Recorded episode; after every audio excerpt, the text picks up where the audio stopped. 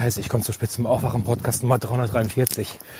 Der wird euch präsentiert von der Hörgemeinschaft Freiburg-Greifswald. Auch dort gibt's Wälder bei Andreas und Daniel. Sehr gut. Und im Wald werden wir heute für Sicherheit sorgen, damit sowas hier nicht mehr passiert. Sorgen Sie dafür, dass wir draußen weiterhin arbeiten können, unsere Familien da draußen leben können, unsere Kinder und Enkelkinder eine Zukunft da draußen haben. Machen Sie uns das nicht kaputt. Ich glaube, dann kriegen Sie Gegenwind. Den haben Sie noch nicht gesehen. Uh. Es ist, es ist jetzt, jetzt, offiziell, in Schleswig-Holstein sind mehrere Wölfe heimisch geworden. Oder wie das im Behördendeutsch heißt, einzelne Tiere sind resident. Wildlife Management ist People Management. Also wenn man, man muss nicht die Tiere managen, sondern man muss mit den Menschen reden, weil nichts ist schlimmer als die Unwissenheit. Ich kann keine Nacht mehr schlafen. Du hast nur noch Probleme. Die Wölfe sind nach wie vor um die Zäune. Es passiert nichts bei uns in Brandenburg. Gar nichts. Sie müssen dann auch geschossen werden dürfen. Das heißt ja nicht, dass man sie gleich ausrotten will wieder. Nur, sie haben gelernt in ganz kurzer Zeit, dass sie vor Menschen keine Angst zu haben brauchen. Und das haben sie jahrhundertelang gehabt, weil sie gejagt worden sind. Wenn der Wolf auch wüsste, ähm, dass er wild ist. Er sollte, wenn er im Wald bleibt, ist gar kein Problem. Man gibt uns nicht eine Chance, diese Wolfsinvasion abzuwehren.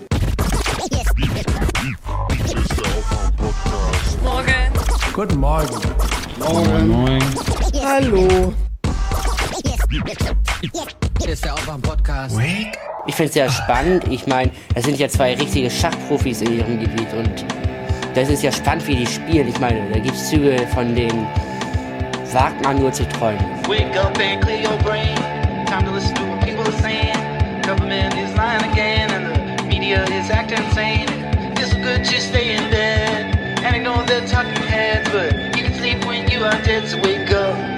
It's not like they're in dire straits. Now, they're trying to get ahead of things. They want a big fat cash flow. But this is why I think capitalism in of itself is in a lot of trouble in this country.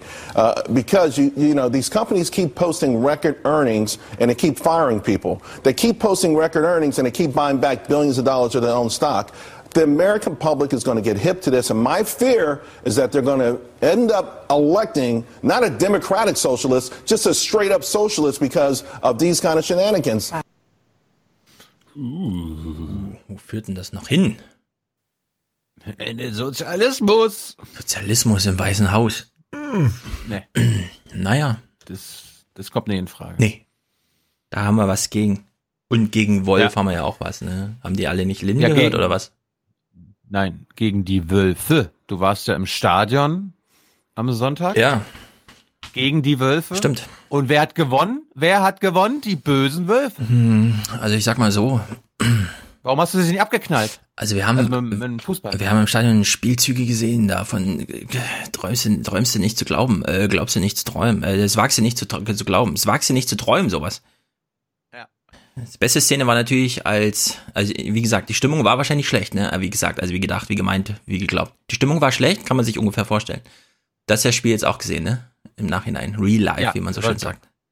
Bei Professor Max Jakob Ost heißt es ja Real Life. Ich habe im Real Life geguckt. So. Dann hast du bestimmt auch die eine Szene gesehen, in der die Wolfsburger das ein um andere Male quer über das Feld ins Aus passen. Mhm. Und die ganze Tribüne Frankfurt schreit, was seid ihr für Loser, was seid ihr für Assis? Und zehn Minuten, äh, zehn Sekunden später fällt dann das 0-1. Plötzlich Mause still. Das, äh, eigentlich müsste man dir jetzt Stadionverbot aussprechen, weil mit dir haben sie jetzt verloren. Nee, das hat Basti auch schon äh, vor, also sagen wir so, Basti hat's im Urin immer, wie solche Spiele laufen. Der trinkt ja nur so grünes und blaues isotonisches Zeug irgendwie, keine Ahnung. Und ich habe ihn davon abgehalten, kurz vorm Spiel noch eine Wette einzugehen, weil er will immer auf jeden Fall positiv aus dem Spiel rausgehen. Ich weiß nicht, ob ich jetzt zu viel verrate, aber entweder Eintracht hat gewonnen oder er hat einen kleinen Wettgewinn gemacht. Ich habe ihm das noch ausgeredet. Im Nachhinein habe ich natürlich, war natürlich blöd, aber somit war es ein nicht allzu guter Tag. Aber alle wurden nochmal dran erinnert, auch das gehört zum Fußball. Nicht immer. Aber war es denn ein toller Nachmittag, der allen Beteiligten richtig Spaß gemacht hat? Also trotz des Ergebnisses? Auf jedensten. Auf jeden Fall. Hat ein bisschen geregnet. Erzähl mal. Warst aber du zum ersten Mal im Stadion? Nein, ich war nicht zum ersten Mal. Ich war zum ungefähr 15. Mal im Stadion, aber zum dritten Mal zum Spiel. Ich habe natürlich als ehemaliger FAZ-Journalist, äh, äh, Volontär, der ich in der Sportredaktion war, sehr viele Termine hinsichtlich Fußball gehabt, wo es dann immer hieß. Und als Highlight gibt's danach noch eine Stadionführung. Also macht man die auch zum zwölften Mal noch mit und sagt, yay, super cool, dass ihr das hier macht. War natürlich Stadion immer leer. Jetzt ist voll zu sehen, macht natürlich einen Unterschied. Sehr schön. Äh, wir hatten sehr viel Spaß. Äh, wir wollten uns am Jok Jok treffen. Es hatte leider zu, weil der Besitzer äh, verschlafen hat. Sind wir rüber ins Pfiff gegangen. Im Pfiff wurde aber die Fensterscheibe geklaut, weshalb da nur noch eine Spanplatte davor ist. Aber es gab trotzdem noch Getränke. Dann sind wir in die Bahn gestiegen, weil wir haben natürlich gedacht, komm, wir fahren Straßenbahn, zwischendrin mega Stau, alle wollten zum Stadion. Also haben wir beim Fahrer angefragt, klopf, klopf, können Sie uns die Tür aufmachen? Er hat gesagt, nein, aus diesen üblichen versicherungstechnischen Gründen. Er hat uns aber dann darauf hingewiesen, da oben sehen Sie diesen roten Hebel, wenn Sie den ziehen, können Sie die Tür von Hand und so.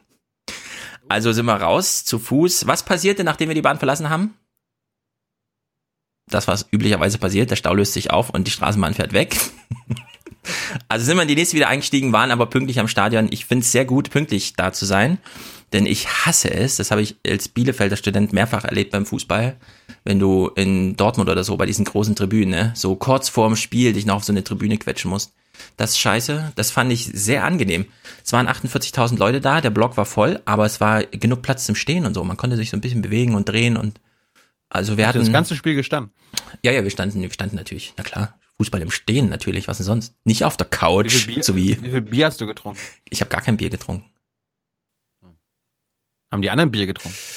Also im Stadion selbst wurde sehr viel, ich sage weiterhin, es war Tee, auch wenn andere meinten, nee, das ist hier mehr so Weihnachtsglühwein und so. Für mich sah das aus wie Tee, da kamen lauter Frauen und sie so, ich wärme mir die Hände und so, weißt du? Also Fußball in Frankfurt wie immer ein Vergnügen. Ja, Spiel war aber entsprechend. Äh, nee, habe ich leider nicht. Spiel war auch nicht so, dass man da noch Trikots abgreift danach. Nee, nee, nee, nee. Ja. Schade. Aber sehr gute Sprüche auf der Tribüne. Ich habe sehr gelacht. Welche? Naja, so die typischen. Das schaffen wir noch. In der, das müssen, dann müssen wir es halt in der Nachspielzeit machen. Ah, ich hatte schon Wolfe abgeschlossen. Abschießen. Weißt du, so, wenn es 1, 2 fällt. Ah, ich hatte schon abgeschlossen damit. Scheiße, jetzt ist noch mal 10 Minuten spannend und so. Ja. Und natürlich Bastis Spruch, den habe ich auch getwittert. Der Hass muss jetzt auf den Platz. Das war so Mitte, zweite Halbzeit. Die ganze Tribüne. Und dann hat er so den Geist aufgegriffen und meinte, dieser Hass muss jetzt auf den Platz. Aber leider. Ja. leider, Eigentlich leider, leider. Doch, diesen Spieltag wäre doch perfekt im Rasenfunk gewesen. Warum? Ja, weil ihr habt es beide gesehen. Ach so, ja. Ihr seid, du bist jetzt, du bist jetzt so Eintracht-Experte. Ja, aber ich bin nicht so ein Professor wie bei Rasenfunk musst du immer so ein bisschen Professor sein und ich bin, ich bin jetzt mehr so Team Fußball 2000. Einfach 20 Minuten frontal aggressiv in die Kamera. Gibt's auch lustige Geschichten, die man leider nicht nacherzählen kann on air. Mm. Die Woche gibt's noch ein schönes Fußball 2000. Freut euch. Ich verrate nichts. Aber es wird Mit dir? trotz schlechtem Spiel ohne mich ein Spektakel allein durch das Format. Ich bin wirklich voller Vorfreude. Cool. Ja. Dann ab auf die, auf unsere Tribüne. Ja, ab auf unsere die, Tribüne. Wie viele tausend Leute fast? Mal gucken. Ye are many, they are few.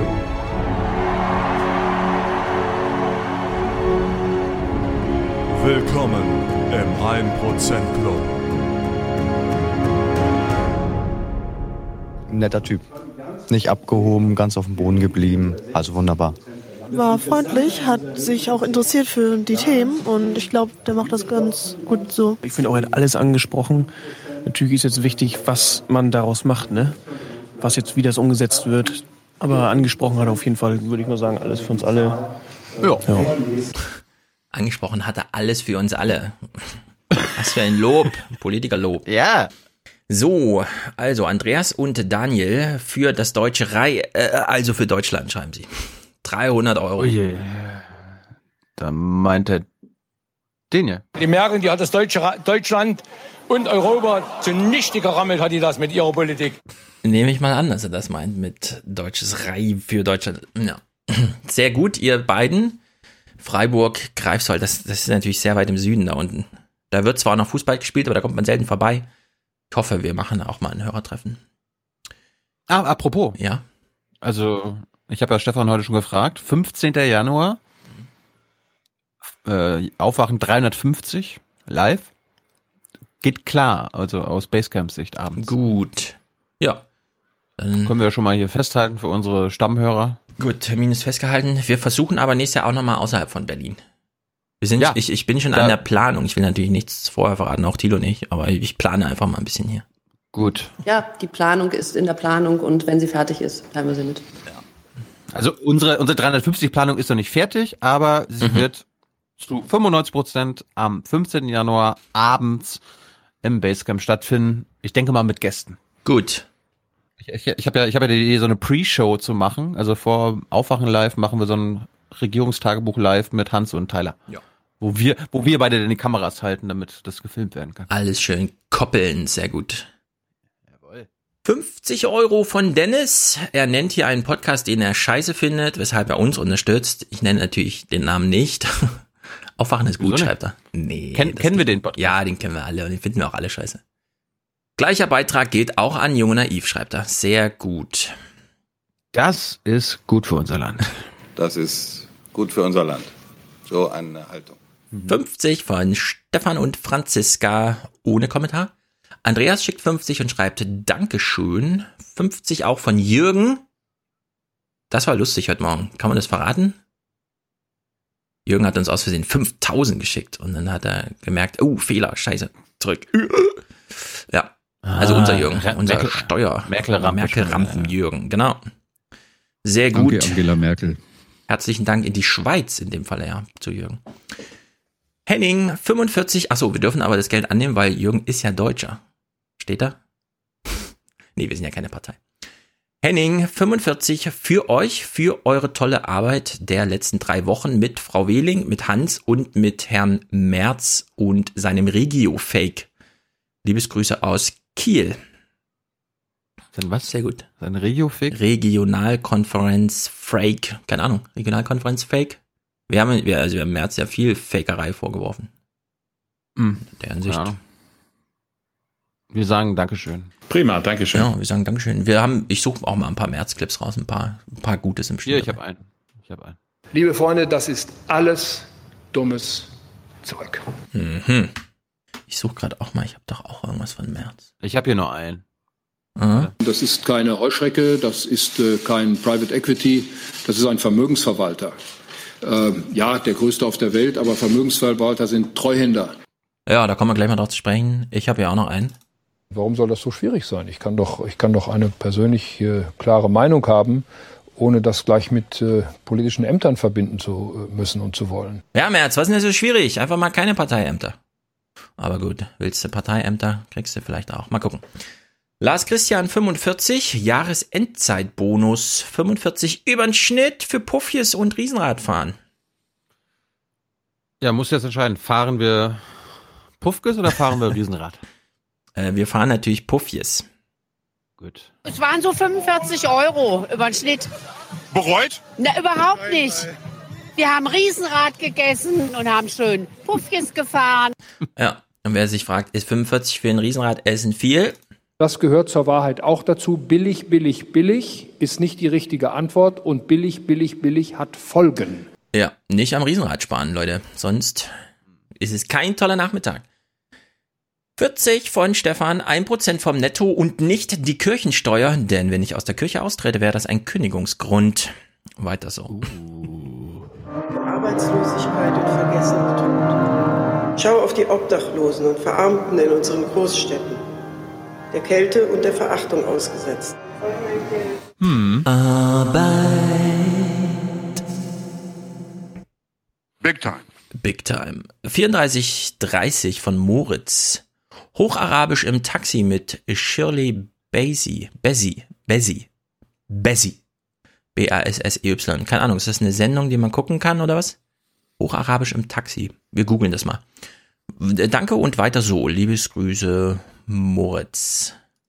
Tilo kann ja Der mal gucken. Lü der meinte Lüders, weil Lüders, ich weiß, dass Lüders von einer Taxiszene geredet hat, wo er Hocharabisch gesprochen hat und dann den Spruch, macht doch den Spruch. Ah, ich verstehe, Ah. ich verstehe.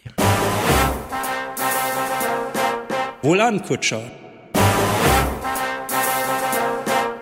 Spanne er die Pferde ein und spute sich, denn springend klingt die Münze. Ach so, jetzt. Das war jetzt, mir auch neu, das wusste ich nicht. Ich erinnere mich, die Szene kommt ja aus äh, dem Gespräch, wie er ähm, in diesem arabischen, poetischen die Taxifahrer anspricht und die sich erstmal lustig machen, weil er das so lehrbuchartig vorträgt. Statt mit Gefühl. Ja, sehr gut. Sehr gut. Wir haben es erraten, Moritz. Christian, Supervisionsbeitrag für Stefan, Thilo und Hans. Das ist gut für Deutschland. Liebesgruß von Chris aus Braunschweig. Und das ist gut für Deutschland, sage ich dazu nur. Aber wir kommen ja auch gut ohne Supervision aus. Wir sind alle erwachsene Menschen. Aber wir haben kein Problem damit. Wir haben ja nichts zu verstecken. Nee, nee, Supervision heißt ja ähm, so therapeutische Betreuung in Gruppen, weißt du? Das ist so Nachbesprech Nachbesprechung von Streit oder so. Ach, Debriefing, ja. Sozusagen. Supervision kommt eigentlich aus diesem therapeutischen Ansatz. Also du hast, du selbst hast einen äh, Patienten als Therapeut und dann kriegst du als Therapeut einen Supervisor, mit dem du nochmal den Fall mit dem Patienten, ohne den Patienten im Gespräch aufdröselst. Die spielen das ja gerne über Bande, ist ja auch richtig so. Apropos, apropos Therapeuten, ich möchte eine Serie empfehlen, äh, eine zehnteilige Miniserie, äh, Art 30 Minuten, ist eine Mhm. Dramaserie, heißt Homecoming, ähm, basiert auf einem Podcast, der vor ein paar Jahren rausgekommen ist. Und die Serie ist aber noch besser als der Podcast, nämlich von Sam Isma Esmail, das ist der Macher von Mr. Robot.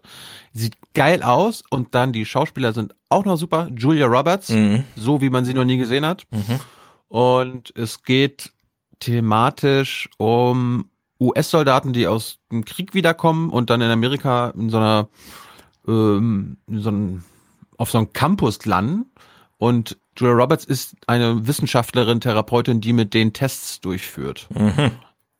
Und mehr will ich mal nicht verraten. Gut. Kann man, kann man sich innerhalb von zwei, drei Tagen anschauen. Sehr empfehlenswert. Okay, ich habe schon davon gehört, aber noch nicht reingeguckt. Frank 30, Sabine 25.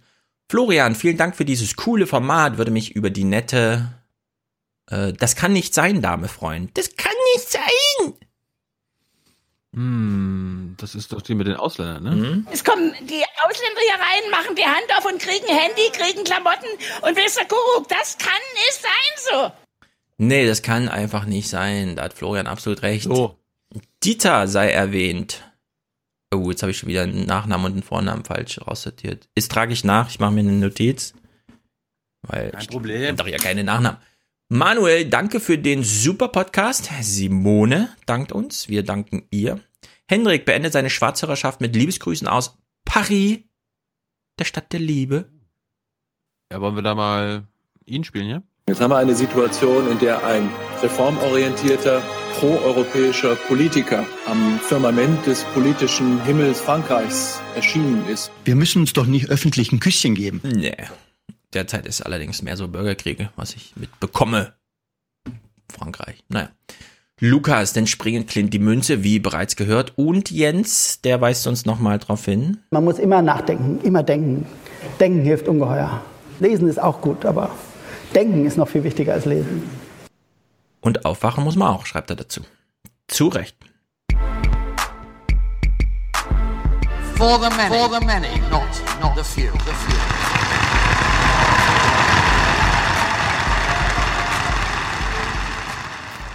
Dafür will ich mit ganzer Kraft kämpfen. Ich will einen Neustart.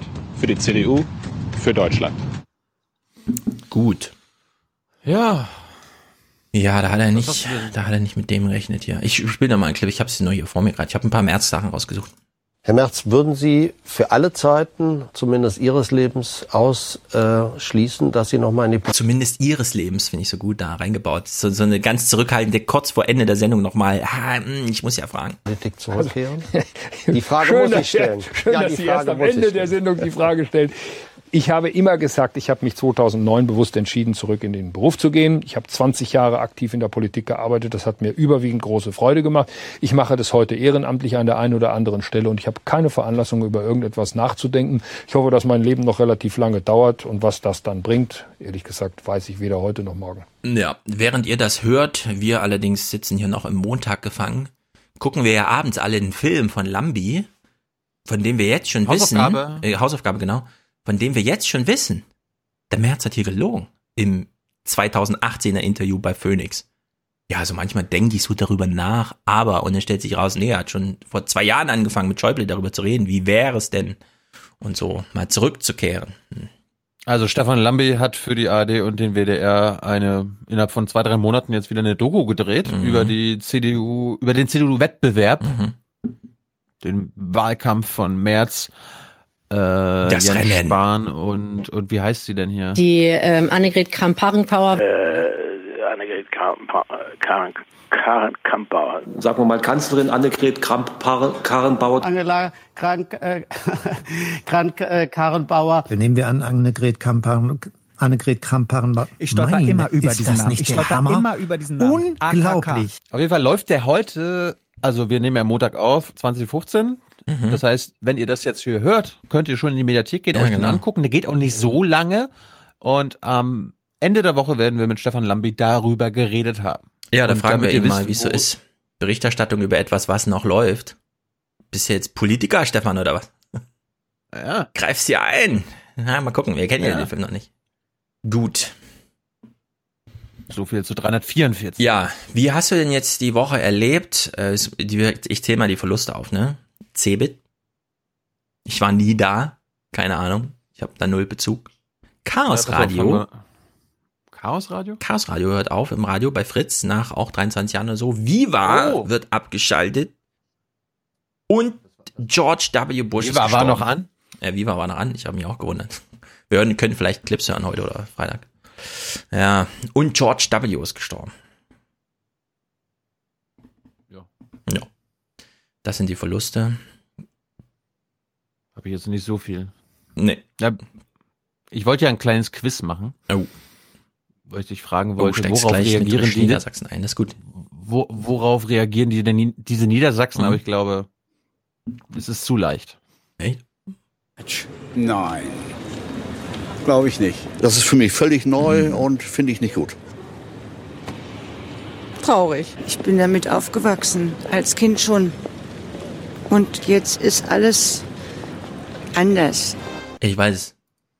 Der letzte VW Passat mit Verbrennungsmotor rennt vom Band, äh, rollt vom Band. Wird vom Band getragen. Nee, keine Ahnung. Nein. Da geht's auch mal auch irgendwas mit Medien. Ich habe es noch kurz geguckt, gesehen. Da, da war Du irgendwas hast, mit. du hast es doch gerade schon gesagt, als allererstes. Äh, Viva, da geht's um Viva? Nee. Nein. Das, Cebit. warum soll Oma Erna... Ach so, Niedersachsen, Cebit, na klar. Cebit, Niedersachsen. Ja. Ja, das ist natürlich ist traurig für alle. Wir, wir sind ja hier ein vorbildlicher Service-Podcast Mhm. für alle unsere ganz, ganz jungen 18-jährigen Hörer, Mhm. die noch nicht mal wissen, was jetzt Cebit war oder ist. Hier mal eine kleine Geschichtsstunde. Sie war ein Kind der Hannover Messe. In den 50er und 60er Jahren noch ein kleiner Ausstellungsbereich namens Büroindustrie. In einem eigenen 20.000 Quadratmeter großen Hallenkomplex ist die gesamte deutsche Büroindustrie mit der Vielfalt leistungsfähiger und zugleich formschöner Erzeugnisse vertreten. Formschön. Zeugnis. 20 Jahre später wurde sie dann getauft. Zentrum für Büro- und Informationstechnik. Ah, das heißt Cebit. Sie wuchs und wuchs, zog um in die damals größte Messehalle der Welt. 1986 war sie dann endgültig erwachsen. Der Name wurde abgekürzt und die Cebit wurde eine eigenständige Messe. Habt ihr damals auch Klassenfahrten zu Cebit gemacht? Nee, die wurden immer angeboten, aber ich durfte irgendwie nicht oder so, keine Ahnung. Ich war, bin da nie Ich war mitgefahren. dabei, bin da, war dabei einmal und, Und nie war wieder. gut, ja. Sie wurde schnell die Messe für Information. Ich fand die Expo damals cooler. Aber ist ja auch eine einmalige Sache. Und anders Genau. und so. Ja. Informationstechnik, die größte Computershow der Welt. In ihren besten Jahren lockte die Fachmesse mehr als 800.000 Besucher nach Hannover. Um die Jahrtausendwende waren hier alle großen Namen der IT-Branche vertreten, plus die Berühmtheiten jener Tage. Zur Vorstellung von Windows 95 reiste Microsoft-Chef Bill Gates noch persönlich an. Windows. Ja. Das Gesicht verstanden habe ich gar nicht. Aber das ist Und die jeweiligen Regierungschefs ließen es sich nicht nehmen, illustre Gäste selbst guck mal. herumzuführen. Mhm. Ani! Erfindungen und Innovationen wurden hier präsentiert. Der erste hm, Laptop, das erste Handy, Das schnurlose Telefon von Löwe. Es heißt SL900 und besteht aus diesem Handapparat und der dazugehörigen Basisstation. und der erste Roboter mit künstlicher Intelligenz. Und immer Party, Party, Party. Boah, DJ Bobo. Doch der Glanz verblasste. Wichtige Aussteller blieben fern, Besucherzahlen sanken. In diesem Jahr verlegte der Veranstalter die Messe extra in den Sommer und kündigte eine Neuauflage im Festivalcharakter an. Doch alle Reanimierungsversuche konnten die Cebit nicht mehr retten. Äh, ehrlich gesagt, ich verstehe das so insgesamt gar nicht. Äh, es gibt ja mehrere, wie soll man sagen, Cebit, also wenn es als Büroartikelzeug da jetzt alle überall Computer haben, ist das ja im Grunde Consumer Electronics, ne?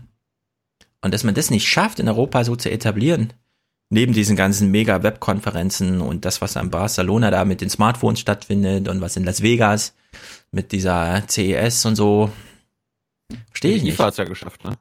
Also Ja. ja. IFA macht ja auch Consumer Electronics. Genau, so, so ein Wandel irgendwie, dass man sagt, okay, Leute, also der Versuch war ja da, aber es ist wieder so äh, typisch Deutschtum, glaube ich, gescheitert. Man, man hat es irgendwie nicht im Gefühl, wie das so ist, Lifestyles abzubilden. Die Regen haben sich ja tatsächlich darüber aufgeregt, ne, dass zu viele Klassen dahin fahren und einfach diese Geschenkebeutel abgreifen. Wo ich mich frage, alle suchen junges Publikum. Alle suchen junges Publikum. Und dann regt man sich darüber auf, dass es kommt und Geschenke haben will. Da hätte man so viel machen können, aber gut. So ein großer Verlust er ist, glaube ich, auch nicht. Fand er lustig die äh, Reaktion. Zum einen Politik und einmal Fachpresse. Ähm, Stefan Weil redet dieses Ende mal schön und Mhm. Jürgen Kuri äh, erklärt, erklärt, wie es wirklich ist, aber ich finde Weil aber nur dämlich. Die heute verkündete Entscheidung wird unterschiedlich bewertet. Diese Glanzzeiten liegen eben jetzt auch schon etliche Jahre zurück und man sieht von Jahr zu Jahr immer deutlicher, äh, dass die Substanz weniger geworden ist. Dafür gibt es auch einen Grund. Bei euch auch, bei Früher euch auch, war die CeBIT, wenn man so will, die einzige Messe, wo es um Digitalisierung ging. Heute geht es auf jeder Messe um Digitalisierung. Also insoweit ist die CeBIT Opfer des eigenen Erfolges geworden. Also es ist ein schlechtes Zeichen für den Digitalstandard Deutschland auf jeden Fall, dass wir es hier in Deutschland nicht schaffen, tatsächlich so ein Schaufenster der digitalen Welt zu etablieren, das den Leuten einen Gesamteindruck gibt von dem, was kann die Branche leisten. Ja. Also äh, Stefan Weil könnte auch über die SPD so reden, ne? Ja, die war ja früher früher, wichtig, die Glanzzeiten. Aber jetzt hat die SPD einfach durch ihre eigenen Erfolge überflüssig gemacht. Ja, im das ist Grund- doch was Gutes. Gibt schon Parallelen. Die SPD hatte bestimmt auch irgendwann mal so um die 700.000, 800.000 Mitglieder und irgendwann wären es auch 100.000. ja, genau, genau, genau, genau. Digitalisierung, ja. haben wir verschlagen. Ja, vor allem dieses Argument, das finde ich, das wird wieder so durchgepeitscht, ja. Also wir waren ja damals die einzige Digitalmesse, jetzt ist natürlich alles digital. Da kann man natürlich als Vorreiter der Digitalisierungsmesse sagen, ja, gut, okay, digital ist unser, aber jetzt, wenn jetzt alles digital wird, wie, wieso schaffen wir es nicht, so eine Messe auch über alles irgendwie zu machen? Und das irgendwie als, die ist so riesig, da kann man sich durch den, durchaus den Anspruch nehmen zu sagen, wir machen jetzt hier mal eine Messe über alles, aber als die Vorreiter dessen, was alle anderen jetzt so nachrüsten. Aber na gut. Ob man das jetzt noch braucht oder so, keine Ahnung. Wollen wir bei digitalen Thema bleiben? Ja, ich, äh, ich, ich verabschiede noch Viva jetzt kurz, oder? Wenn wir jetzt die Cebit verabschiedet haben, verabschieden wir noch kurz Viva, weil die Berichterstattung war dann doch so ein bisschen lustig.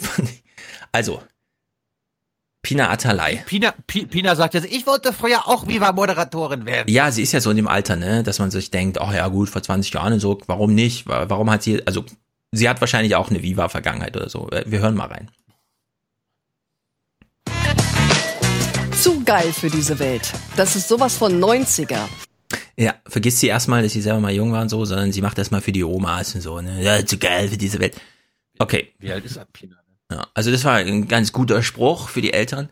Jetzt kommt sie hier mit ihrem, 40. ja, jetzt, jetzt kommt ihre, ihre Viva-Vergangenheit. Viva, der deutsche Musiksender aus Köln. Ich selbst fand ihn in meiner Jugend so cool, dass ich ein Tagespraktikum dort gemacht Mhm. habe. Ich durfte Horoskope schreiben. So, Momentchen mal. Pina Atalays Einstieg in die Medienwelt war sich Horoskope ausdenken, also Fake News produzieren. Aha. Die, äh, weil, weil Horoskope denkt man sich doch nicht aus. Ah, stimmt. Die, die ermittelt man doch anhand Ja. der Sternstellung, oder? Pina Atalay hatte vor 20 Jahren eine direkte Verbindung zu Gott und hat Horoskope geschrieben. Zum, zum, zur Schicksalsgöttin, wie auch immer. Okay, gut. Jetzt kommt die eigentliche Nachricht und danach hören wir mal ganz genau zu. Was von Viva bleibt, sind blasse Erinnerungen. Denn der Musiksender wird zum Ende des Jahres eingestellt. Mhm. Okay, jetzt wissen wir Bescheid. Und jetzt hören wir mal genau zu in dem Bericht. Ich glaube, Sie könnten sehr viel von Viva lernen, wenn man nochmal zurückgeht in diese Pionierzeit wir halten es einfach nur fest, weil es äh, so eine so autodidaktisch wäre das für so eine Tagesthemenredaktion, die sich so, also die zu solchen Sätzen kommt wie jetzt, das ist schon, schon ganz interessant, glaube ich. Viva oder MTV? Viva. Viva. Und du? Viva ist das Beste! Bunt, poppig, auf Augenhöhe. Auch weil wer hier arbeitete, selbst zur Zielgruppe gehörte. So. Das war, das war damals wie Adidas oder Nike. Äh, genau, Viva oder MTV. Und sehr viele haben sich für Viva entschieden. Und beides. Immer beides. Na gut, ihr hast jetzt, also du hast jetzt gerade den Bericht gehört, sehr viel haben Viva gesagt. Und dann schiebt sie hinterher, die Off-Stimme.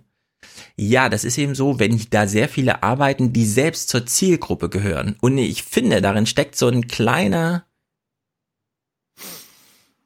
Ja. Also ich wünsche mir einfach, dass, wenn das nächste Mal von Rentenerhöhung oder so gesprochen wird, dass das von Leuten vorgetragen wird, die das selbst betrifft. Das wäre doch mal was so an so einem Moderationstisch in Nachrichten, oder? Ich meine, du warst ja auch schon öfter dabei bei irgendwelchen Gesprächen mit Fernsehleuten. 95 Prozent der Gespräche gehen darum, dass ich ihnen erkläre, wenn ihr junges Publikum haben wollt, dann Mhm. müsst ihr auch nicht nur junge Leute vor der Kamera haben, sondern das auch von jungen Leuten Ja. produzieren lassen, sonst merken die Leute das. Ja, und sie stellen das selber fest. Ach, das war dein Erfolgsrezept, okay. Aber den Rückschluss zu sich selbst, der, der wird da nicht gezogen. Ja? Also die eigene Zielgruppe einfach mal Ja, aber du, vor die Kamera stellen. du unterstellst ja den Tagesthemen, dass sie junge Leute erreichen wollen. Ja, stimmt. Vielleicht ist das der Fehler. Vielleicht wollen sie es ja gar nicht. Kann natürlich sein. Protektionistisch kann man das natürlich auch alles abriegeln mit Einstellungsstopp und was man sonst noch so auf Lager hat. Aber ich fand das hier eine sehr gute Reflexion über andere, die hier festgehalten wurde. Naja. Gut, steigen wir mal in die Nachrichtenwoche ein. Oder, ach nee, du wolltest noch irgendwas, äh, Cyber, Cyber. Warte, ich mach dir hier. Cyber, Cyber, Cyber. Cyber. Angriff, Cyber, Cyber, Cyber, Cyber, Cybersicherheit. Doch nicht? Also gut, dann musst du jetzt entscheiden, ob das Cyber ist. Nehmen Sie schon mal Platz, Frau Wallstab? Nein. Dann messe ich jetzt gleich erstmal Ihren Blutdruck. Könnte Darum sein. geht's ja Doch. heute. Und dann gucken wir mal, wie der ist. Hausbesuch bei Emma Waldstab. Die 98-Jährige lebt auf Das heißt Erna, nicht Emma. Mann. dem Land in der Nähe von Osnabrück. Gesundheitlich geht es ihr recht gut, doch ihre Werte sollten regelmäßig überprüft werden. Eine Arzthelferin mit Zusatzausbildung misst den Blutdruck und schickt die Daten direkt in die Praxis. Eine Arzthelferin mit Cyberausbildung. Daten werden empfangen. Bitte warten. Hallo, guten Tag, Frau Waldstab. Er hat Hallo gesagt. Hallo, ja. Hallo, na, wie geht's Ihnen heute Morgen? Wie geht's Ihnen? Ja, es geht so. Diese Form von Telemedizin soll besonders die Ärzte auf dem Land entlasten. Wir haben Möglichkeiten bei vollem Terminplan ähm, auch solche Patienten ähm, mitzubetreuen, die nicht mobil sind. Wir kommen an ihre, ähm, kommen in ihre Wohnung, auch wenn es dann eben nur über die Telemedizin ist. Wir machen natürlich auch solche Hausbesuche dann auch mal im Original sozusagen. Aber die Patienten haben dann schon äh, die Möglichkeit, äh, noch mehr an die Praxis angebunden zu werden. Nach der Liberalisierung des Fernbehandlungsverbots durch die Bundesärztekammer macht Niedersachsen nun den Weg frei für den flächendeckenden Einsatz von Telemedizin. Hat die Nicole schon den Blutdruck bei Ihnen gemessen? Ja, Hinweis an den Arzt, nur weil du lauter ins Mikrofon reinsprichst, kommt es nicht lauter drüben an. nicht? Dieser Frank Thelen, ne? Ich habe noch nie eine Sendung mit diesem Löwen da geguckt, aber ich weiß, wer Frank Thelen ist. Der macht Also, doch. Das ist der Podcaster mit Christian Lindner. Stimmt, genau, der hat den ersten Podcast mit Linda gemacht. Habe ich auch noch nicht gehört. Der macht doch dieses Otto Nova Krankenversicherungsding, ne? Oder wie das heißt, diese private Krankenversicherung, bei der man sich drauf verlassen kann, dass alles ordentlich ist und so. Wenn er das wirklich als Service so versteht, ich hätte jetzt gerade eine Idee. Denn im Grunde dieses Gerät, mit der er da gerade, also dieses, was ist denn das, ein Echo Home oder so, also keine Ahnung, ne, dieses Tablet, was er gerade hatte, an die Wand montieren und in dem Moment einen Kontakt zum Arzt herstellen, wo die Oma kommt und sich den Kopfhörer aufsetzt. Nicht mehr, keine Wählscheibe, nichts sonst. Einfach nur Kopfhörer aufsetzen und in dem Moment Kontakt zum Arzt. Wenn du das an deren Enkel oder Kinder verkaufst und sagst, im Jahr 10.000 Euro und der Kontakt zu, zum Arzt ist immer da, du musst dich nicht mehr um deine Alte kümmern, wir machen das jetzt. Ich glaube, es ist ein mega Geschäft. Es ist ein mega Business. Würde ich sofort Aktien kaufen und Friedrich Schmerz sofort sagen, du hast Zu der, recht. zu, zu, zu der Umsetzung deiner Ideen kommen wir gleich. Ich habe nämlich ein paar Sachen gefunden, aber diese digitale Sprechstunde ist ja das eine. Mhm. Äh, was droht uns denn als nächstes? Also ich finde das ja gar nicht schlecht. Zum Beispiel digitale Rezepte und Fachärzte. Mhm. Und die Telemedizin bietet weitere Möglichkeiten. Theoretisch könnten Fachärzte bei Bedarf in die Hausarztpraxis zugeschaltet werden.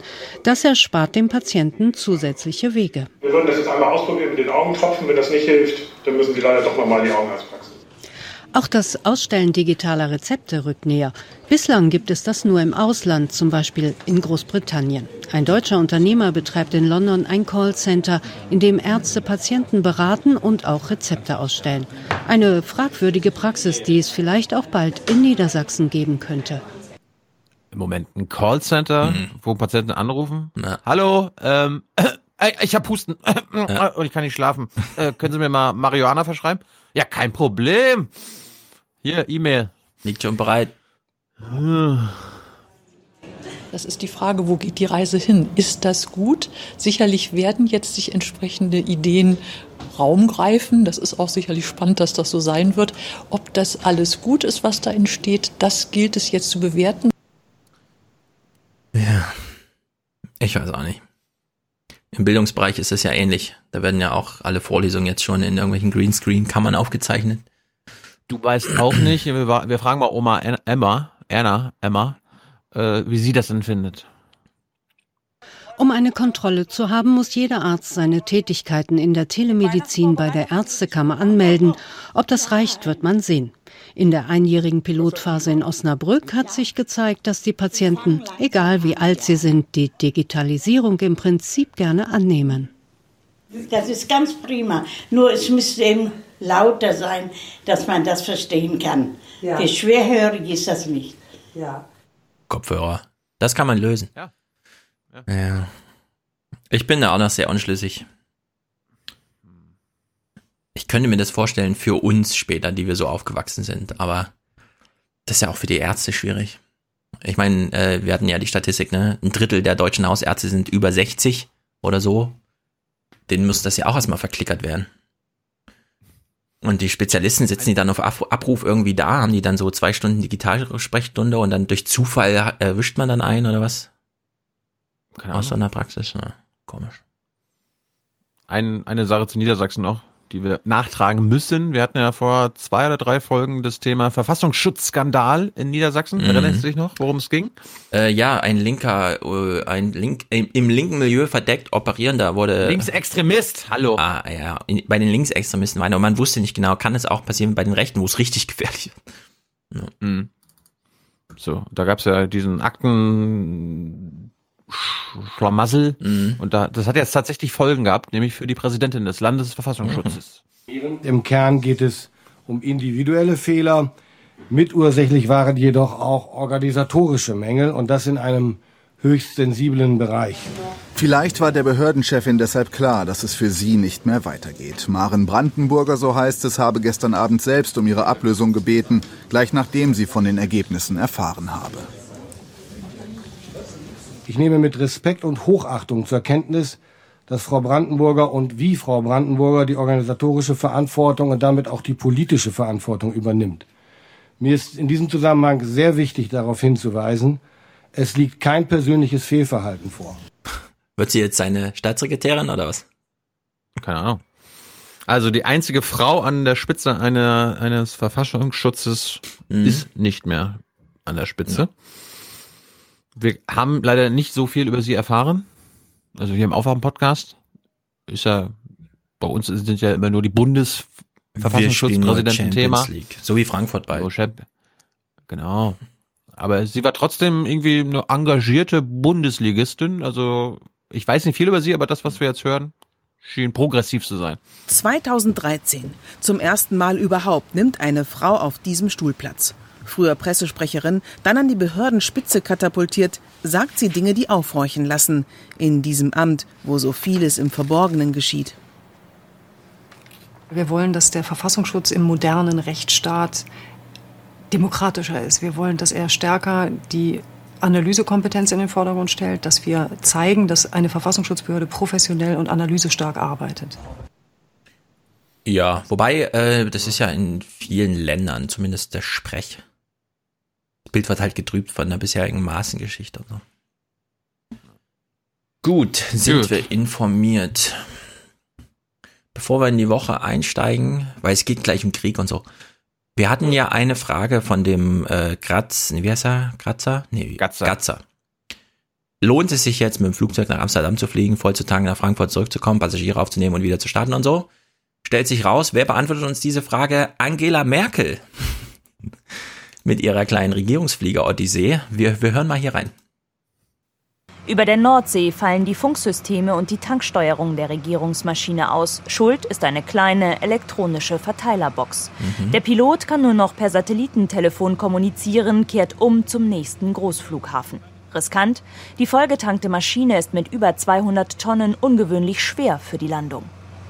Die Landung war ziemlich ruppig, weil der Flieger noch vollgetankt war und entsprechend hart die Bremsen eingesetzt werden mussten. Deswegen hat uns auch hier eine Reihe von Feuerwehrfahrzeugen empfangen. Mhm. Das zum einen. Ah, die Hauptstadtjournalist. Ja, von Bord, live mit dem Handy ist doch gut. ich war dabei. Hat wahrscheinlich noch irgendwo reingeritzt. Also, das Flugzeug war zu schwer, deswegen gibt's eine Prozedur am Flughafen. Achtung, da kommt ein Flugzeug, das seine Tanks nicht abgelassen hat, aber erst seit einer halben Stunde in der Luft ist. Fahrt mal alle Feuerwehrautos auf, weil eventuell müssen wir sofort nach der Landung löschen. Also standen alle Ja, da. das hat- Das hat ja mit dem Gewicht der Maschine zu tun, weil die Bremsen dadurch so belastet werden, dass sie Feuer fangen könnten. Darum sind die Feuerwehrautos da. Es kann alles Mögliche passieren. Zu harter Aufschlag. Piloten kennen das üblicherweise nicht, so landen zu müssen. Deswegen ist das für alle so eine kleine ungewöhnliche Sache. Naja, es kommt jedenfalls nicht routinemäßig vor, dass man mit vollen Tanks landet. Denn das ist was Besonderes. Selbst wenn sowas passiert, wie Merkel, dass man nach einer halben Stunde wieder löschen muss, gibt's eigentlich eine Prozedur. Andreas Kühners klärt uns hier nochmal auf. Der Pilot kann nur noch per Satellitentelefon kommunizieren und kehrt um. Weil auch das Ablassen von Kerosin nicht funktioniert, Mhm. muss die Maschine voll beladen aufsetzen. Ja, eigentlich hätten die, die Tonnen Kerosin, die da zu viel drin sind, für eine sichere Landung noch abgelassen, aber das hat auch nicht funktioniert. Und deswegen kam es zu dieser sehr ungewöhnlichen Landung, bei der dann flughafenseits alle Feuerwehren parat standen, um, also nicht alle, aber halt ausreichend, um so ein ganzes Rollfeld einmal schnell abdecken zu können, falls da irgendwas passiert. Aber ärgert mich jetzt natürlich, dass Andreas Künast nicht nach Buenos Aires mitfliegen konnte. ja. Oder hat er, vielleicht ist er doch mitgeflogen. Ich habe nur, ich habe nur gecheckt, am Freitag REC-PK Mhm. war eine, ich fand eine der dümmsten REC-PKs seit lang. Was? Was ich, passiert? 33 Minuten um diesen Flugabbruch so. ging. Und die besten, also wirklich, ich will jetzt keine Mhm. Namen nennen, aber wirklich die besten Hauptstadtjournalisten des Landes in der REC-PK saßen und quasi äh, Fragen stellten, damit sie den Artikel, den sie eigentlich für G20 geplant hatten, jetzt über den Regierungsflieger machen konnten. Ja. Und da wirklich Fragen gestellt haben, wie zum Beispiel, wer hat denn im Flugzeug das letzte Wort? Die Kanzlerin oder der Kapitän? Mhm. Das weiß doch jeder, der Star Trek geguckt hat. Der Kapitän und im Zweifel kann der Kapitän nur noch mal vom Mediziner überstimmt werden, aber nur was den Kapitän betrifft und nicht was das Flugzeug betrifft. Na gut. Aber ist doch gut, wenn alle aufgeklärt sind. Ich, ich will jetzt jedenfalls nicht eine halbe Stunde über ihren fucking Flug. Nö. Ich, ich wollte es auch nur spielen, um nochmal darauf hinzuweisen, der Gatzer hat richtig Unrecht gehabt, als er meinte, nein, Deutschland kann nicht einfach so Kerosinsteuern erhöhen, weil dann würden die Flugzeuge ins europäische Ausland ausweichen, um aufzutanken. Ist totaler Schwachsinn in Und- diesem Gespräch gewesen. Und Niederlande hat schon eine Kerosinsteuer. Oh, mh, ne, siehst du, das kommt da noch dazu. Ja, also grandios, ja. Gatzer einfach mal spektakulär. Gut, aber den schließen wir jetzt auch ab. Kommen wir mal zum Krieg. Oh. Nee, wenn wir schon bei Fliegen sind, ich habe ja auch Okay. einen kleinen Clip gefunden. Kleiner Flughafen. Mhm. Es gibt ja auch die kleinen Flughäfen hier in Deutschland, unter Mhm. anderem MacPom. Ja. Gibt's ja Rostock-Bad heißt das. Und im Sommer, ne, da haben alle deutschen Flughäfen viel zu tun. Ne? Da fliegen die von Bad nach Griechenland, von Bad nach Mallorca und von Bad nach München und keine Ahnung. Aber was machen die eigentlich im Winter? Ne? Da ist. Gute Frage. Te- teilweise äh, vielleicht ein Flug pro Tag. Also erschließen diese kleinen Flughäfen in Norddeutschland andere Einnahmequellen. Nach dem Saisonende sind Sie hier momentan die häufigsten Fluggäste. Die Fliegerei in Bad ist wie überall auf den kleinen Flughäfen und Plätzen im Land ein Saisongeschäft. Im Sommer starten und landen hier 120 Flieger pro Tag. Im Winter manchmal nicht einer. Und dennoch kann der Flughafen Bad eine fast ausgeglichene Bilanz vorlegen. So wie kaum ein anderer in Norddeutschland. Nur durch die Einnahme aus Landeentgelten kann kein Flugplatz schwarze Zahlen schreiben. Daher sind wir wirklich äh, erfreut und auch in der Lage, dass wir eben vor Ort äh, Flächen verpachten konnten an Photovoltaikanlagenbetreiber, zurzeit mit 50 Hektar und 60 Megawatt in Spitze. Und somit können wir ungefähr, na, ich denke mal so 80 Prozent der gesamten Umsätze durch diese Verpachtung der Flächen generieren. Geld kommt jetzt nur in die Kasse, weil die Sonne scheint. Und die Oh Gott, wenn da Wölfe kommen, scheiße. Kasse wird noch viel lauter klingeln, wenn im kommenden Jahr das Solarwerk vergrößert wird, um noch einmal 10 Hektar. Sehr gut. Ja, ist natürlich, Ja. du hast ein super abgesperrtes Gebiet für das Zeug. Da ist ja sonst nichts weiter los, klar, da scheint die Sonne. Gute Idee. Sehr gut. Hm. Und genau, ja, genau im Winter klappt das dann nicht, aber da hat man äh, im Sommer, ja, da macht man eigentlich alle Umsätze im Sommer dann, oder was? Weil im Winter ist ja nee, auch. jetzt auch im Winter. Ja. Aber die, dass die Anlage läuft ja das ganze Jahr, oder ist die irgendwie ein Sicherheitsproblem für die Flugzeuge? Stürzen die da drauf oder was? Ja, na dann, das ist gut. Gut, sehr gut. Es lässt sich tatsächlich sehr viel äh, koppeln und kombinieren. Gut, also jetzt Krieg. Eigentlich klicke ich immer weiter, wenn das Grimm-Zeug läuft und so, weil, hm, wie gesagt, die Geschichte läuft halt, die Ukraine muss instabil bleiben für Russland, die NATO steht so daneben und denkt, whatever, mit Trump können wir hier nichts machen. Und da es ja jetzt wieder hoch herging, gucken wir mal zumindest in die Berichterstattung dazu rein, denn das eine oder andere Erwähnenswerte gibt's ja doch noch. Christian Sievers hat Dienst im Heute-Journal und erklärt uns mal anhand einer Kartendarstellung das eigentliche Problem. Und wir wissen ja, Geopolitik immer gut an Karten erklärbar. In dem Sinne äh, ganz gut eigentlich. Guten Abend Ihnen allen. Die Guten Welt Abend. schaut heute mit großer Sorge auf ein Nadelöhr. Zwischen Russland und der Ukraine. Machst dir keine Sorgen, oder was? Ja, Redet das ist Sievers so nicht auch Regierungs- für dich? Aber das ist so Regierungssprech, ja? Große Sorge. Die Kanzlerin macht sich Sorgen, dass. Also wir auch, ist ja auch unsere Kanzlerin, wie wir wissen. Gut, wir lassen ihn mal weiter erklären. Eskaliert die Lage. Der ukrainische Präsident verhängt das Kriegsrecht. Russland spricht von einer Provokation. Um das alles zu verstehen, macht es Sinn, mal auf die Landkarte zu gucken. Ja. Eine brisante Region, die Krim, 2014 von Russland annektiert. Im Osten liegt der Hafen von Kertsch an einer Meerenge, die zum Zankapfel geworden ist. Wer entscheidet, wer hier durch darf? Das ist deswegen so wichtig, weil die Kontrolle über diese Meerenge auch die Macht bedeutet, wichtige ukrainische Häfen im Norden von der Versorgung abzuschneiden. Mhm. So, warum kommt das Thema Elsass auf, frage ich mich so ein bisschen, denn die Häfen sind da schon eine Weile und diese Brücke ist jetzt auch schon eine Weile eröffnet.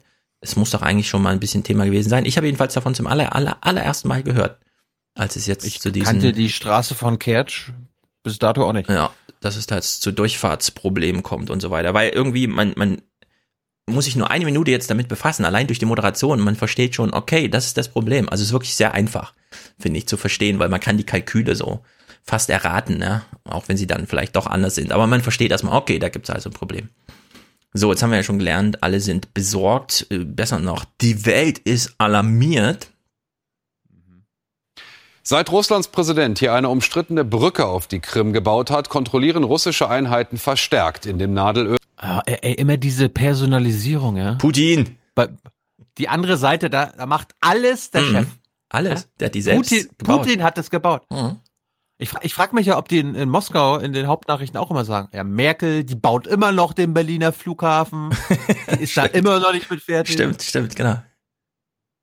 Merkel ist im Grunde schuld Vielleicht an haben, wir, BR. vielleicht haben wir ja Hörer, die gerade in Russland sind oder Hörende, die in Russland ja. sind. Mhm. Wie, wie ist das so? Ja. Naja. Öhr. Am Wochenende war es dann zwischendurch komplett dicht.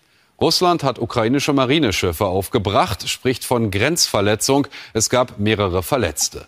Und die Welt ist alarmiert. Die Welt ist alarmiert. Also wir gehören ja auch zur Welt, ne? Ja. Gut, wir sind auch alarmiert, weil hier sind ja Atomwachenmächte und der Putin am Start. So, ich frage mich jetzt.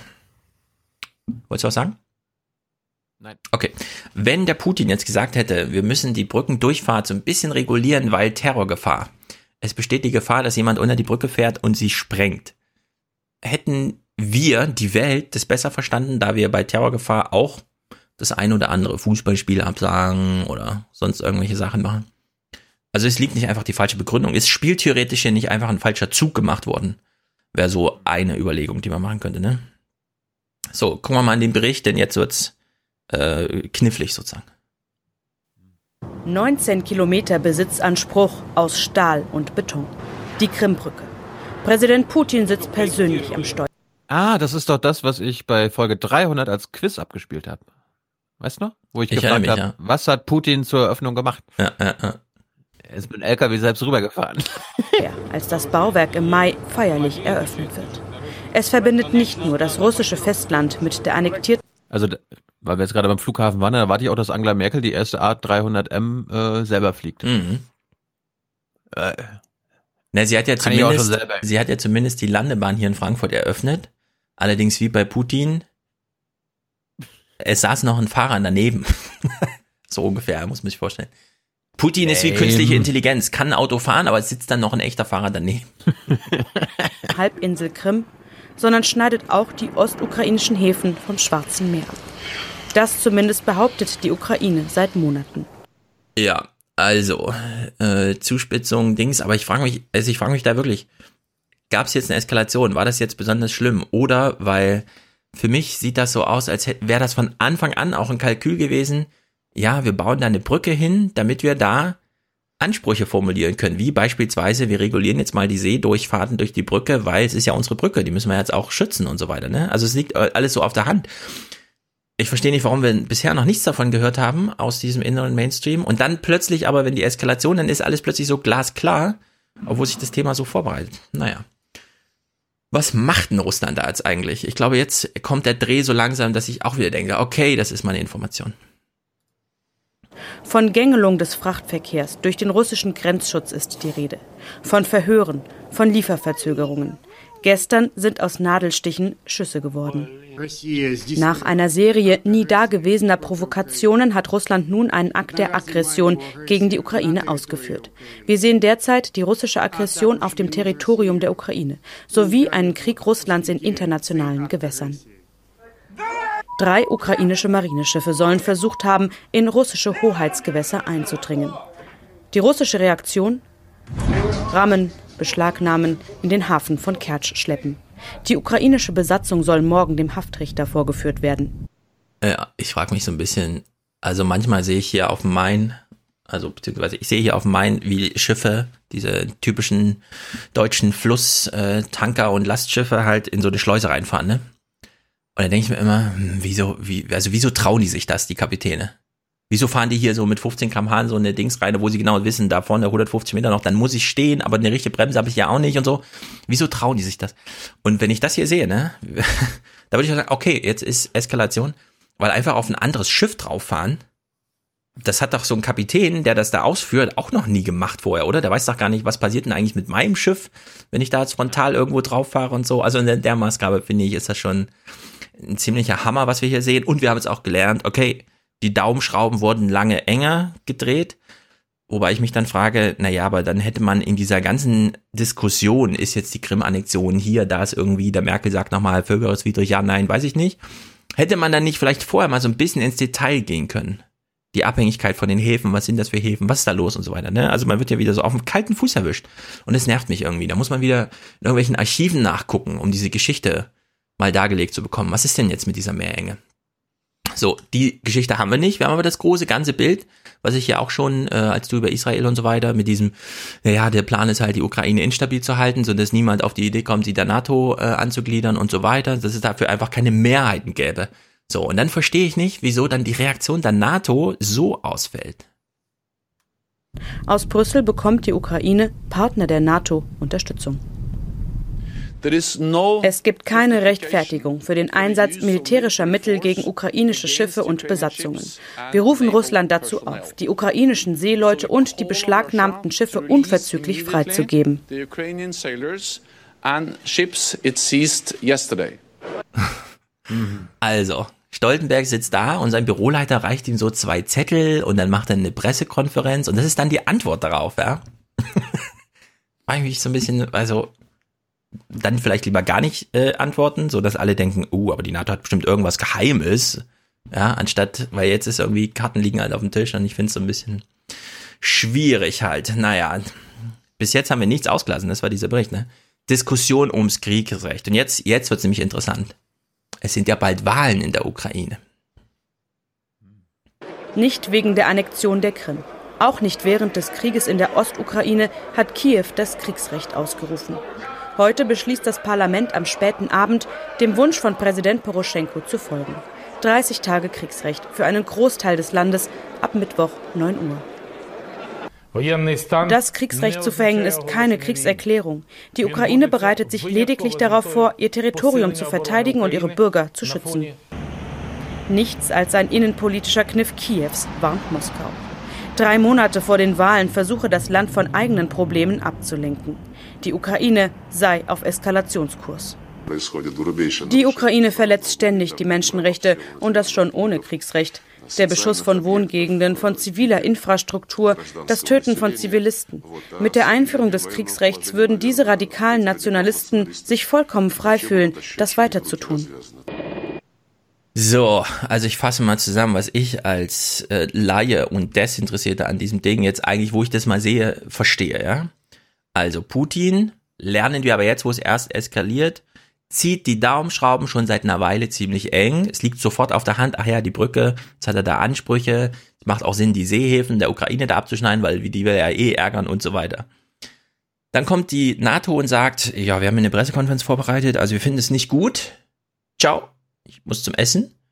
Und dann kommt Poroschenko als ukrainischer Präsident und sagt, oh, oh, jetzt aber Eskalation, krass, wir machen jetzt mal Kriegsrecht, weil ihr habt doch alle das Bild gesehen. Woraufhin die Russen dann sagen, und das finde ich wirklich clever, du machst ja nur Wahlkampf. Und man weiß gar nicht genau, steht jetzt irgendein Europäer neben ihm und sagt, nee, der macht nicht nur Wahlkampf, das ist ein echtes Problem hier. Oder haben die Russen jetzt wohl materiell das Ding da abgeriegelt, inklusive mehrerer Häfen und ihre Brücke beschützt und haben gleichzeitig noch den schwarzen Peter zu Poroschenko geschoben, weil es jetzt heißt, na, der macht halt Wahlkampf. Ich meine, das ist so ein bisschen, die Russen haben agiert ja. und regen sich jetzt über die Reaktion der Ukraine auf, die natürlich ein bisschen Ballerballer ist, ja, von Äh, ja. Poroschenko, Kriegsrecht und so weiter. Aber sie ver vergessen natürlich zu sagen, ja, äh, der könnte jetzt nicht, der könnte natürlich nicht so reagieren, wenn wir das jetzt nicht gemacht hätten. Ne? Ja, genau. Aber es ist, also manchmal, man liest ja immer diese Bücher, dann liest man bei Fefe, dann hört man irgendwie alternativlos und so weiter, wo Fefe dann genüsslich erzählt, ja, ja, der Putin, der hat sich damals keine Politikberater geholt, der hat sich die Dramatiker vom Theater geholt und hat die gefragt, wie macht man eigentlich Politik? Und dann haben die das gesagt, haben wir ja bei Hyper Hypernormalization. Genau, bei Hypernormalization, ja, das musste wie so ein großes Schauspiel, das muss alles durcheinander, Chaos und so weiter, ja. Und genau so eine Situation haben wir jetzt wieder. Und man sieht wieder genau, wie die europäischen Politiker, ja, wie sie alle genau nach dieser Drehbuchplanung da mitspielen. Also es ist ein großartiges Schauspiel. Es ist jetzt im Gespräch Sabine Fischer. Das ist ganz interessant, Stiftung Wissenschaft und Politik. Das heißt ja für uns im Grunde Linie Kanzleramt. Also das ist die, jetzt nicht in diesem negativen Sinne, sondern das ist halt, ne, das Kanzleramt hat diesen Laden, finanziert den auch und wenn mit denen gesprochen wird, wissen wir so ein bisschen, ah ja, so denkt das Kanzleramt. Ist in der Hinsicht also ganz interessant. Nee, nee, nee. Das würde ich gar nicht Mhm. sagen, dass das Kanzleramt oder das AA so denkt. Die wissen, was die Stiftung weiß. Oder so rum, Also genau. das, das, ist, das ist ja auch immer ganz interessant. Ich habe ja vor zwei Wochen mal hier zum UN-Resolutionsabstimmungsverhalten Deutschlands in Sachen Nahost äh, gefragt. Und wenn du wenn du das Abstimmungsverhalten zu diesen ganzen, äh, zum Beispiel israelische Besatzung und so weiter vergleichst mit dem, was die Bundesregierung so öffentlich sagt, dann denkst du so, wow, die sind ja dann doch viel progressiver, als Ja. man gedacht hat. Aber Genau, und das kriegt inhaltlich kann man dann nachbohren, indem man sich einfach die Publikationen von dieser Stiftung zum Beispiel anguckt. Und in der Hinsicht sind ja auch die ganzen arabischen Sachen da für uns immer super interessant gewesen bisher. Und äh, jetzt ist Sabine Fischer für mich jetzt neu auf dem Plan. Sie ist halt zuständig für Russland in dem Laden und wir hören mal, ob sie es jetzt, ob es jetzt gefährlich ist oder nicht. Ist das ein Spiel oder wie auch immer. Erster Aufschlag. Sabine Fischer ist Russland-Expertin bei der Stiftung Wissenschaft und Politik und Expertin für ungelöste Konflikte. Und mit beidem haben wir es ja hier zu tun. Guten Ja, sie ist Expertin für ungelöste Konflikte. Ich erkläre mich ab sofort zum Professor für gelöste Pro Probleme. Ja, ja, ja. Ich kann euch dann erklären, warum die so geil nicht vorhanden sind, diese Konflikte. Aber gut, hören wir mal Sabine Fischer hier zu. Problemprofessor. Guten Abend, Frau Fischer. Guten Abend, Herr Sievers. Für wie gefährlich halten Sie die Situation im Moment? Ich halte die Situation schon für recht gefährlich, weil man einfach seit gestern Nachmittag Uff, im Asowschen Meer eine Eskalationsspirale zwischen Russland und der Ukraine beobachten kann und im Moment schwer vorauszusagen ist, ob und wann das enden wird und wie. Ja, ich würde sagen, es ist auch gefährlich, weil die da Schiffe aufeinander fahren lassen und so, ja. Scheint irgendwie eine andere Qualität an Schifffahrt und Seefahrt zu sein, als man üblicherweise glaubt. Gut, also es ist irgendwie gefährlich, aber, jetzt kommt so ein großes Aber, wo man denkt, okay, kann man auch mal ein bisschen tiefer festhalten, was sie jetzt sagt. Von hier aus gesehen lässt sich natürlich schwer sagen, was genau zu welchem Moment gestern Nachmittag und Abend ähm, an, die, an, dieser Meerenge von Kertsch ähm, passiert ist. Ja, wir wissen nicht, was passiert ist. Wir können jetzt alle nur raten. Wir sind jetzt alle nur Spiel in einem großen Spiel, von dem wir ungefähr wissen, wer wie mit welchen, aber im Grunde immer nur so eine Meta-Etage zu weit oben. Herr Seibert würde sagen, Sie haben doch die Videobilder gesehen. Ja, das ist nämlich, das, das finde ich ehrlich gesagt ziemlich gut, dass wir eigentlich Bilder haben. Und sie dann trotzdem sagt, wir wissen nicht, was da Aber das sind, das, sind, das, sind, das, sind, das sind ja russische Bilder. Genau, es sind, können ja manipuliert Es sind russische Bilder, sie können manipuliert sein. Also wie auch immer, ja. Sie sagt, naja, und so nehme ich halt an, diskutieren die das auch intern mit ihren Klienten der politischen Beratung. Ja, es gibt Bilder, auf die können sie auch verweisen in Pressekonferenzen, aber ich sage Ihnen jetzt erstmal, hm, wissen erstmal nicht genau, was passiert ist. So, weiter. Äh, hier ist noch weiteres unklar. Und insofern ist momentan auch überhaupt nicht klar, von welchen Grenzen Russland da eigentlich spricht. Mhm. Russland erfindet also neue Grenzen gerade. Das haben wir ja bisher auch gehabt. Man muss ja nur häufig genug von irgendwelchen Sachen reden und dann muss Zeit ins Land gehen und dann muss das so allgemeiner Sprech werden und dann hat man halt eine neue Grenze. Ne? Also unter der Maßgabe würde ich sagen, passt es auch in so ein Bild. Naja, zur Annexion der Krim gehört eben auch die Hoheit über das Wasser dort. Auch wenn es bisher internationales Gewässer oder sonst irgendwie relevantes Gewässer war, keine Ahnung. Ja, aber es ist, das ist ja das Ding, eigentlich ist es das ja immer noch, weil Teile der Ukraine grenzen ja immer noch an dieses Meer. Ja, genau. Also, der Nordwesten dieses Meeres ist ja ukrainische. Genau. Aber du hast jetzt eben äh, dieses Grenze. Nadelöhr, das genau. irgendwie 17 Kilometer breit, aber zugebaut ist mit der Brücke, von denen beide aber Landteile ja, Neurussland ja, sein sollen. Du kommst ja nicht anders mit genau. dem Schiff da rein in dieses Meer als durch diese Meerenge. Also muss es doch, egal ob die Krim jetzt zu Russland gehört oder nicht, ja. Möglich sein, dass ukrainische Schiffe dort durchreisen. Äh, genau. Und das ist jetzt meine Position, unabhängig von der Krim-Frage. Ja, und unter der Maxime frage ich mich eben auch, ja, wenn Russland oder wenn russische Schiffe letzte Woche jetzt nicht auf ukrainische Schiffe draufgefahren wären, es hätte diese Bilder nicht gegeben. Es hätte die Diskussion darum nicht gegeben. Der Zustand wäre aber so ziemlich der gleiche gewesen, nämlich der einen haben Ansprüche und die anderen auch. Nur die Häfen hätte das ja weiter betroffen. Also die Häfen sind ja der, derzeit abgeschnitten. Die stauen sich da die Schiffe vor dieser Durchfahrt. Nichts funktioniert mehr wie vorher. Die Häfen werden schon langsam ausgetrocknet. Hat Putin oder die russische Regierung, die da äh, Ansprüche hat, haben die jetzt nicht mehr genug Geduld gehabt, um zu sagen, wir, wir, machen das noch fünf Jahre, bis die aus wirtschaftlichen Gründen die Häfen da nicht mehr betreiben oder was auch immer, ja also die, die Eskalation, ich verstehe weiter nicht, nicht, warum ist jetzt letzte Woche da so entscheidend gewesen und so weiter und so fort. Jetzt hören wir mal diesem Gespräch weiter zu, denn sie hat Botschaften und versucht jetzt nochmal die, die eine oder andere da unterzubringen. Kurz und gut, ohne die Annexion der Krim und der, den Konflikt, der sich dadurch seit 2014 im Asowschen Meer aufgebaut hat, ähm, wäre das natürlich nicht passiert. Insofern liegt aus meiner Sicht der größere Teil der Verantwortung für die Situation jetzt bei Russland. Ja, das sind natürlich Startsignale für Norbert Röttgen und Co. Jetzt Mikrofone zu suchen und nochmal drauf zu verweisen, ja. wir wurden hier beraten und wir haben Angst davor, dass es hypernormalisiert wird. Das wäre eine kluge Sache, wenn er das so sagen würde. Ne? Wir haben Angst, dass es jetzt hypernormalisiert wird und es am Ende wirklich russisches Meer ist dort. Wir hätten das gerne als internationales Gewässer. Ich glaube, es ist wahrscheinlicher, dass er sowas sagt. Feuer! Ja, eben. Wir wissen ja, wie er antwortet, deswegen habe ich gesagt, das wäre die kluge Antwort, aber es gibt natürlich auch die Norbert Röttgen-Antwort. so, jetzt, äh, ich habe in meinem Kommentar geschrieben, jetzt jubelt Putin. Christian Sievers stellt mal eine Frage. Wem nützt denn diese Eskalation jetzt im Moment? Vielleicht gucken wir erstmal auf die ukrainische Seite. Der ukrainische Präsident hat Wahlen vor der Tür stehen und seine Umfragewerte sind sehr mies. Ja. Toll. Ich finde, hier muss man einfach spieltheoretisch an die Sache rangehen und sollte das auch dem Zuschauer so zumuten. ja, wir wundern uns alle. Putin, Russland, diese Meerenge, die Brücke, das läuft schon seit Monaten so, aber jetzt plötzlich eskaliert's. Warum? Ach so, weil man jetzt sagen könnte, na, der Gegenpart will ja nur Wahlkampf machen und deswegen verhängt er jetzt Kriegrecht. Also könnte ja durchaus in so eine Strategie von irgendwelchen Dramaturgen reinfließen, ne? Also es ist ich hätte es lustig, hätte es lustig gefunden, wenn du jetzt Putins Aussagen zu Poroschenko, glaube ich, bei G20 mhm. mit Christian Sievers zusammengeschnitten hättest, weil im Grunde haben sie dasselbe gesagt. Ja, wir hören ja, auch Putin gleich noch, der sich da sehr lustig macht so insgesamt. Ja, aber diese Wahlkampfargumentation, die scheint sich doch so, also die scheint erfolgreicher zu sein, als ich jetzt so gedacht hätte, wenn man so aufs Tableau der Probleme da guckt. Naja. Es ist ja auch naheliegend, so ist das ja nicht. Ja, witzig aber ist jedenfalls, wie sie antwortet. Denn Poroschenko, Gewinner, Verlierer, keine Ahnung, es ist alles möglich.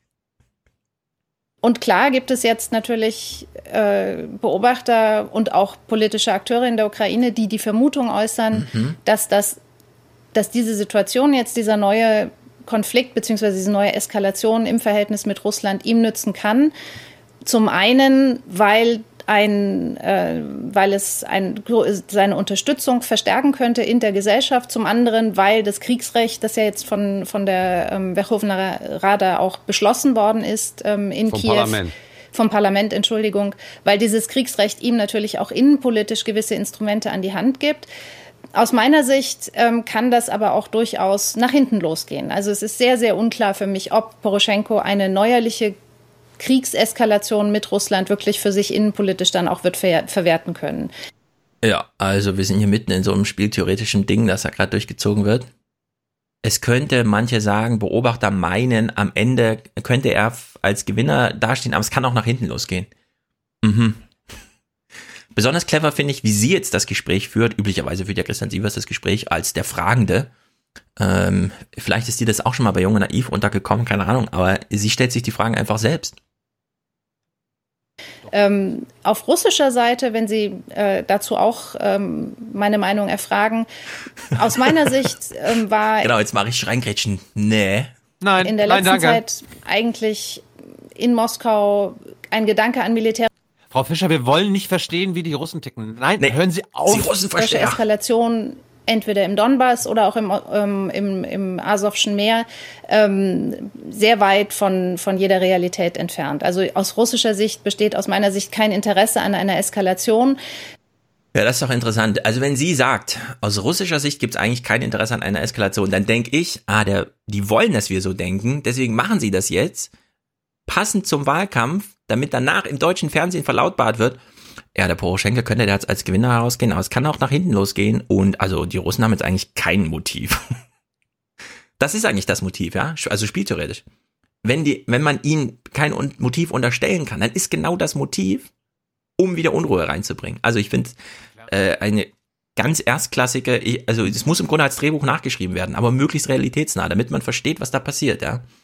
Weil dann kann man so drehbuchtechnisch noch so Kniffe einbauen und dann doch noch mal eine Szene im Kreml drehen oder so, ja, so ein Fake-Gespräch irgendwie Westwing-mäßig, um Politik zu erklären. Naja, bis hier also sehr gut.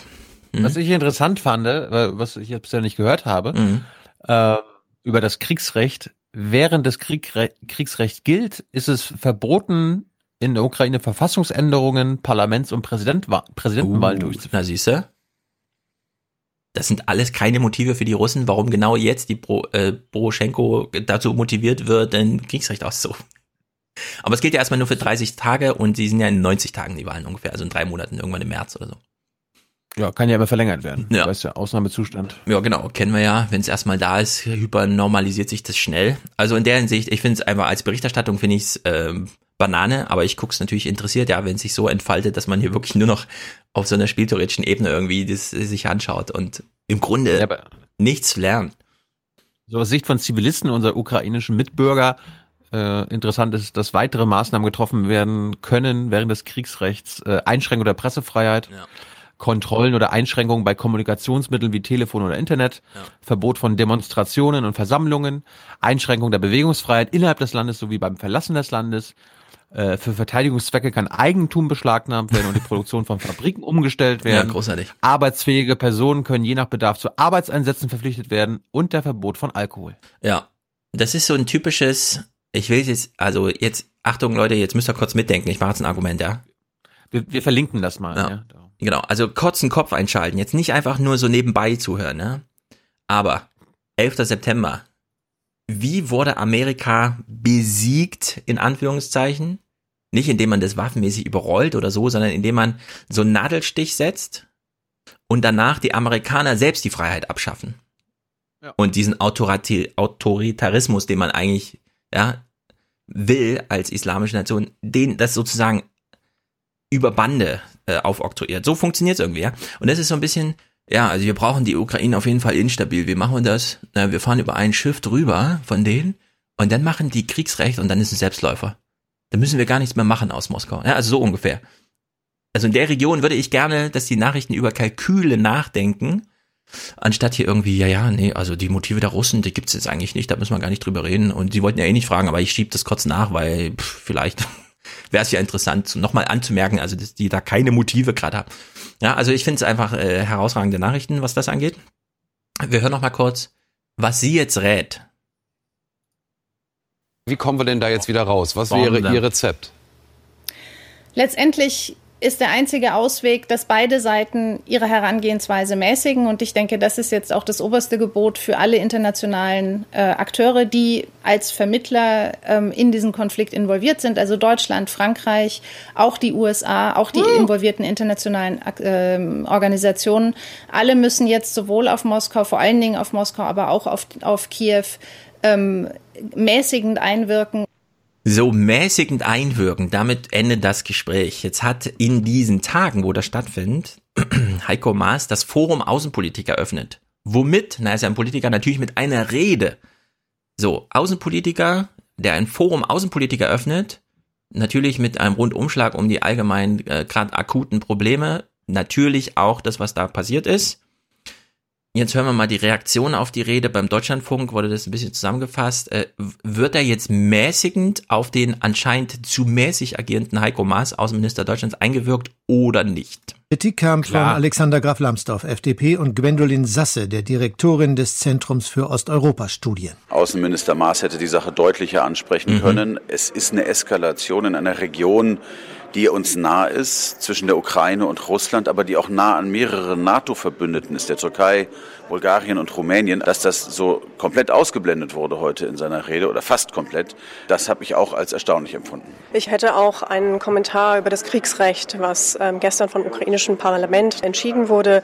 Dazu hätte ich einen Kommentar erwartet. Am Rande des offiziellen Programms wurde die Krise im Asowschen Meer intensiv diskutiert. Norbert Röttgen, der Vorsitzende im Auswärtigen Ausschuss des oh. Bundestages, sieht ein einseitig rechtswidriges Verhalten Russlands. Ja, Im Grunde genommen ist das, was das russische Verhalten Verhalten ausmacht, so etwas Ähnliches wie eine Krim-Annexion 2, eine Ausdehnung diesmal auf das Gewässer, wo Russland keine Hoheit hat. Und darum müssen auch alle politischen Instrumente auf den Tisch und wir müssen bereit sein, sie auch einzusetzen. Das heißt auch Sanktionen. Ja. Also die einen schädigen die anderen mit irgendwelchen spieltheoretischen Schachzügen, bei denen die sich da wirklich selbst Schachmatt setzen und so Kriegsrechte tralala machen. Und die anderen wollen kein Krieg, kein Bombdämm, sondern einfach nur Sanktionen, was aber auch bedeutet, im Grunde sind die Folgen die gleiche, nämlich Abnahme der Wirtschaftskraft, Zunahme des Hungers, Abnahme des Vertrauens in die eigene Regierung und so weiter und so fort. Ja, also es ist im Grunde, hier wird einfach Krieg geführt. Aber die Nachrichten sind natürlich zahm, was das angeht. Also ich wünsche mir einfach eine andere Beobachtungsebene bei solchen Sachen.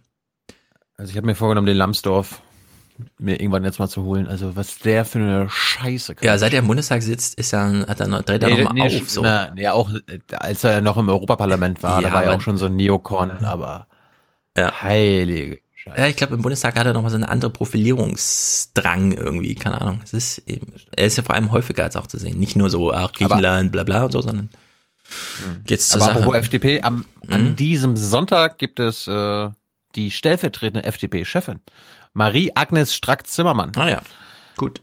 Bei, bei Jung oder Wie lang? mal eine kleine, Pause, eine kleine Pause, äh, ich glaube fast zwei Stunden. Ah ja. Also ich empfehle, hab sie dir ja schon empfohlen mhm. und ich mhm. glaube, das könnte deine neue Lieblings-FDPlerin sein. Okay, ich bin Ohne gespannt. Scheiß, das, ich bin das meine das mein ich wirklich ernst, liebe Hörer und Hörerinnen. Ich, wir sind gespannt. Wir können, ich kann noch kein Urteil drüber fällen, ich weiß nicht mal, wie sie aussieht. Also in dem, in dem oh. wer sie ist. Ich habe sie nicht du vor Augen. Es nie, du wirst es nie wieder vergessen. Okay, gut. Ja, dann bin ich gespannt.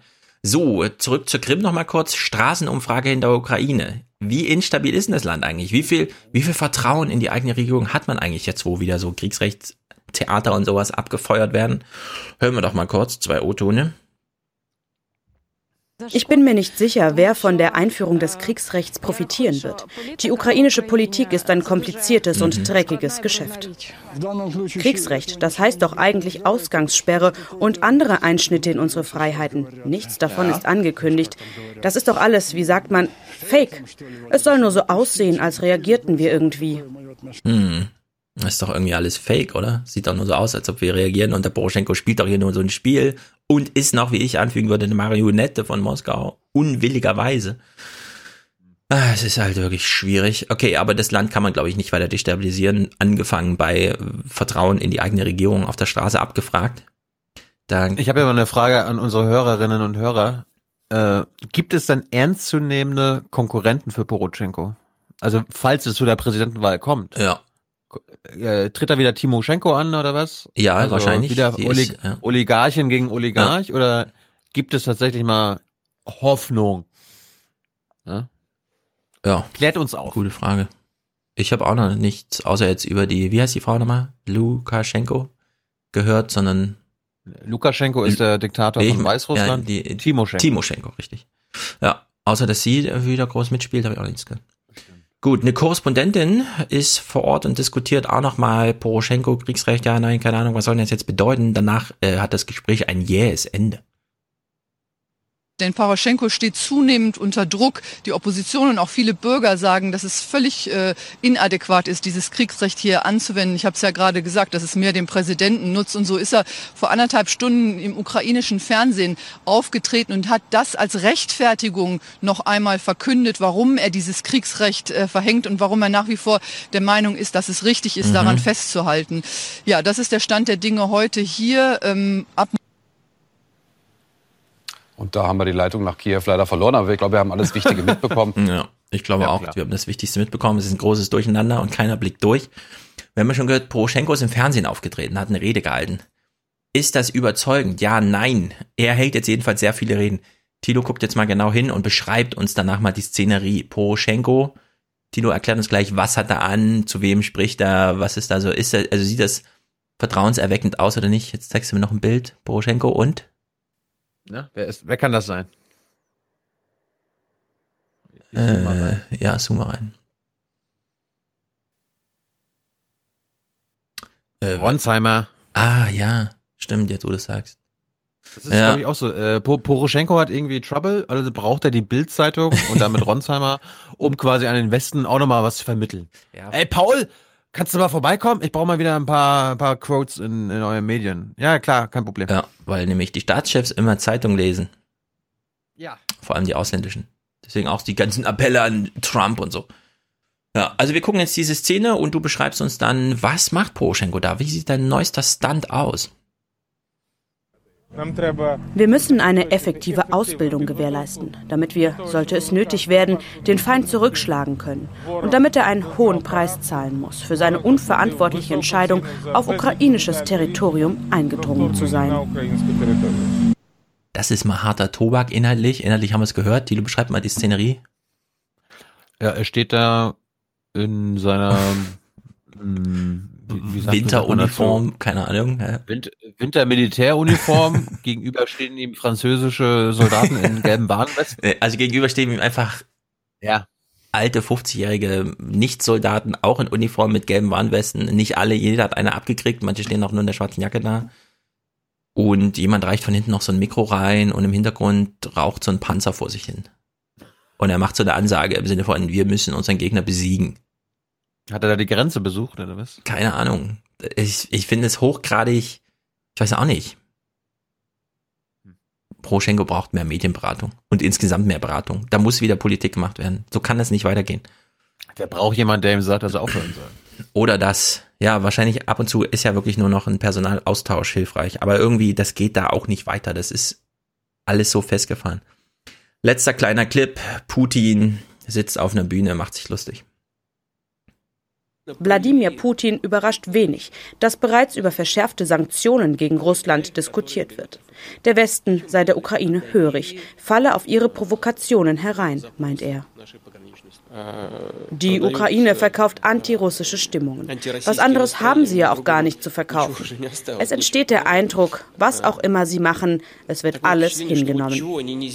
Hätten sie Lust, ein Baby zu frühstücken, bekämen sie eben ein Baby serviert. Если они потребуют сегодня младенцев на завтрак, им, наверное, подадут и младенцев. Ja, und man denkt sich nur, whatever, ja. Was ist das bitte für ein Konflikt? Tischen die uns das gerade auf, als das ist über die öffentliche Meinung gespielt und so ist es halt, oder was? Das kann ja nicht wahr sein. Da muss einfach mehr IQ rein, das geht so nicht weiter. Ich, ich versuche mir ja Putin als Podcaster vorzustellen, wie er da in seinem Sitz sitzt. Äh, ja, was wollt ihr denn eigentlich? Ja? Also, ja. Viel Spaß hier im russischen Podcast-Landschaft, ja, aber äh, ich verstehe das auch nicht. Vor allem, wie ist denn das, ja. wie ist denn das immer? Er hat so laufende Einladung zu irgendwelchen Konferenzen. Und wenn er mal eine Botschaft hat, sagt er einfach spontan zu und dann räumen die ihm in der Mitte so den Sessel frei und dann sitzt er so da Nö. und weiß so, das wird heute gesendet, oder? Ich glaube, ich, ich glaub, wenn er dann da zu Gast ist, dann kommt die Frage, können wir irgendwann nochmal eine aktuelle Frage stellen? Und dann sagt er entweder ja oder nein. Ja, also ich finde Weil er gerade Ukraine war. Ja. Ja. Ich finde es alles, ich finde, äh, dazu braucht man auch wirklich weiß ich nicht, einen anderen Journalismus, der so diese, es sind so viele Bücher geschrieben worden über Spieltheorie, wie das funktioniert. Die ganze Griechenland-Krise wurde ja so, ja, dieses ganze Schirmacher-Zeug und so. Und das, das muss doch irgendwann mal die Redaktion auch aufrühren, dass man diese Bücher liest auf der einen Seite und dann bespricht man sie und sagt so, ja, so funktioniert Politik und dann am nächsten Tag macht man wieder Tagesgeschäft, liest Agenturmeldung ja. und geht das irgendwie ja. durch und sagt dann, ja, ich habe auch ja, keine Ahnung, jetzt bricht die Leitung leider ab und aber das bemängeln wir doch seit vier Jahren hier im Podcast. Ja, aber ich also finde, äh, bei, den, bei den Nachrichten ja, bei den Nachrichten ja auch ARD und ZDF. Die haben die geilsten Dokumentationen, die sie zeigen, ja. aber lernen dann daraus nichts. Ja, es wird da einfach keine Transferleistung aus den eigenen Arbeiten, die man macht. Ja. Stefan Dittchen auch, ne? Bespricht ein politisches Buch nach dem anderen und dann, oh, der März hat gesagt. Null ja. Reflexion plötzlich wieder, ja. Also nicht immer, manchmal ist auch echt gut, vor allem in den Politik-Podcast-Sachen, aber die üblicherweise drei Minuten Berichterstattung, die da abläuft beim Deutschlandfunk zur Politik, da ist wirklich zum Haare raufen manchmal. Na gut. Detjen ist, ist ja der schlimmste BBK-Vorstand. Findest du? Äh, weiß ich nicht. Ich kenne ihn als BBK. Ich, ich krieg nur seine äh, Arbeiten so mit und ich find's immer gut, wenn er da nochmal auch mit so juristisch sicherem Wortschatz einfach mal ein paar Sachen kommentiert. Aber Don't worry, be happy. Ja. Wie es hinter den Kulissen ist, weiß ich nicht. Bevor wir auf die DNA-Kinder gucken, machen wir kurz Weihnachtsmarkt, weil das ist ja auch ein bisschen lustig. Weihnachtsmärkte müssen jetzt besonders geschützt werden, ne? Oh, ja. Seit vor zwei Jahren. Error, Error, Error. Genau, Error. der Breitscheidplatz angegriffen wurde, von wo wir heute wissen, ja, ja, der hat den Chauffeur beim Verfassungsschutz oder was und jetzt hat er auch noch einen Mitwisser gehabt und die Waffe ist übrigens genau das gleiche Form, äh, Format wie äh, das, was der NSU da benutzt hat und so weiter und so fort, ne? Das. Empörend. Ja das ganze Zeug mal ausgeblendet, weil das dauert wahrscheinlich noch fünf Jahre, bis wir dann da mal mehr erfahren. Es steht dann wieder in irgendwelchen Büchern und findet nirgendwo Anklang, außer in Kurzrezension. Wir hören mal kurz zum Weihnachtsmarkt in, Berlin, also genau den Breitscheidplatz Weihnachtsmarkt in Berlin vor der Gedächtniskirche. 38 Sekunden. Achtet mal ein bisschen auch auf das, ich will nicht sagen Bullshit-Bingo, aber auf das Bingo, was hier abgefeuert wird, ja. Antiterroristischer Schutzwall zum Beispiel. Polizeimunition, ja. Es wird, es wird jetzt, ich bereite euch mal vor. Sie sagen echt antiterroristischer Antiterroristischer Schutzwall. Ist für Berlin natürlich besonders gut. Dann achtet mal darauf, ähm, verglichen mit Polizeimunition, wie viel Power hatte der Einschlag des Trucks damals von Anis Amri? Das erfahren wir gleich. Und dann vergleicht nochmal, werden ähm, deutsche Weihnachtsmärkte jetzt besser abgeschirmt als amerikanische Militärcamps oder nicht? Ja, und nochmal der Hinweis, es sind nur 38 Sekunden. Wie ein antiterroristischer Schutzwall zieht sich das Bollwerk am geschundenen Breitscheidplatz entlang. Auf der ganzen Welt hat sich Christian Schneider nach internationalen Standards umgeschaut. Der Experte für Gefahrenabwehr weiß, diesen Ort schützt nicht irgendwelcher Beton vor einem LKW als Angriffswaffe. Sondern deutscher Beton. Wir haben die Tatsache, dass wir sehr große Angriffswege, lange Angriffswege haben. Das heißt, jemand könnte über lange Strecken hohe Geschwindigkeit aufbauen der Attentäter hatte die Energie von ungefähr 20.000 Schuss Polizeimunition. Mhm. Eine Energie, die Stahlgitterkörbe mit Sandsäcken gefüllt aufnehmen könnten. So oh. werden auch amerikanische Militärcamps gesichert. Ja, Ich frage mich so ein bisschen, wir machen es ja immer lustig über Saarland-Vergleiche, ne? Wie viel Aber, äh, Fußballfelder sind da in Saarland? Aber Leute, Das, das ist ja geil. Wie- Der Berliner Weihnachtsmarkt wird wie ein, Mili äh, ein amerikanisches Militärcamp gesichert. ja. Fliegen dann auch noch Drohnen drüber, also Kampfdrohnen. Ja, die fehlen im Grunde noch, ne? Also das zum einen. Es wird jetzt der Vergleich mit amerikanischen Militärcamps irgendwo in der Wüste gemacht. Ja, wo, wo, wo, wo sind die beiden Worte? I have two words for you predator drones. Ja, aber jetzt mal ernsthaft. Wen interessiert, aus welchen Gründen, warum fliegt das in der Redaktion nicht wieder raus, dass Anis Amris Aufschlag vergleichbar ist mit 38.000 Schuss Polizeimunition? Was ist denn das für, für eine Information? Jetzt äh, kurze Frage, weil Amri war ja letzte Woche auch Thema. Mhm. Ich habe es ja auch in der Tagesschau kurz kurz weggemeldet gehört. Hat denn das Heute-Journal erst über die neuesten Erkenntnisse über Amri berichtet und dann nochmal nachgeschoben? Naja, hier Weihnachtsmarkt. Nee, der Weihnachtsmarkt ist ein ganz eigenes Thema gewesen, dass die? Waffe ähm, formgleich mit der NSU-Dings ist. Äh, das ist eine Kurzmeldung gewesen. So, wenn ich mich jetzt nicht täusche. War jedenfalls kein großes Ding. Ich bin, ich bin mir sicher, Kleber plant da für nächste Woche jetzt mal eine, eine ganze Themenwoche. Wäre im Grunde angemessen, ne? Man müsste jetzt wirklich mal ein paar Sachen zusammenkehren, aber naja, der Bericht hört ja nicht auf nach 38 Sekunden hier, deswegen gucken wir noch ein bisschen weiter. Es geht jetzt um Barrieren, an die wir uns gewöhnt haben und was sie so kosten und so weiter. Seit dem Terroranschlag an der Gedächtniskirche haben wir uns an Barrieren gewöhnt. Aber dieses Projekt soll einen in Deutschland bislang einzigartigen Schutz bieten. Sterne auf Stahlgittern. Rund 2,5 Millionen Euro hat sich der Berliner Senat alle Absperrmaßnahmen kosten lassen. Wir haben vier verschiedene äh, Schutzmaßnahmen auf dem Platz. Das geht los mit den Abweisungs- oder Abweisermaßnahmen. Das sind diese Betonschutzwände, die stärksten Betonschutzwände, die man mobil bekommen kann. Dann haben wir eingesetzt Terrablocks. Dann haben wir gefüllte Betonsockel und damit die Menschen auch flüchten können, haben wir hier diese Truckblocks, die die leistungsfähigste Barriere sind. Ich habe mal eine Frage an dich. Ja? Ja.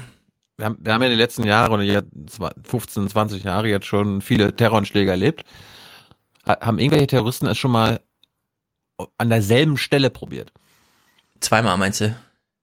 Nee, also habe ich, ich frage mich auch ehrlich gesagt, also die, der O-Ton, den wir gerade gehört haben, das ist ein Hobbyist, der hat einen Verein gegründet gegen Terroranschläge.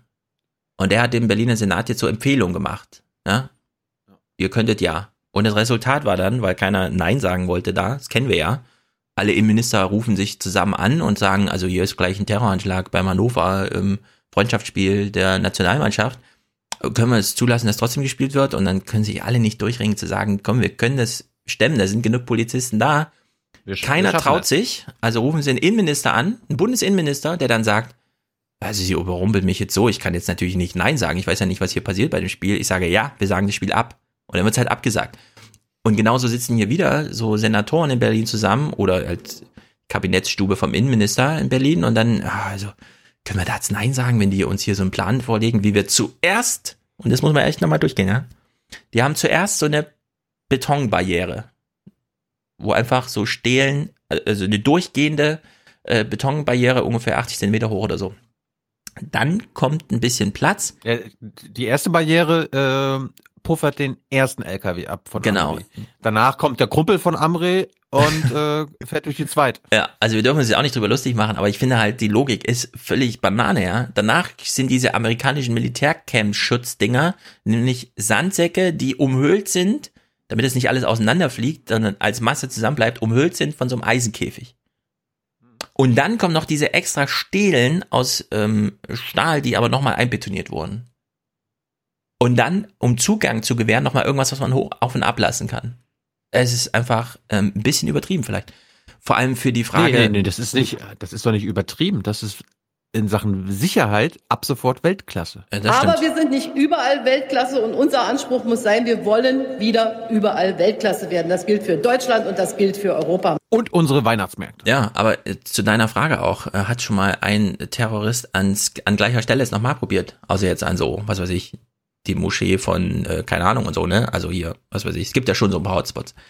Aber der, die Berliner Weihnachtsmärkte, es gibt so viele und auch beim Breitscheidplatz. Selbst wenn man jetzt sagt, okay, irgendwo gibt's eine Zelle, die bereitet einen Terroranschlag vor am Breitscheidplatz, haben die nur die Möglichkeit, mit einem LKW lange Angriffswege Ja. abzufahren oder hätten die vielleicht auch noch andere Ideen, wenn die sehen, wie das da ist, ja? Also muss man ja auch mal vor, die kommen, die, die kommen mit dem Fahrrad. Ja. Ja, und ja, also es ist, es, ich finde es einfach, das ist so, dann lieber, dann doch lieber sagen, hier kein Weihnachtsmarkt mehr. Das sind Gedenkstätte. Ja, hier geht's mal richtig besinnlich zu, kein Kommerz. Keine Ahnung. Wir hören jetzt nochmal diesen Experten, ja, von diesem Verein gegen terroristische und so weiter und so fort. Er hat die Initiative Breitscheidplatz gegründet und an dem Pilotprojekt zur Abwehr von Angriffen mit Fahrzeugen mitgearbeitet. Wir analysieren, was passieren kann, dann planen wir eine Abwehr und überprüfen, ob das, was wir geplant haben, auch wirklich funktionieren kann.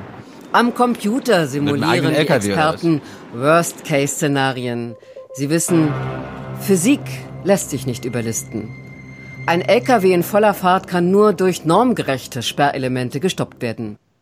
Ja, also ich finde, ich will jetzt nicht sagen, irgendwer hat die Kontrolle über sein Leben verloren, denn das war da schlimm. Ich weiß auch, da gibt's Angehörige, über drei Ecken ist man betroffen, versucht irgendwas zu machen, kümmert sich also, ja. Aber, und ich bleib dabei, es ist ein Hobby. Dein Hobby kann nicht daraus bestehen, dich hinzusetzen in der Gruppe und zu überlegen, wie könnte denn Terror aussehen, ja. Also wirklich einen Terrorangriff zu planen, auch mit der Absicht, dass du den, den du dir ausgedacht hast, dann abwehren willst. Das ist einfach Banane. Das geht so nicht. Da muss man auch irgendwie anders einschreiten, als dass der Senat dann einfach sagt, ja, gerne, machen wir sofort hier zweieinhalb Millionen, sicher mal den Breitscheidplatz ab. In Senator Berlin fehlen jedenfalls die Worte, deswegen hat er nur noch die Standardfloskel parat. Hundertprozentige Sicherheit gibt es nicht. Aber den Schutz zu optimieren ist erforderlich und das tun wir auf den zentralen Plätzen Berlins. Ja, und was ich dann richtig verantwortungslos finde, ist, wenn Journalisten nochmal rumrennen und O-Töne von Leuten, die dort auf dem Breitscheidplatz arbeiten oder auf anderen Berliner ähm, Weihnachtsmärkten, ja, Fühlen Sie sich sicher? Fühlen Sie ja sich sicher? O-Töne zum Terror. Und was sagen die Passanten? Es ist vielleicht für den ersten Eindruck ein gutes Gefühl, aber letztlich kann es keine große Sicherheit deshalb geben. Ich fühle mich insofern auch sicherer, weil ich weiß, es wird äh, drüber nachgedacht und äh, es wird was getan. Weihnachten hinter Mauern. Das Bollwerk am Breitscheidplatz vermittelt vielen Besuchern nur eine gefühlte Sicherheit. Ja. Weihnachten hinter Mauern, Berlin ist wieder da, wo sie schon in den 80ern waren. Ja. Also ich finde, hier muss man irgendwie einen Zugang finden zu diesem Thema, ohne dass man ausschließlich sagt, ja, der Terror ist schlimm und mit allem, was ihr jetzt sagt, habt ihr recht, weil ihr findet den auch schlimm. Und das medial so zu machen für alle anderen in Deutschland auch noch, nicht gut. Ja. Dann lieber so wie Merkel hingehen, mittrauern, versprechen, ein Jahr später wiederzukommen, nochmal hingehen, nochmal das Gespräch suchen, zack, aber nicht hier. Mauern sind keine Lösung. Äh. Anderes Depri-Thema, Plastik. Christian Sievers hatte Dienst und er wollte von seinen Leuten mal, ey, kommt hier, grünes Studio und so, wir können hier alles machen, also macht mir mal bitte alles. Ich möchte was zum Plastik erklären. Also erklärt das uns auch. Und ich finde, gelungen. Aus seinem Plastikstudio. Aus seinem Plastikstudio. Genau. Wir, wir lernen jetzt etwas über synthetisches Zeug. Aber es ist, ich finde es ganz gut. Schauen wir uns mal die neuesten Zahlen für Europa an. Jedes Jahr werden hier um die 60 Millionen Tonnen Kunststoff produziert. Etwas über 27 Millionen Tonnen kommen jedes Jahr als Plastikmüll wieder zurück. Diese Ausmaße sind schwer zu fassen und werden erst auf eine Person heruntergerechnet wirklich klar. Da kommen im Schnitt etwa 50 Kilogramm zusammen, knapp zwei Kubikmeter Plastikmüll für jeden einzelnen Europäer. Klassisch recycelt wird davon gerade mal ein Drittel. Das meiste wird verbrannt. Und dann gibt's natürlich noch all das Plastik, das gar nicht erst eingesammelt wird, sondern zum Beispiel im Meer schwimmt. Das kann so nicht weitergehen. Das kann so nicht weitergehen. Wir müssen das Plastik, das im Meer schwimmt, mit Öl überschütten, Mhm. um es dann abzubrennen. Aber wenn schon abfackeln, dann noch erst einsammeln, dann kannst du die Wärme noch nutzen, sonst wird die Ozeane ja noch wärmer, wenn du die mit Feuer überziehst. Ja, dann, dann verklagen wir sie ja. Auf der anderen Seite, Wagen. Stell dir mal das Foto von der ISS oben vor, was sie filmen von dem Plastik, das unten brennt. So halb so groß wie Australien brennt der Ozean wegen Plastik. Naja. Können wir Alex Gerst nicht mal in den Podcast holen? Ich meine, wenn der zu Klaus Kleber kommt. Ja, und zur Sendung mit der Maus. Frag ihn doch mal an, schick ihm doch mal eine E-Mail. Ja, ich, ich frage ihn. So, warum hat Christian Sievers Moin, das aufgegriffen? Alex. Wo bist du gerade? Ja. Also Christian Sievers hat das Thema aufgegriffen. So, wir schalten jetzt äh, ins All. Hoffentlich kommen die Strahlen wenn, an. Wenn wir das hinbekommen würden. ja. Ich kenne ich kenn ein paar Leute, die wissen, wie man das schafft. Mal schauen. Mhm. Na dann, Ein jetzt Pro sind wir alle Projekt, gespannt. Projekt für 2019. Ja, mach mal ein Projekt draus. Horst Seehofer und Alex Gerst. Ja. Also, warum greift Christian Sievers dieses Thema auf? Na klar, weil die Politik eine Idee hat und ähm, Nein. Das ist Nein, die, das Heute-Journal macht ein Thema, wenn die Regierung was thematisiert. Ja, leider mussten sie wieder ewig warten. Aber dann haben sie es zumindest gut visualisiert. Nur, wir haben, wir, also wir kritisieren das ja immer, ne, dass sie im Grunde Themen erst aufgreifen, wenn spruchreif von der Regierung ein Vorschlag da ist. Deswegen äh, würde ich sagen, wir müssen jetzt besonders darauf achten, ist es denn überhaupt eine gute Idee? Oder müsste der Journalismus dann nicht sozusagen, ah, ihr habt das Thema aufgegriffen, aber wie ihr aufgegriffen habt, ist scheiße. Mal gucken, ob die so kritisch sind, wie wir es einfordern oder nicht. Wir hören den Fünf-Punkte-Plan der Umweltministerin. Wir wissen, sie ist von der SPD. Es könnte also noch eine kleine SPD-Kritik abfallen hier. Master, Masterplan? Ist das ein Masterplan? Äh, mein Masterplan ist fertig. Ja, fünf Punkte Masterplan. Da reichen wahrscheinlich fünf Punkte gegens Plastik. Die sind ein einfacherer Gegner als die 63 Punkte gegen Migranten. Ja, also wir hören mal die fünf Punkte der Umweltministerin. Die Kernpunkte sind überflüssige Produkte vermeiden, Mhm. Verpackungen umweltfreundlicher gestalten, Recycling stärken, Vermeidung Toll. von Kunststoffen in Bioabfällen und Ah. internationales Engagement gegen Meeresmüll. Ja. Kalendersprüche. Genau. Wo, wo, wo ist denn hier bitte mein ähm, Plastik teurer machen, Das sind Gewinne fünf abschöpfen? Punkte Kalendersprüche. Ja. Das ist im Grunde die Aufforderung an Thilo, einfach mal eine Cola weniger zu trinken oder so, ja. Aber was ist denn das für ein Scheiß? Das ist doch keine Politik. Oder ein hohes C. Es ist jedenfalls, sowas finde ich richtig scheiße, ja. Dass einfach, ja, ja, also wir wollen jetzt mal die überflüssige Produkte vermeiden. Geilster Punkt überhaupt, ja. Wir wollen mal über, wir schmeißen ein Drittel unseres Essens weg. Aber wollen wir jetzt mal, wollen wir jetzt mal langsamer anfangen, es zu vermeiden. Okay. Gut, also die Ideen sind ähm, Kalendersprüche, alle toll, wir können dem gar nicht widersprechen, aber es fehlt eben was, ja. Was ist mit Preisgestaltung? Was ist mit Abschöpfung von Gewinn? Und so weiter und so fort. Aber wozu neue Ideen? Wir hören mal den O-Ton der Ministerin. Wir haben schon ein Recycling-System, wir haben ein System, mit dem der Abfall in Deutschland eingesammelt wird und da können wir noch besser werden.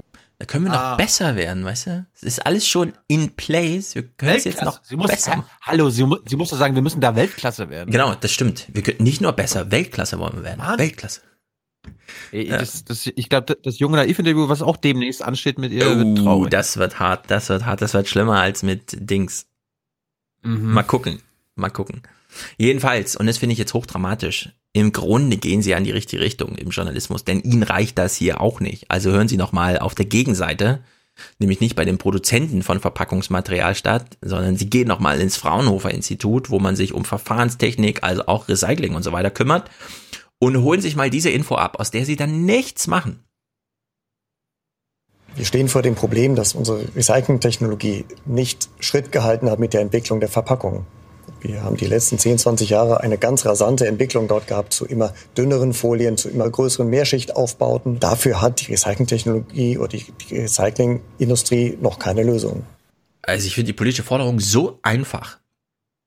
Wie kommt man denn dazu zu sagen, ja, also die Verpackungsindustrie, die enteilt der Recyclingindustrie? Wieso gibt es überhaupt Verpackungen entkoppelt von ihrem Recycling, wenn das so ein großes Problem ist? Wieso muss nicht jeder, der eine Verpackung herstellt, gleich das Recycling mitliefern? So wie jeder, der ein Smartphone herstellt, haben wir ja das letzte gelernt von Samuel, dann einfach sagt, ja, und wenn es nicht mehr brauchst, bringst es zurück, wir bauen es für dich auseinander. Ja, wir schmeißen nicht alles in einen Topf und rühren dann das Gold mit dem Plastik zusammen, sodass niemand mehr was damit anfangen kann, sondern wir lösen zumindest mal die Schrauben vorher und haben dann nur das Plastik einzeln. Warum ist das nicht bei einer Wurstverpackung genauso? Nee, die können jetzt eine dünnere Wurstverpackung, die noch durchsichtiger ist, machen und ein bisschen hitzebeständiger. Leider kann man es dafür nicht mehr recyceln. Warum ist dieses leider nicht mehr recyceln nicht mit eingepreist in dieses Jahr? Ist zwar auch dünner und so weiter, aber nee, da muss sie halt dicker bleiben so lange, bis das Recycling geklärt ist. Das verstehe ich einfach nicht. Ich will das jetzt nicht bewerten. Ich will hier ein Vorsorgeprinzip. Ich will das im Grunde wie bei äh, Arzneimitteln. Muss vorher klar sein, wie das, wie das wirkt, was man dann machen kann, wenn mal was passiert und so. Dass es immer noch Verpackungen gibt, also dass alle Verpackungen immer noch einfach hergestellt werden können.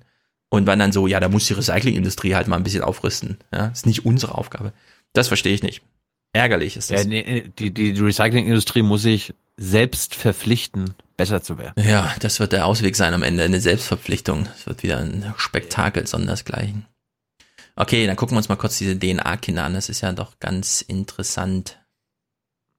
Also es gibt jetzt ähm, HIV-resistente Kinder in, in China. Angeblich. Eine Zwillingsgeburt in China sorgt weltweit für Aufregung. Denn ein chinesischer Wissenschaftler behauptet, es seien die ersten Babys mit gezielt manipulierten Genen. Er habe die DNA der Mädchen so verändert, dass sie vor einer HIV-Infektion geschützt seien. Eine unabhängige Bestätigung dafür gibt es bislang nicht. Wissenschaftler in aller Welt meldeten Zweifel an. Es wäre ein umstrittener Durchbruch. Kritik gibt es vor allem wegen ethischer Fragen. Ja, ich hätte mir mehr als eine Kurzmeldung gewünscht, weil erstens wird hier in unseren Genpool eingegriffen oder wird diesen Kindern jetzt verboten, sich fortzupflanzen. Habe ich jedenfalls nichts von gehört. Und dann ist ja auch die Frage, ähm, ich habe bisher immer nur gehört, dass dieses CRISP-Zeug so einfach sein soll, dass es quasi jeder zu Hause machen kann. Warum sollte, also warum sollte man da jetzt dran zweifeln, wenn der einfach sagt, ja, ich habe das jetzt als erster gemacht und so. Hier gibt's noch einen O-Ton von dem Forscher selbst der ihn natürlich irgendwie freisprechen soll, er hat dann trotzdem so eine Art Berufsverbot gekriegt. Als, ja, ich wollte gerade sagen, als er noch im Amt war. Ja. Genau, er hatte diese Stelle hier noch.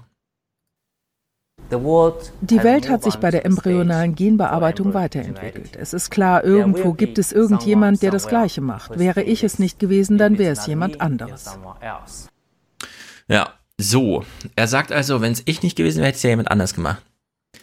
Zum Glück, finde ich, redet er überhaupt noch auf Englisch, ja? Es ist ja auch keine Selbstverständlichkeit, dass die Chinesen, die könnten ja auch einfach sagen, pff, was interessiert's die Welt? Also ich habe hier ein Interesse, also mache ich einfach mal ein chinesisches Video, was dann keiner versteht.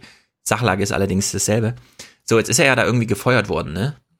Ich frage mich so ein bisschen, ja. ist das für Preis ihn... muss er zurückgeben und... Ja, aber was sind eigentlich seine Berufsaussichten jetzt? Stell dir mal vor, du bist ein Milliardär. Gibt wahrscheinlich, gibt wahrscheinlich, gibt wahrscheinlich irgendein Land auf der Welt, wo das noch legal ist, was er da ja oder angeblich gemacht hat. Irgendwelche Organisationen. Und es gibt ja und irgendwelche Milliardäre auch. Ja. ja. die sich gar nicht kümmern um öffentliche Meinung, sondern die einfach mal so eine Therapie oder sowas brauchen. Er hat jetzt gezeigt, geht. ja. Wird das jetzt beobachtet, was er so weiter macht, wie seine Biografie weitergeht oder? Also das finde ich doch irgendwie. Wir, wir landen so langsam in so einer James Bond Realität, glaube ich. Ich habe jedenfalls ein bisschen Sorge davor, dass er hier einfach nur so ein großes Bewerbungsvideo abgegeben hat, als er meinte, ich habe das jetzt gemacht und feuert mich gern. Äh, es ist ja kritisch, finde ich. Naja. Mm, mm, mm. Willst du noch eine schlechte Nachricht hören? Hast du diesen, äh, hast du diesen Bentley-Verkaufstyp gehört? Nein. So, du hast jetzt kein Video, aber du hörst, ich sag's dir, Wolfgang Dürheimer, das ist der ähm, CEO von Bentley Motors. Also teure Autos und so, ne?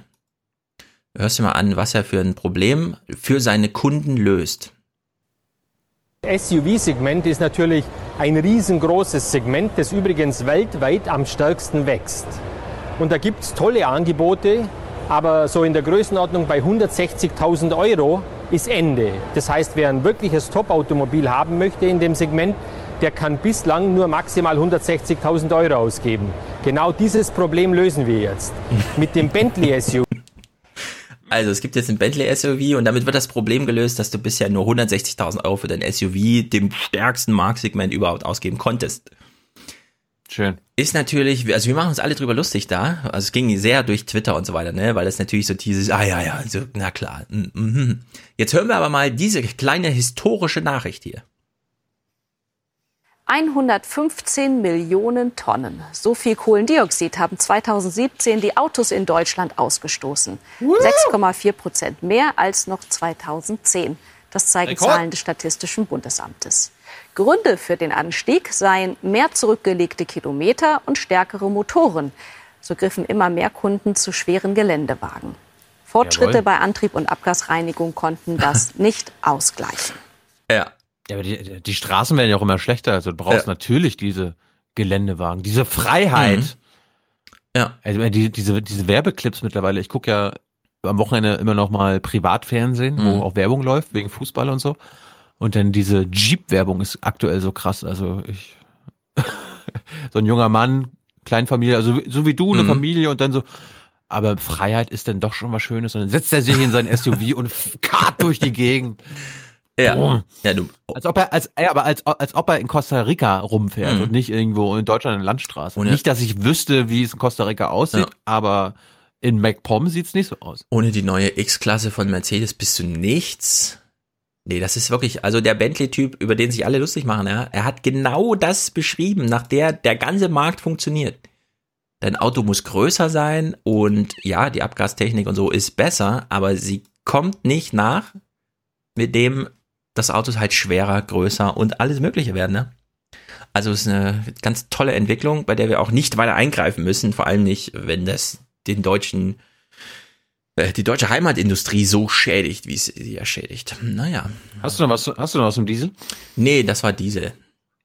Dann habe ich noch was. Mhm. Hessenschau. Mhm. Äh, in Hessen bewegt sich was. Ja. Äh, genau gesagt in Wiesbaden. Da gibt es ja einen grünen Umweltdezernenten und du denkst, grün, das hört sich radikal an. Wir wissen ja hier, ne? Hier brauchen wir Radikalität. Jetzt pass mal auf, pass mal auf, wie radikal diese Grünen Wiesbaden sind, um zu verhindern, dass es zu Fahrverboten in Wiesbaden kommt. Unfassbar, halt dich fest. Ab heute steigen die Preise fürs Parken und zwar um 25 Prozent. Bisher kostet eine Stunde an der Parkuhr 2 Euro, jetzt 2,50 Euro. Das soll den Autofahrer abschrecken. So dass es nicht mehr so Vom Parken abschrecken, dann fahren die ja noch mehr. attraktiv ist, im öffentlichen Raum zu parken und der Lenk die Lenkungswirkung ist damit verbunden, in Parkhäuser zu fahren oder ein anderes Verkehrsmittel zu wählen. Zum Beispiel den Bus. Zusätzliche Busspuren sollen an insgesamt sechs Stellen in der Innenstadt das Umsteigen auf den Bus attraktiver machen. Ja, erstens mal der Bus ist schneller durch, das heißt weniger Emissionen.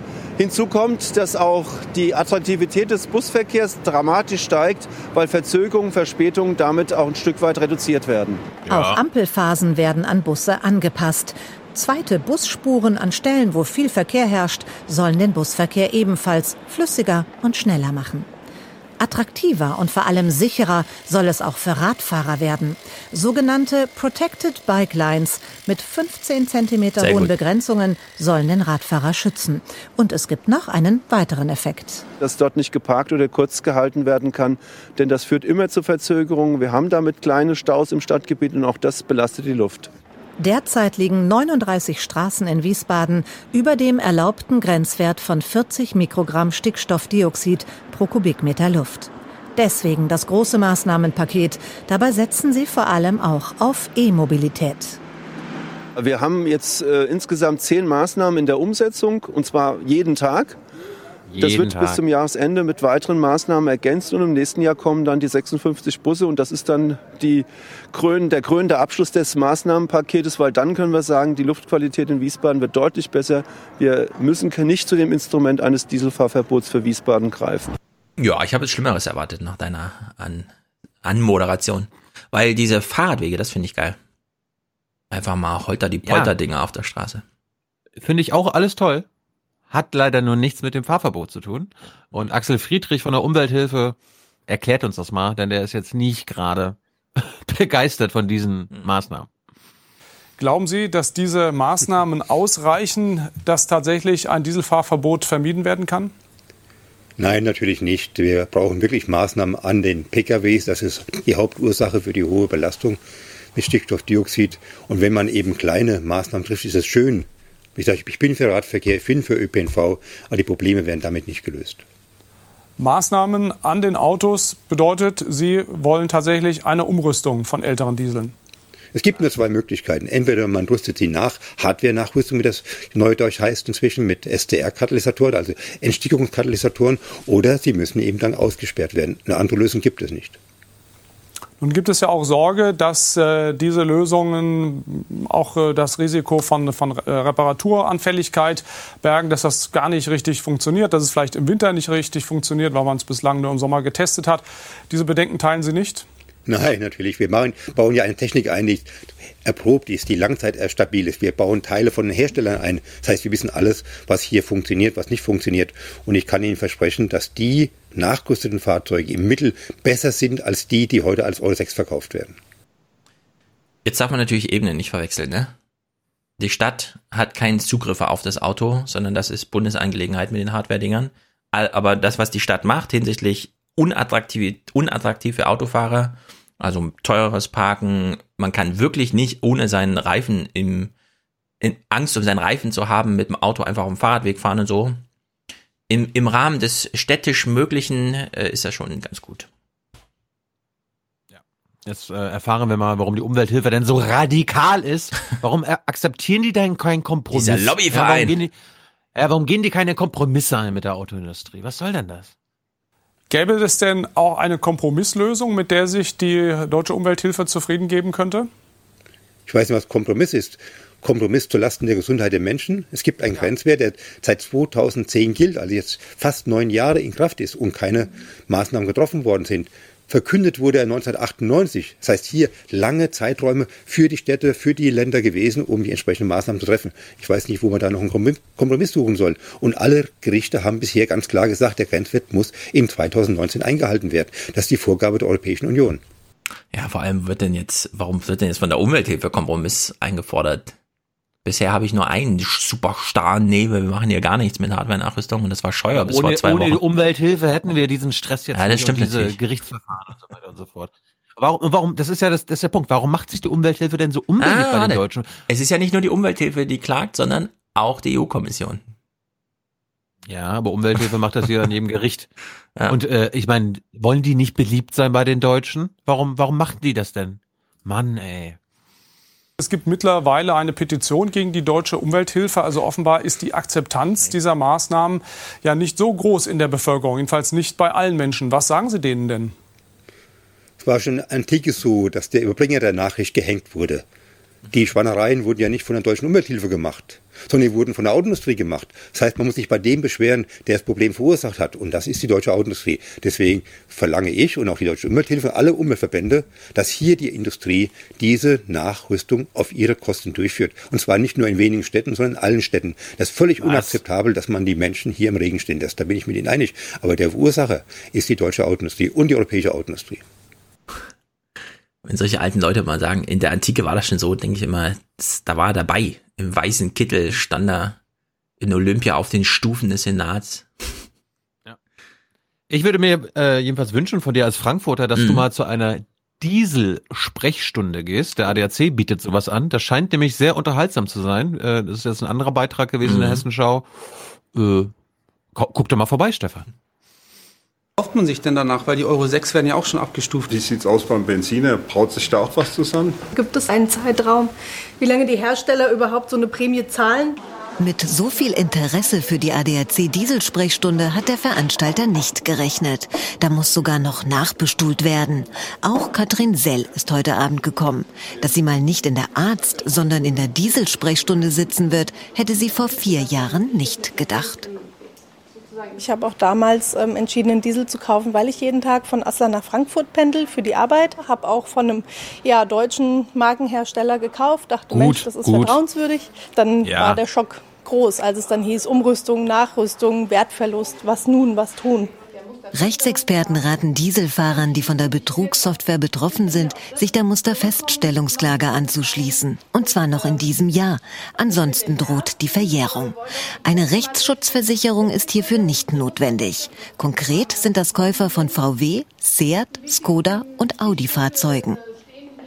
Die Hersteller, bei denen das eben nicht der Fall ist oder es nicht nachgewiesen ist, da können sie das Fahrzeug auch nicht zurückgeben. Da haben sie halt wirklich ein Problem. Hier könnte in einigen Fällen der sogenannte Pech Widerrufsjoker greifen. Interessant ist das für Joker, Autobesitzer Joker. mit Leasing- oder Finanzierungsverträgen. In den Finanzierungsverträgen sind Klauseln enthalten, die Uh. nicht rechtswirksam sind. Und dann haben Sie, unabhängig von der Frage, ob Sie jetzt einen Schummelsoftware-Diesel haben oder nicht, eine ganz gute Chance, ähm, da doch noch eine Rückabwicklung des Kaufvertrages zu erreichen. Das ist natürlich jetzt besonders knifflig, ne? Ja. Erinner dich an unser Gespräch mit Basti, dem Ehrenmann, der sein Auto Cash gezahlt hat, doppelt Mhm. gearscht. Yep. Ui, ui, ui, ui, ui. Hm. Also, man muss nochmal sagen, äh, die haben hier nicht ein Problem oder so, die Bürger, sondern die wurden betrogen. Dass das überhaupt jetzt verjährt. Gut, so langsam bin ich ja froh darüber, dass, dass es der ähm, Regierungsindustrie in Sachen Hashtag Auto nicht noch gelungen ist, äh, die Feststellungsklage erst ab 1. Januar 2019 äh, gültiges Gesetz sein zu lassen, ja. Muss man ja echt, äh, ist irgendwie ein Fehler passiert oder so. Die sind halt ihrer Verantwortung nachgekommen. Das heißt, bei BMW 6.000 Euro, bei VW 4.000 bis 8.000 Euro, im Durchschnitt 5.000 Euro, bei Daimler 5.000 Euro. Ja, und das ist die Verantwortung der Autohersteller. Das war's jedenfalls zum Thema. Es gibt den sauberen Diesel. Hm. Ja? Ja, Klima. Sind die Klimaziele eigentlich noch zu erreichen oder nicht? Fünf Tage vor der UNO-Klimakonferenz hat das UN-Umweltprogramm beunruhigende Zahlen präsentiert. Um das sogenannte 2-Grad-Ziel zu erreichen, müsse die internationale Gemeinschaft ihre Anstrengungen beim Klimaschutz verdreifachen, für das 1,5-Grad-Ziel sogar verfünffachen.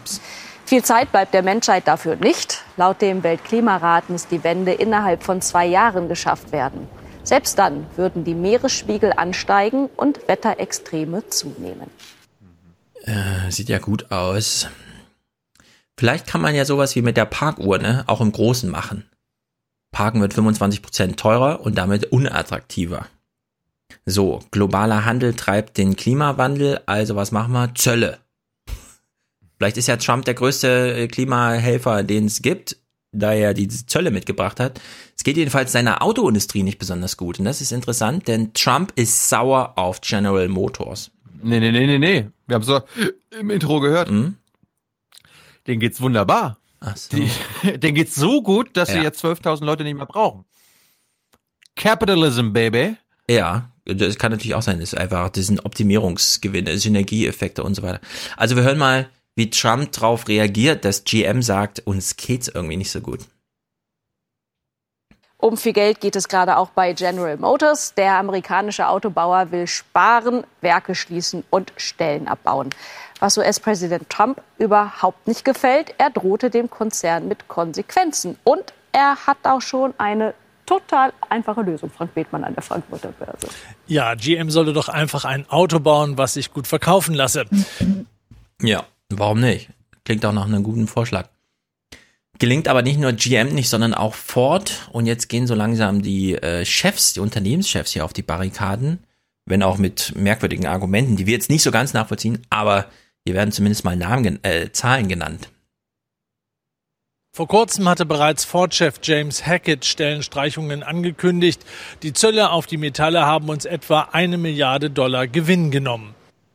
Ja, eine Milliarde Dollar Gewinn bei Ford abgeschöpft durch Zölle sind jetzt also so gesehen irgendwo anders in Staatshand oder so. Könnte man also auch im Grunde politisch nutzbar machen, dieses Geld.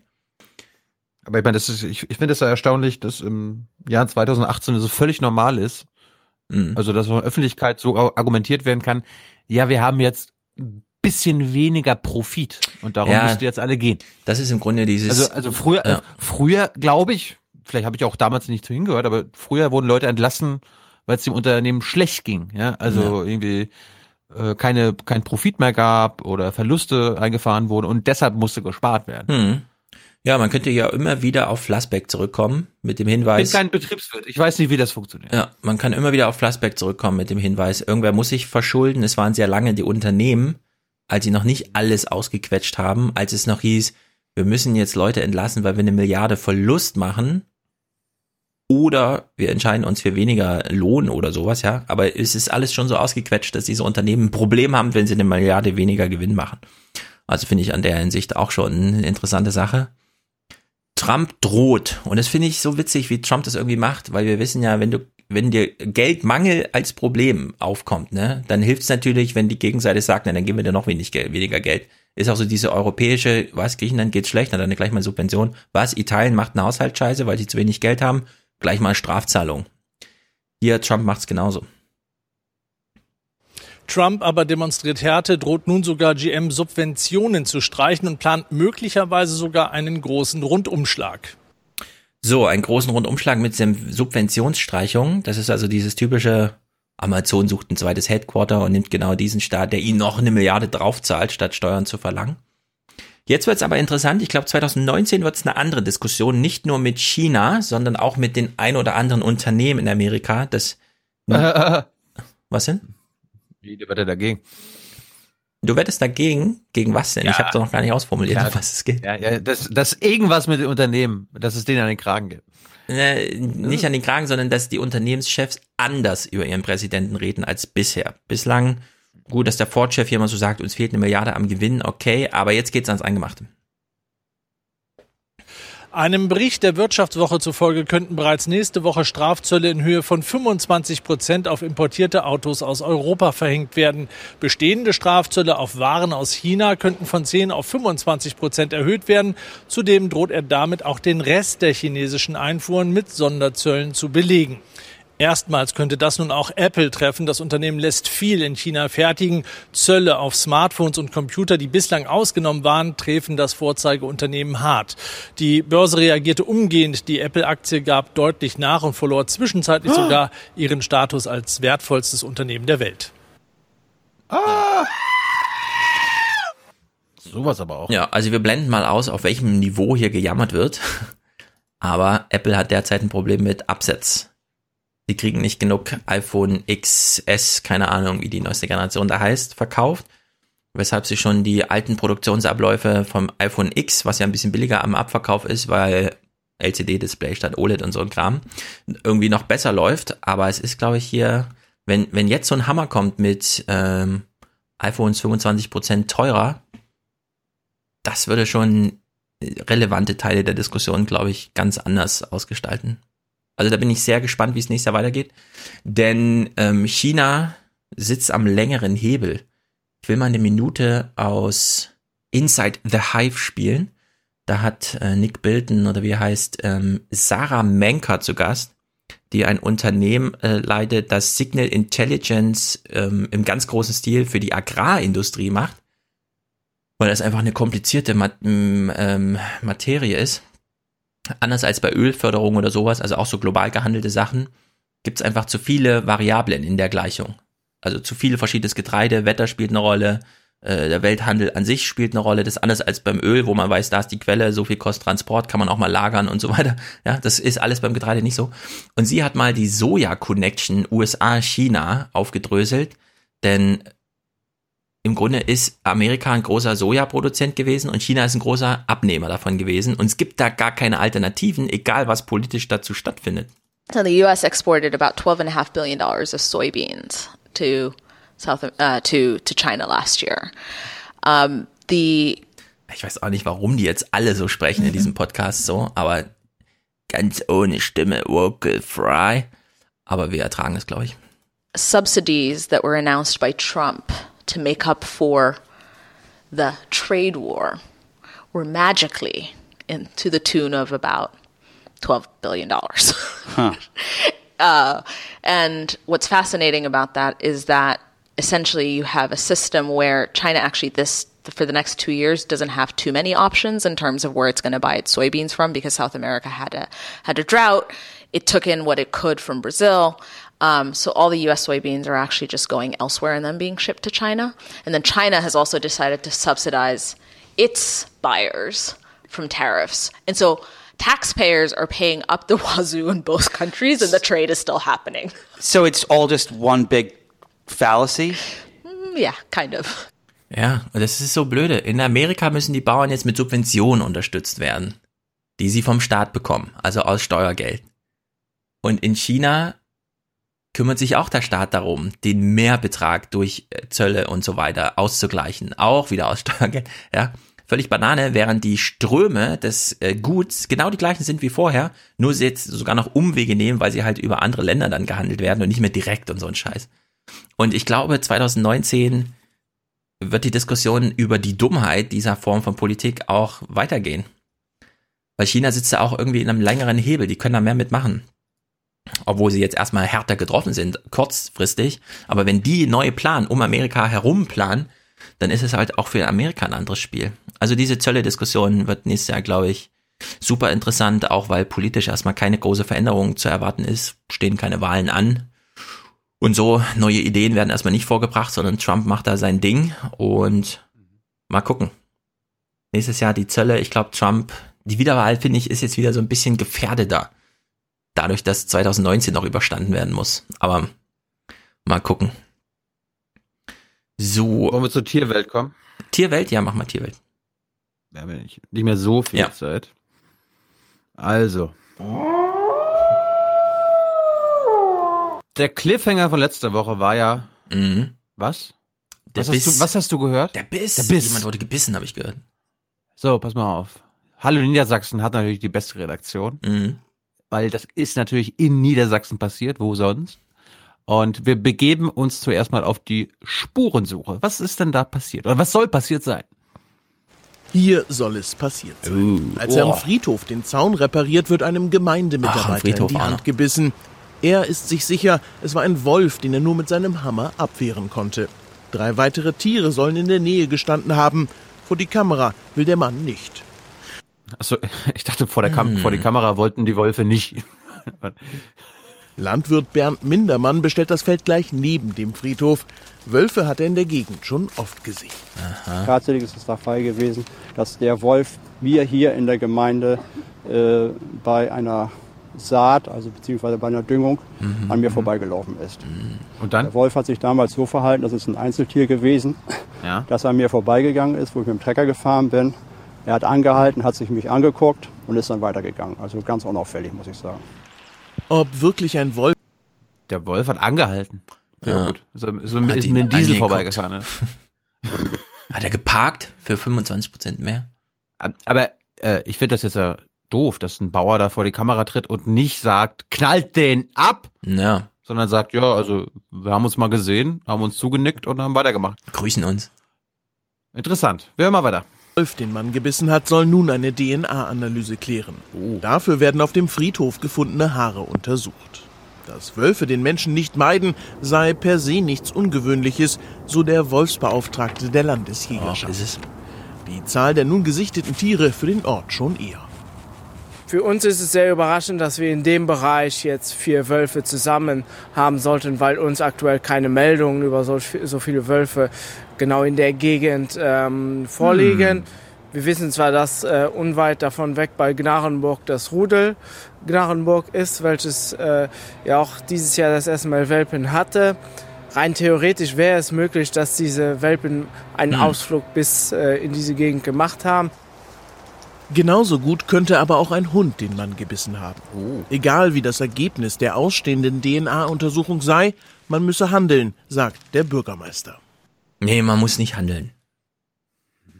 Die haben alle Lind Kommentar nicht gehört.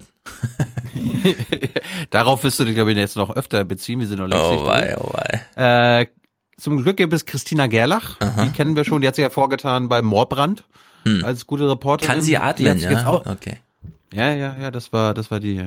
Wie ist denn die aktuelle Lage heute? Kann man denn atmen? Nee, das waren ihre beiden Kolleginnen. Aber äh, sie hat nochmal zusammengefasst, was wir denn wissen. Mhm. Und danach kommen wir mal zu den Wahrscheinlichkeiten. Der 55-Jährige hat auf dem Friedhof gearbeitet, ist in der Hocke, greift hinter sich, möchte ein neues Werkzeug fassen und zack wird in den Unterarm gebissen. So beschreibt er es. Von, wie er sagt, einem Wolf. Drei weitere sieht er ab, abseits stehen in einer kleinen Entfernung. Die äh, Biologinnen vom Wolfsbüro waren auf dem Friedhof, haben versucht, dort Spuren zu sichern, Fährten. Das ist schwierig, denn der Boden ist sehr trocken und gefroren. Aber sie haben auch Haare gesichert. Man weiß noch nicht, ob sie von diesem Tier stammen. Gesichert wurden auch Haare von dem Hammer, mit dem der Mann den Wolf in die Flucht geschlagen hat, den vermeintlichen Wolf. Und jetzt wird erstmal eine DNA-Analyse gemacht, weil bis jetzt ist es ein Verdacht und man möchte natürlich ganz sicher gehen, dass das stimmt. Der Mann soll sehr glaubwürdig sein. Steht jetzt Aussage, Aussage, Mann gegen Wolf oder was? Ich frage mich, muss Aber die, es gibt jetzt. Aber muss diese DNA-Analyse jetzt so lange dauern? Kann dann nicht einfach mal hier jemand eine Nachtschicht machen oder so? Das, das ist doch Wir wieder werden nervig. wir werden's, wir werden's angeblich diese Woche erfahren. Aber jetzt, jetzt, jetzt, jetzt hörst du mal, also du und Lynn, was denn für eine Wolfsattacke auf dem Friedhof spricht und was eigentlich ganz Profanes dagegen. Für den Wolf spricht, also dafür, dass es einer war, dass es in der Gegend schon diverse Wolfsichtungen gegeben hat. Und äh, dass jetzt im Moment diese Jungwölfe aus dem Sommer, die im Sommer auf die Welt kamen, jetzt so ein bisschen draufgängerisch sind und vielleicht sogar weniger Scheu vor Menschen haben als ältere Tiere. Dagegen spricht, dass der Mitarbeiter sagt, er hat eben diesen Wolf gesehen, drei weitere Tiere und eines von denen soll schwarz gewesen sein. Und mir sagte eine Expertin, schwarze Wölfe gibt es nicht in Deutschland. Ups. Ah, upsi. Das war gar kein Wolf. Scheiße, so viel Journalistenarbeit. Wegen nichts. Ich kann mich ehrlich gesagt nur noch über den Wolfsthematisierungsscheiß lustig machen. Ich fand Lins Ja, Kommentar ja. so gut dazu. Ja, darum ist es ja noch so lustig. Das war jetzt nur das Ernsthafteste. Ich habe ja eine Menge geguckt. Ich habe Mhm. gesagt, ich bringe eine Menge mit. Wir können ja diese Zahl Ähm, noch mal kurz überschlagen, ne? Also äh, Mhm. Tiere werden gerissen und so weiter. Wie viele Tiere fallen einfach mal so auf der Weide um, weil sie falsch gehalten werden, weil sie falsch ernähren, weil eh immer mal Tiere sterben und so? Tausende, als- Zehntausende. Und 50 werden halt mal vom Wolf gerissen. Okay, weiter, weiter im Text. Gut, wir schalten mal nach, äh, nach Schleswig-Holstein, ne, Mhm. da wo unser Lieblings Oh, ja. äh, Draußenminister im Amt ist. Wer ist das? Jan-Philipp Albrecht. Ja. Und äh, dort denkt man sich, ja, können wir das denn nicht? Hm, wie, wie können wir denn endlich Wölfe abschießen? Wie können wir den Albrecht dazu bringen, dass er uns endlich Wölfe abschießen lässt? Können wir das nicht so machen wie in Schweden oder so weiter? Da dürfen die ja auch schießen. Da nennen wir das dann Schutzjagd. Ihnen gehörten die toten Schafe in Westerhorn. Zum Schutz vor dem Raubtier hatten Volker und Nicole Kruse ihre Herde extra eingezäunt. Mehr als 500 Tiere auf rund 10 Hektar. Den Zaun hat ihnen das Land gestellt. Er soll eigentlich wolfssicher sein. Wolfssicher. Mein Border Collie kann da rüberspringen und ähm, der Wolf wird es auch machen. Daher denke ich, sind die nicht wolfsicher. In Schleswig-Holstein gab es seit Mai rund 90 tote Schafe und mindestens ein Rind durch das Raubtier. Alle waren 90. nicht wolfsicher umzäunt. Wenn sich der Verdacht in Westerhorn bestätigt und würde dieser Wolf erneut einen sicheren Zaun überspringen, wäre er ein Problemtier. Das ist vollkommen selbstverständlich, dass äh, auch ein Abschuss des Wolfs äh, möglich sein muss. Der ist aber in engen Grenzen nur möglich. Das EU-Artenschutzrecht äh, schreibt uns das vor. Das können wir nicht ändern. Um sie zu beschützen, sind in anderen EU-Ländern sogenannte Schutzjagden möglich. In Schweden zum Beispiel dürfen Wölfe geschossen werden, wenn mehr als 300 Tiere im Land resident sind. Der Landwirtschaftsminister lehnt das ab und setzt vorerst auf die alten Maßnahmen. Wir haben ja aktuell enorm viele Mittel nochmal zusätzlich in die Hand genommen, um den Herdenschutz aufzustocken, damit also weitere Zaunpakete auf den Weg gebracht werden dorthin, wo Risikogebiete äh, um Rissereignisse herum existieren. Kruses Freund, ebenfalls Schäfer, hat vor mehr als drei Wochen Zäune beim Land beantragt. Bekommen hat er noch keine. Seitdem starben auf seiner Weide sechs Tiere, vermutlich durch einen Wolf. Und jetzt Achtung, die beiden betroffenen Schäfer. Was, womit drohen die, Oma Erna? Volker und Nicole Kruse denken sogar schon übers Aufhören nach. Ja. K ähm, kurze Stilkritik, Jan-Philipp Albrecht. Wir regen uns ja eigentlich immer darüber auf, ne, wenn irgendein so ein nationaler Politiker kommt und sagt, das ist EU, da können wir gar nichts machen. Und dass ich genau das Argument jetzt plötzlich von Jan-Philipp Albrecht höre, finde ich natürlich betrüblich, ehrlich gesagt. Also das ist Artenschutz, den macht die EU, da können wir gar nichts machen. Ja. Die EU ist schuld. hm, schwierig. Gerade für ihn, aber gut. Ja, also ich, das muss doch. Geht noch weiter. auf. Oh nein. Geht noch weiter. So, äh, ich habe da mal im Länderspiegel geguckt, Mhm. ZDF. Die haben eine Demo besucht von Bauern Mhm. in Bremen. Darum ist es schade, dass Mr. Show jetzt nicht dabei ist. Aber wir haben ja einige Stimmen schon im Intro gehört und das gucken wir uns jetzt mal in Gänze an. Wie ist das, wenn Bauern in Bremen für das Abknallen von Wölfen demonstrieren? Also ausrotten wollen sie nicht, okay? Ja, ja, das ist klar. Mhm.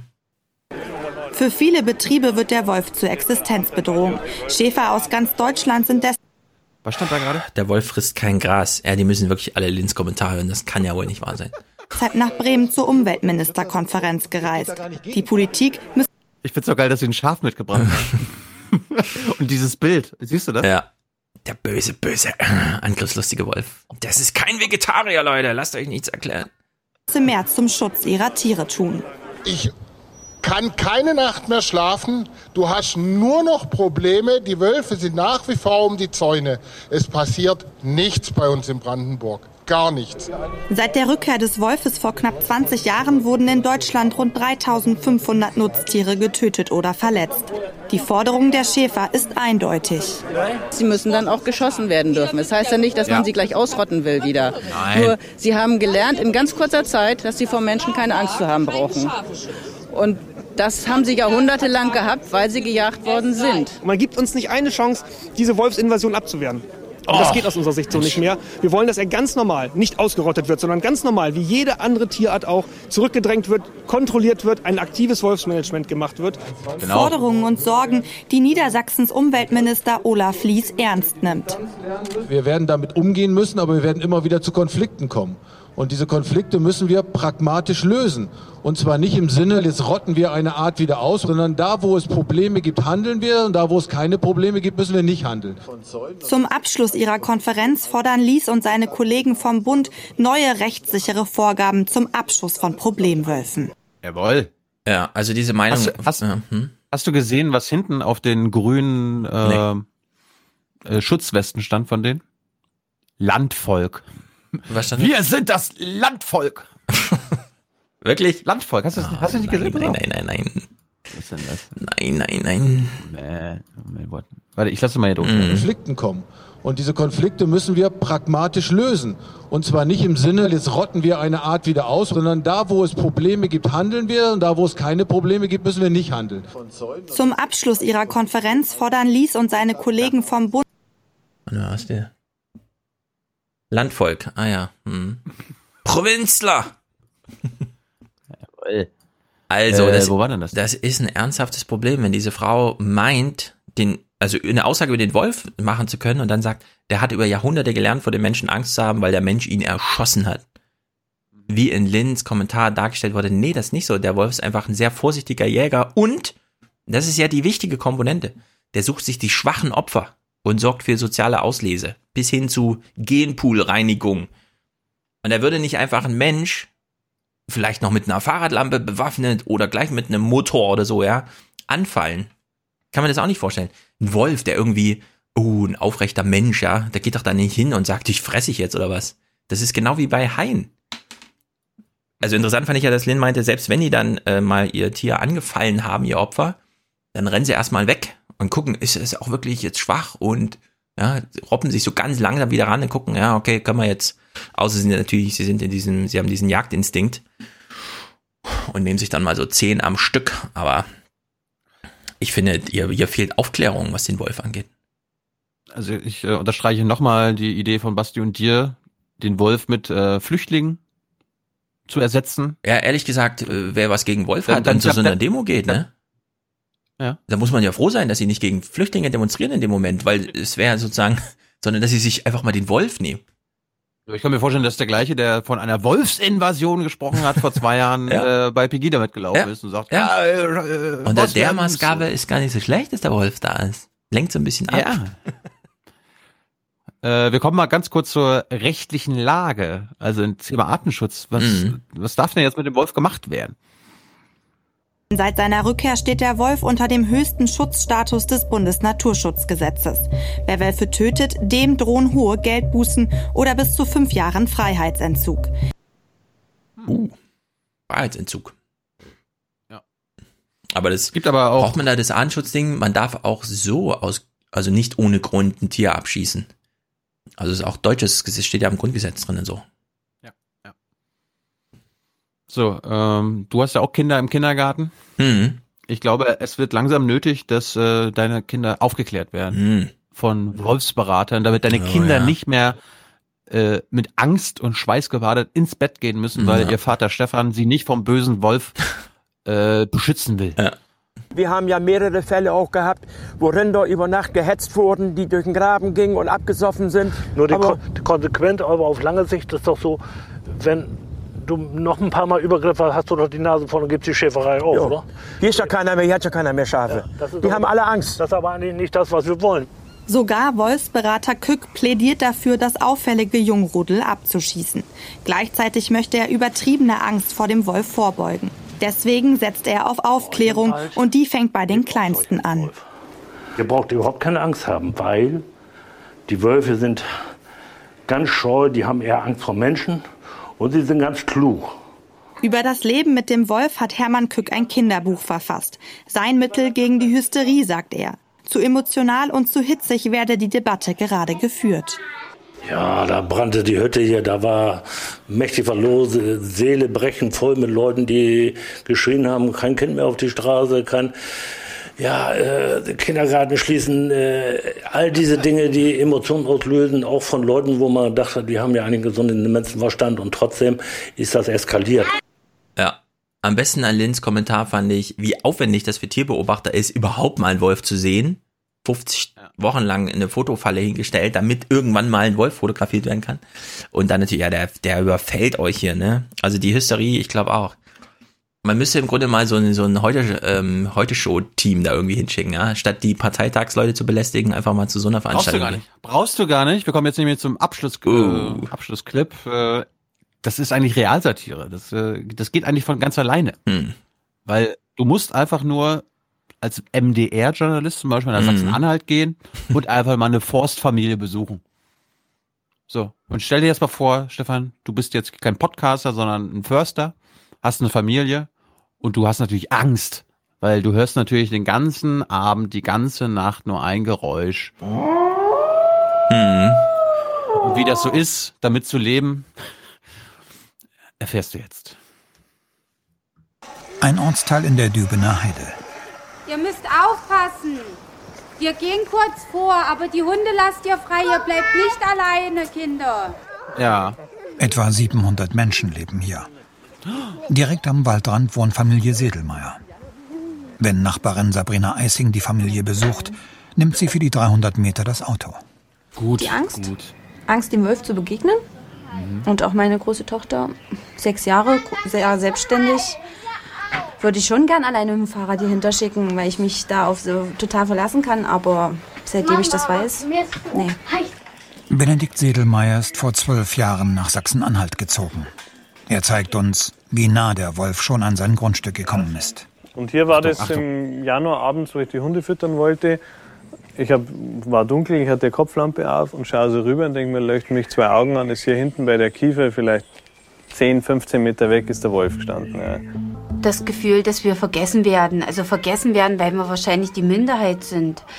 Ähm, wenn man dann liest oder auch hört in Zeitungen oder in Nachrichten, es ist schön, dass der Wolf zurück ist. Das ist mit Sicherheit schön, hier wieder so ein Wildtier zu haben. Wenn der Wolf auch wüsste, ähm, dass er wild ist, er sollte, wenn er im Wald bleibt, ist gar kein Problem.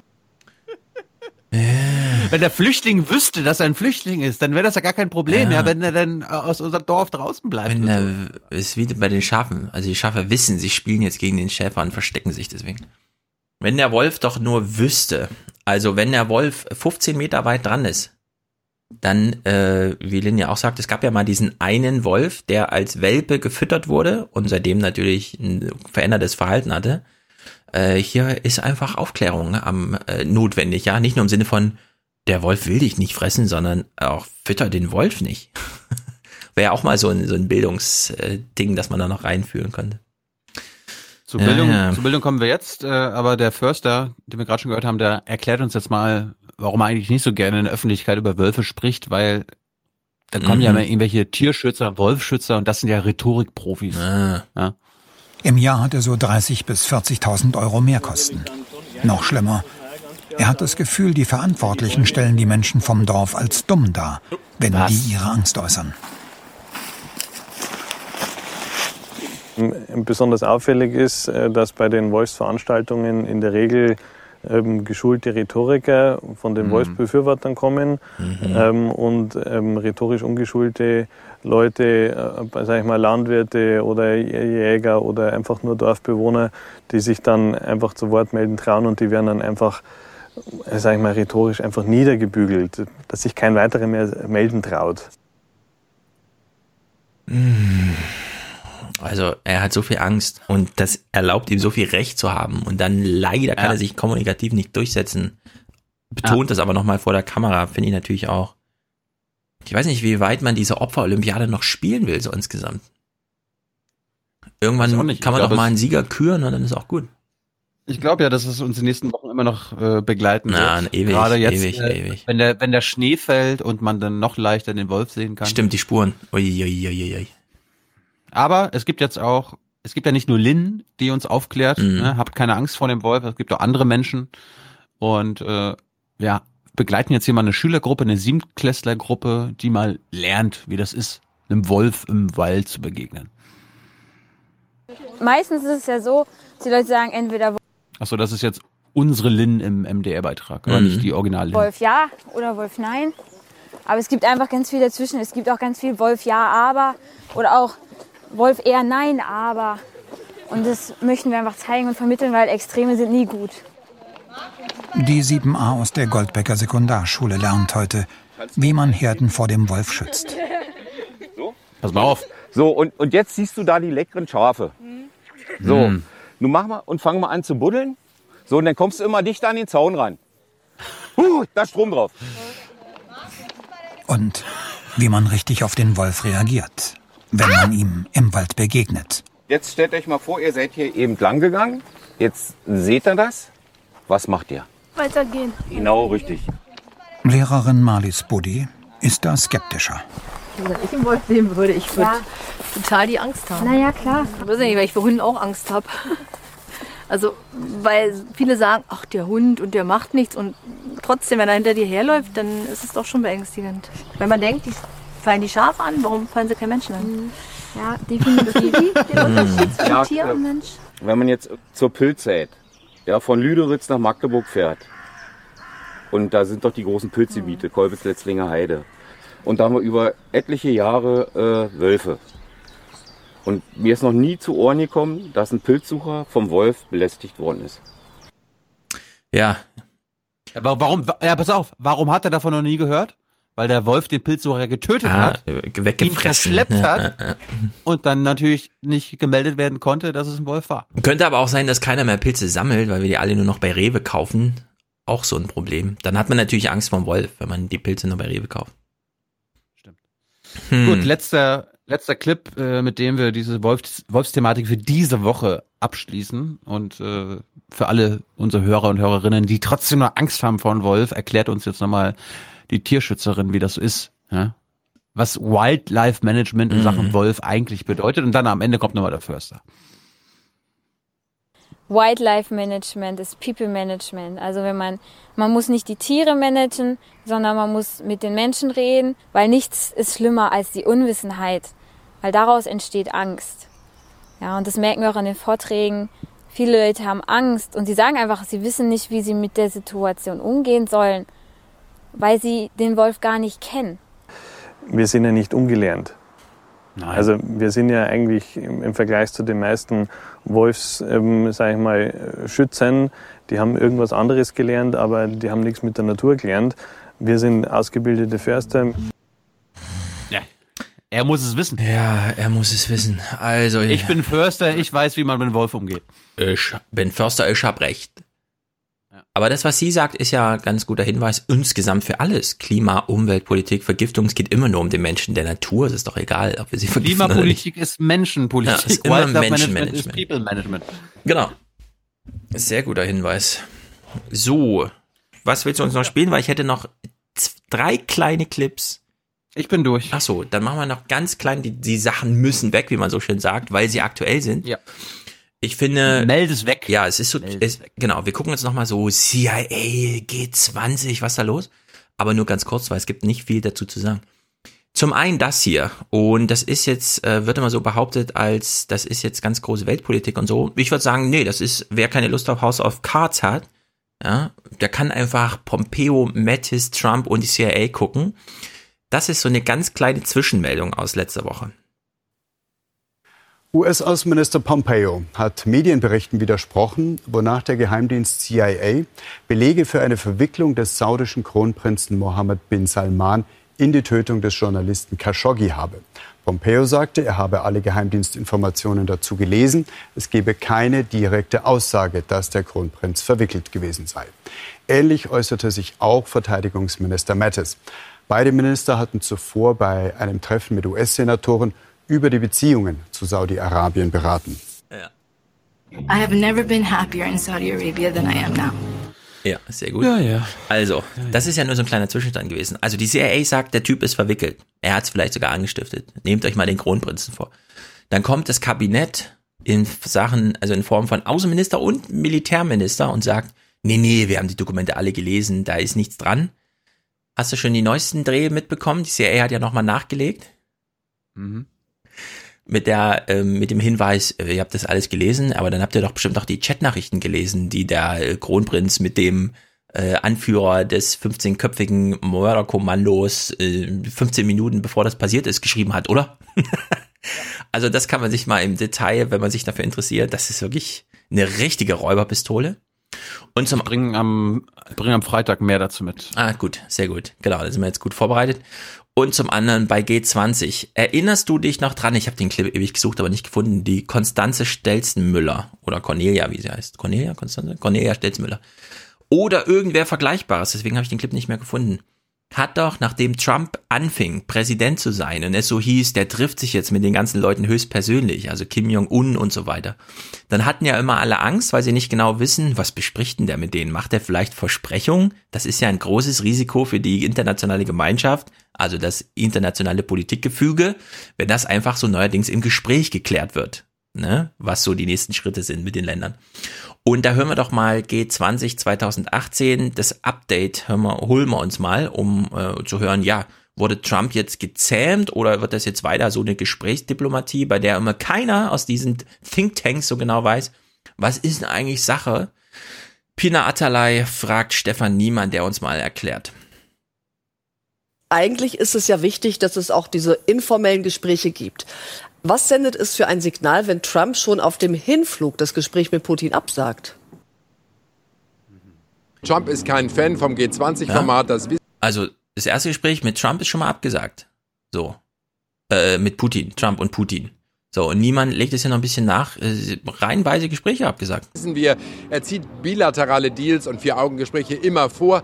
Vor dem Abflug aus Washington wollte er Putin auch noch treffen. Offenbar haben ihn seine Berater in der Air Force One umgestimmt und haben ihm klargemacht, dass ihm das auf die Füße fallen würde. Das hat mit dem Russland-Ukraine-Konflikt zu tun, der neu aufgeflammt ist, auch mit der Arbeit des Sonderermittlers ähm, vom FBI Mueller. Also insofern äh, ist dieser Termin ausgefallen. Aber es ist nicht der einzige, der ausgefallen ist. Klammheimlich, still und leise ist aus dem Protokoll auch verschwunden ein geplantes Treffen mit dem türkischen Präsidenten Erdogan. Und Trump wird auch kein Vier-Augen-Gespräch mit dem saudischen Kronprinz führen. Man kann sich vorstellen, warum das nicht opportun ist.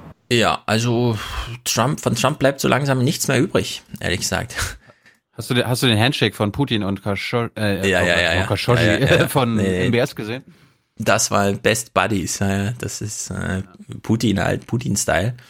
Aber Trump ist jetzt eingehegt, glaube ich, hier auch, ja. Also so dieses, ja, ich führe mal Gespräche und so, große Gipfel, ich präge eine Münze.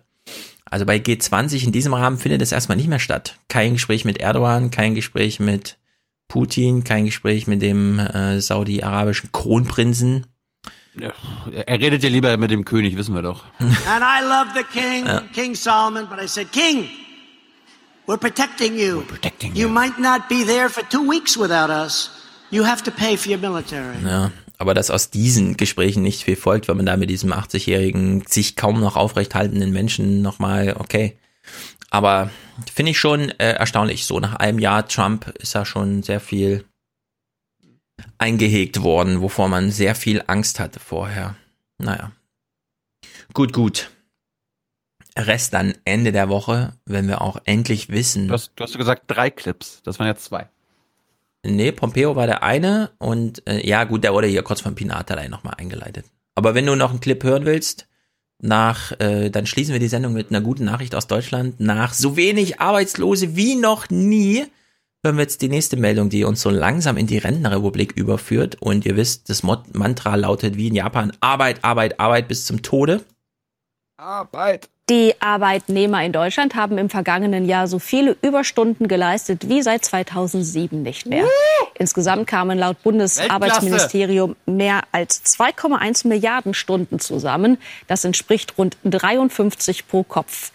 Jede zweite wurde nicht bezahlt. Die Linkspartei, die die Zahlen angefragt hatte, spricht von einem Skandal. Das Volumen der Überstunden würde ausreichen, um fast 1,3 Millionen Vollzeitstellen zu schaffen. Ja.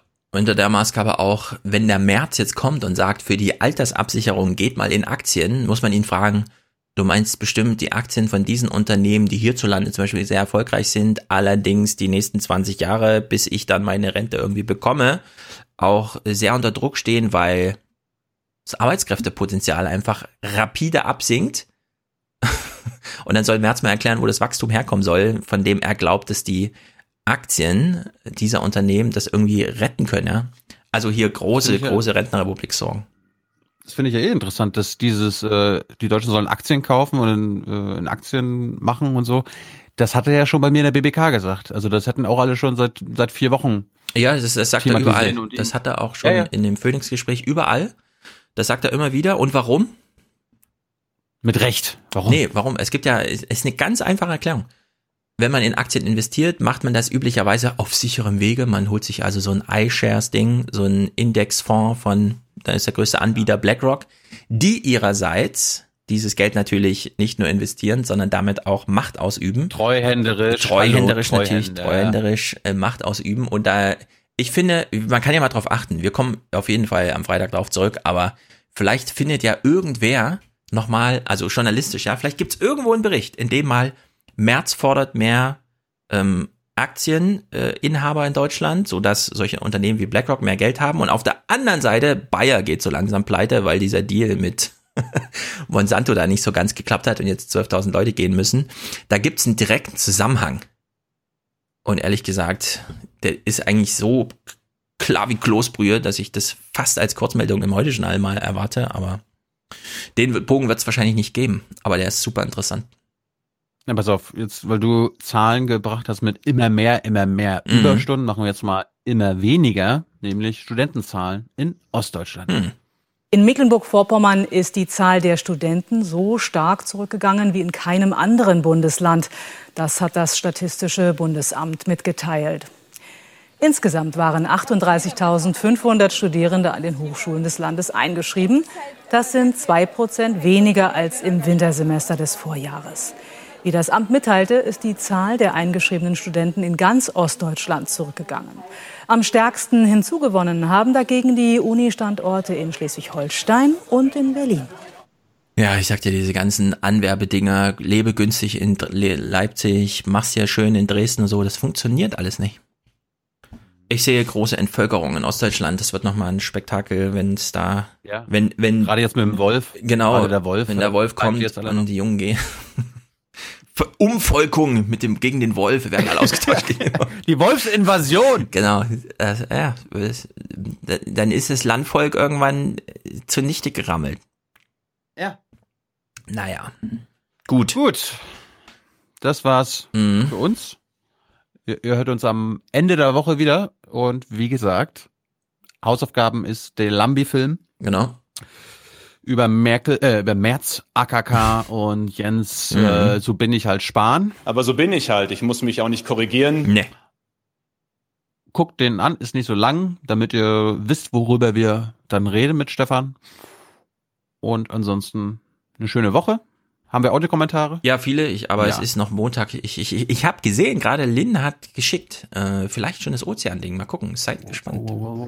Zehn Minuten allerdings. Ja, vielleicht, Sie hat ein ja, bisschen vielleicht sollten wir einmal die Woche das irgendwie machen. Wir haben ja noch die Hebron, die Hebron-Sachen müssen wir auch, auch mal langsam aufsplitten, würde ich sagen. Kannst du ja entscheiden. Du Äh, entscheidest, ja, ja, welche, ja, ja, wel- welche. Aber wie gesagt, äh, die Folge Junge Naiv mit dem jüdischen Siedler, Israel Bedat, ist seit Sonntag online. Gute Ergänzung zu der Hebron-Folge, die ihr unbedingt gucken solltet und wo ich mir immer noch Audiokommentare wünsche. Und ansonsten viel Spaß mit whatever. ich weiß es nicht. Arbeit, Arbeit. Arbeit. Ja, genau. Gut, aber geht jetzt nicht auf dem Friedhof mit dem Hammer irgendwo arbeiten, okay, Leute? Ja. nicht den Wolf K.O. hauen und dann feststellen, es ist der Hund vom Nachbar. Es wäre traurig. Gut, äh, Musik von Matthias? Ja, sicher, klar. Ja, äh, wie gesagt, äh, ich, wir lassen uns selber davon überraschen, wie der Podcast morgen endet. Gut, ist doch schön. Gut, wir brauchen für Folge 344 noch Unterstützung. Wir brauchen Produzenten und Produzentinnen, Präsentatoren und Präsentatorinnen. Und äh, wie gesagt, die Männer sind jetzt wieder bei 345 dran. Für 344 brauchen wir noch ein Intro-Intro von einer oder mehreren Frauen. Ja, weist doch nochmal drauf hin, es macht wirklich Sinn, wenn man schon dabei ist, so die nächsten drei Zahlen einfach zu nennen, damit wir dann schieben können und ja. sowas.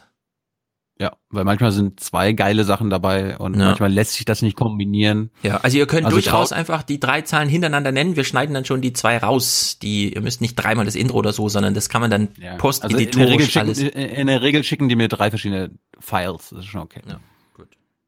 Also wie gesagt, Männer ungerade Zahlen, Frauen gerade Folgenzahlen. Mhm.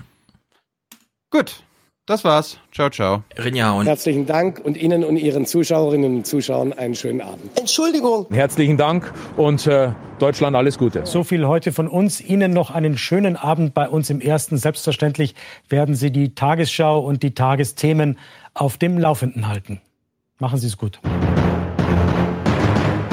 Wir versuchen, die Leute im Blick zu behalten. Diese Person haben wir auch auf dem Radarschirm, aber wir hoffen, dass wir alle diese Personen auf dem Radarschirm haben und keiner unter dem Radarschirm an uns vorbeigeht. Ich überlasse natürlich jedem Einzelnen, das anders zu sehen, weil ich ein großer Demokrat bin. Wow, was für ein schöner Schlusssatz. Damit sind wir dann am Schluss unserer heutigen Tagesordnung. Herr Budin, wir als Dresdner schätzen Sie sehr. Kommen Sie nach Dresden und räumen Sie hier auf für ganz, für ganz Deutschland. Die merken, die hat das Deutsche, Ra- Deutschland und Europa zunichte gerammelt, hat die das mit ihrer Politik. Kommt jetzt gerade vom Mappen her, ich dachte, was ist das denn? Heute Morgen war hier vorne gar nichts. Jetzt hat sich der Wind gedreht. Ja, Jetzt geht's wieder rund. Es waren so 45 Euro über den Schnitt. Bereut? Na, überhaupt nicht.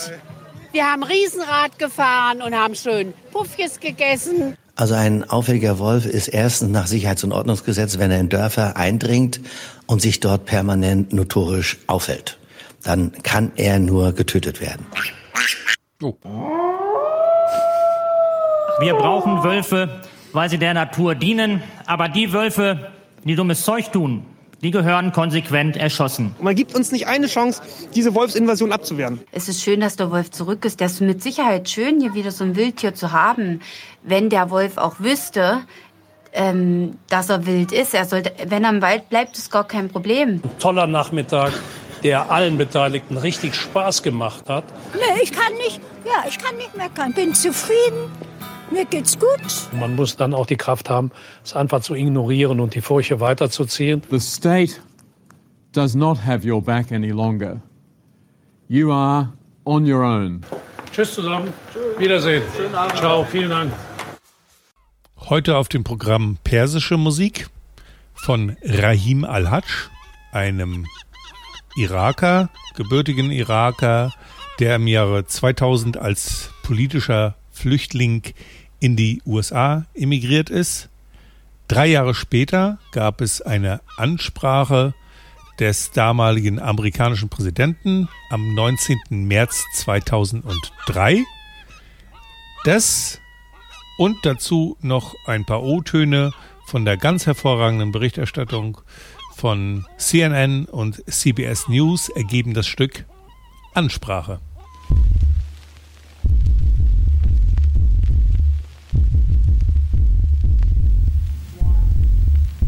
Fellow citizens, at this hour, American and coalition forces are in the early stages of military operations to disarm Iraq, to free its people, and to defend the world from grave danger.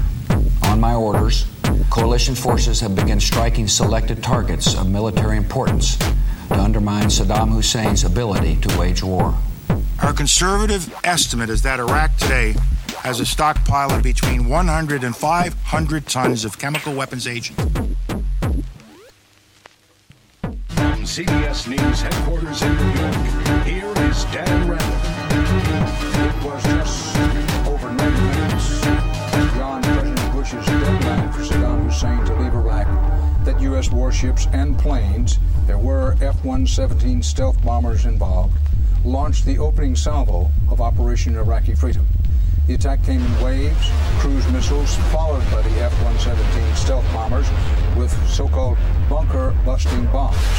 Their target, a bunker believed to be sheltering what are called top leaders of the Iraqi regime.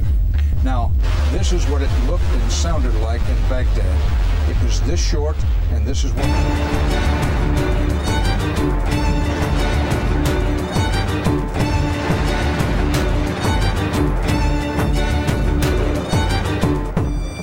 America faces an enemy who has no regard for conventions of war or rules of morality.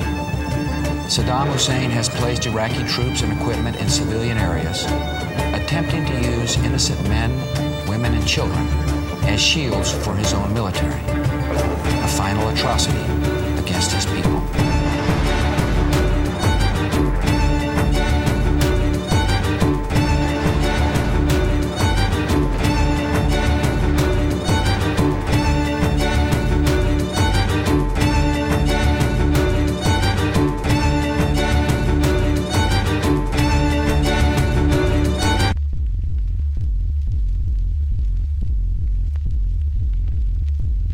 CNN has been told that this was, in fact, a decapitation strike, killing or, at the very least, sending a powerful message to Saddam Hussein.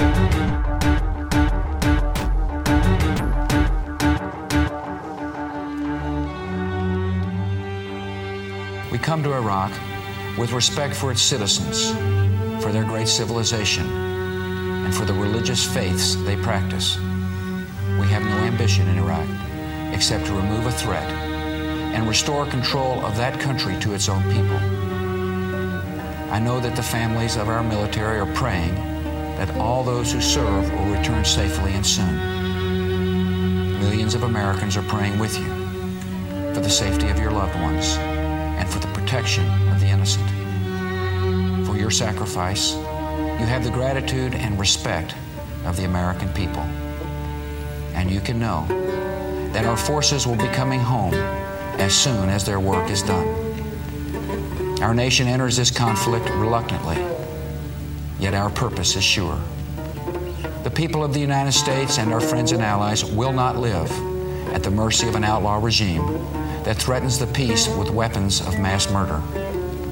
We will meet that threat now with our Army, Air Force, Navy, Coast Guard, and Marines so that we do not have to meet it later with armies of firefighters and police and doctors on the streets of our cities.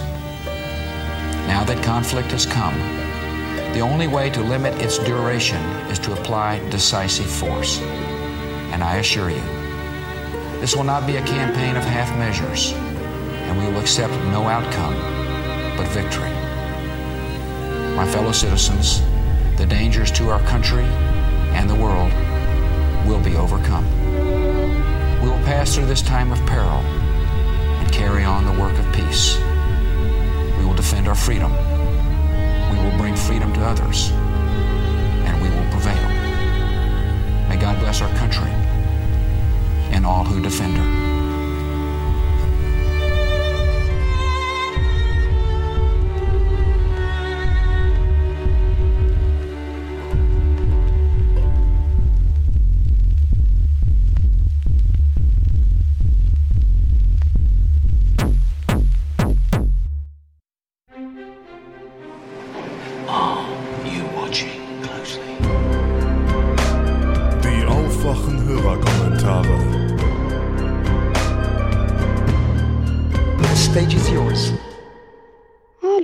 Aufwachen. Hier ist wieder Lynn. Und hier, ich, jetzt kriegt Stefan seinen versprochenen Ozeanverklagen-Audiokommentar. Ähm, da ich Marine Umweltwissenschaften studiere, kann ich mich leider nicht kurz fassen. Deswegen äh, wird das wahrscheinlich mehr als ein Beitrag. Aber fangen wir erstmal an. Ähm, erstmal kann man das System Ozean nicht einzeln betrachten. Ozean, Atmosphäre und Kontinente befinden sich in einem konstanten Austausch, der auch gerne als Kreislauf dargestellt wird. Dabei herrschen gewisse Gleichgewichte zwischen den verschiedenen Systemen. ähm, die wir gerade durch anthropogenen Eintrag stören. Nicht nur was CO2 betrifft, aber ähm, wir stören das, wir Menschen. Ähm, vielleicht sollte man auch betrachten, dass äh, ein Großteil unserer Planeten Planetenoberfläche, und zwar 70 Prozent, von Meer bedeckt sind. Und wenn man das Ganze noch im Volumen betrachtet, ist das sogar noch mehr Lebensraum. Das heißt, wir Landtiere sind eigentlich die absoluten Außenseiter. Das Meer ist der dominante Raum auf unserem Planeten. Und es ist sehr wichtig für uns, für uns und unser Klima. Ähm, es gibt einen konstanten Austausch, äh, vor allem zwischen Atmosphäre und Ozean. Die Kontinente lasse ich jetzt mal weg, weil das ist Geologie und die ist noch langsamer. Aber wichtig ist für uns momentan Atmosphäre und Ozean. Denn die befinden sich in einem Gleichgewicht. Vielleicht erinnert sich noch der ein oder andere an Gleichgewichtsreaktionen aus dem Chemieunterricht. Man kann sich das wie eine Waage vorstellen. Wenn ich rechts Gewicht dazu packe, wird die ganze Sache schief. Das heißt, ich muss links auch Gewicht dazu packen. In diesem Fall bedeutet das, wenn wir mehr CO2 in der Atmosphäre haben, dann geht ähm, ein gewisser Teil dieser dieses CO2s in den Ozean. Ähnlich ist das mit ähm, der Temperatur und auch anderen Gasen. Ähm, der Ozean ähm, ist eigentlich etwas langsamer als, als die Atmosphäre. Er reagiert langsamer. Das hat was mit den Eigenschaften des Wassers zu tun. Aber er hilft uns. Eine der besonderen Eigenschaften unserer großen Ozean ist die große Ozeanzirkulation. Das kann jetzt jeder gerne einmal googeln. Da gibt es schöne Bilder von dem großen Conveyor Belt, also dem großen Förderband. Ich möchte das jetzt gar nicht im Einzelnen ausführen, aber ähm, das bekannteste oder der bekannteste Teil von, für uns ist zum Beispiel der Golfstrom. Der ist Teil davon, der ähm, besonders im Golf von Mexiko ähm, erhitzt und auch beschleunigt wird, rüberwandert nach Europa, dann in den Norden zieht und dort ähm, sich Tiefenwasser bildet. Also wir haben vor einmal vor Island und einmal ähm, vor Grönland, Kanada äh, einen richtigen Unterwasserwasserfall von kaltem nährstoffreichem Wasser, das in die Tiefe fällt. Das wandert dann nach Süden, dem Atlantik runter, geht in den Zirkumpolarstrom um die Antarktis. Es gibt Schleifen, die gehen in den äh, Indischen Ozean und auch in den Pazifik. Äh, wie gesagt, im Detail möchte ich da nicht drauf eingehen. Ähm, diese große Zirkulation hilft aber auch ähm, gerade CO2 und Temperatur in den Ozean zu befördern. Angetrieben wird das Ganze von der Thermohalin-Zirkulation, beziehungsweise das ist das gleiche. Ähm, Thermo, Temperatur und Halin, Salz. Denn Wasser hat die sogenannte Wasseranomalie, äh, Dichteanomalie. So. Das heißt, Wasser ist bei 4 Grad am dichtesten. Ähm, wird danach, also bei geringerer Temperatur, wieder leichter, bis hin zu Eis, das ja auf Wasser schwimmt, weil es eine geringere Dichte hat. Und natürlich auch mit höheren Temperaturen als 4 Grad ist Wasser leichter. Das bedeutet zum Beispiel in der Arktis, wenn wir dort ähm, kalte Lufttemperaturen haben von 1, 2 Grad, das Wasser kühlt sich ab, sinkt das kalte Wasser, sobald es 4 Grad erreicht hat, in die Tiefe ab und anderes Wasser schwappt darüber, das leichter ist. Das ist eine äh, der treibenden Kräfte. Die andere ist der Salzgehalt der, ähm, desto höher der ist, desto schwerer ist das Wasser. Also der erhöht auch die Dichte des Wassers. Und das Zusammenspiel von Salzgehalt und Temperaturen bildet große Zirkulation. Da spielt auch Wind und Coriolis eine Rolle. Coriolis eine tolle Kraft, eine Scheinkraft, die nicht existiert, aber trotzdem total wichtig ist. Physik ist toll. Ähm, die spielen auch noch mit rein, aber das sind so die zwei Hauptkräfte. So, ähm, wie genau CO2 im Wasser äh, gespeichert wird, darauf will ich äh, später eingehen. Ähm, ich will aber nochmal zur Temperatur. Und zwar ging es ja jetzt in dem einen Beitrag darum, dass die ähm, Temperaturaufnahme des Ozeans nicht so groß ist wie gehofft. So, sagte ja schon, der Ozean reagiert langsamer als die Atmosphäre. Wir haben durch den, das Verbrennen von fossilen Brennstoffen Energie freigesetzt. Diese Energie befindet sich momentan noch größtenteils in der Atmosphäre. Und der Hoffnung war halt, dass der Ozean wie ein bisschen wie ein Puffersystem arbeitet. Das heißt, ein Teil der Energie wird in den Ozean gebracht, dort aufgenommen und dann zum Beispiel in die Tiefe transportiert. Denn Wasser hat eine sehr hohe Wärmekapazität. Was ist Wärmekapazität? Soll heißen, ich kann sehr viel Energie in dieses Wasser stecken, ohne dass es seine Temperatur ändert. Oder es dauert sehr lange, bis es seine Temperatur ändert. Vorstellen kann man sich das, man stellt einen Metalltopf mit Wasser auf den Herd und schaltet ihn an. Und man wird feststellen, dass der Topf sich sehr viel schneller erhitzt als das Wasser. Das hat damit zu tun, dass Metall keine so große Wärmekapazität hat. Das ist nicht das gleiche wie Leitfähigkeit. So, das heißt, die Hoffnung war, dass ein, ein großer Teil der Temperatur der Atmosphäre übertragen wird, also nicht der Temperatur, der Wärme übertragen wird in den Ozean. Ähm, jetzt hat sich halt festgestellt, dass das doch nicht so viel ist, wie gehofft. So, das ist bei Modellrechnungen leider so. Das nennt man auch Garbage in, Garbage out. So, dass dein Modell kann zwar wunderschön sein, aber wenn deine Daten nicht gut sind, dann kriegst du da nur Mist raus. Und ähm, die haben halt nochmal nachgemessen und festgestellt, dass das nicht so viel ist, wie gehofft. Ähm, das Meer hat eine sehr wichtige Funktion für uns. Ähm, gerade hier in Norddeutschland, wir kennen das hier, die Sommer sind meistens ziemlich lau, mit Ausnahme diesen Jahres. Ähm, und im Winter haben wir recht milde Temperaturen im Vergleich zu zum Beispiel Süddeutschland. Das hat damit zu tun, dass ähm, Sommer, wenn die äh, Sonneneinstrahlung stärker ist, der Ozean länger braucht, diese Wärme aufzunehmen, so dass er seine Temperatur ändert. Das dauert halt ein ganzes Weilchen. Ähm, gleichzeitig ist es im Winter so, dass der Ozean länger braucht, um diese Wärme wieder abzugeben an die nun kältere Atmosphäre. Das heißt, im Sommer haben wir eine Art Klimaanlage und im Winter haben wir eine Art Heizung. Das ist eigentlich fundamental, um unser Klima zu stabilisieren. Deswegen haben wir auch Situationen, dass es in Russland Gebiete gibt, wo es im Winter minus 40 Grad sind und im Sommer gerne plus 40 Grad. So, während es hier recht angenehm ist. Ähm, deswegen ist das eigentlich äh, sehr gut für uns, dass wir diesen, dieses viele Meer haben.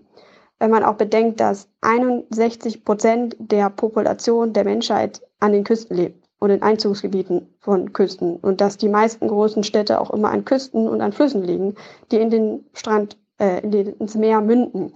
Das hat nicht nur logistische Gründe, sondern tatsächlich ähm, sind das Gebiete, die sehr produktiv sind so also viel Biomasse produzieren und wo es sich ja gut leben lässt. Und ähm, in der Zukunft werden es noch mehr Menschen sein, die dort leben werden.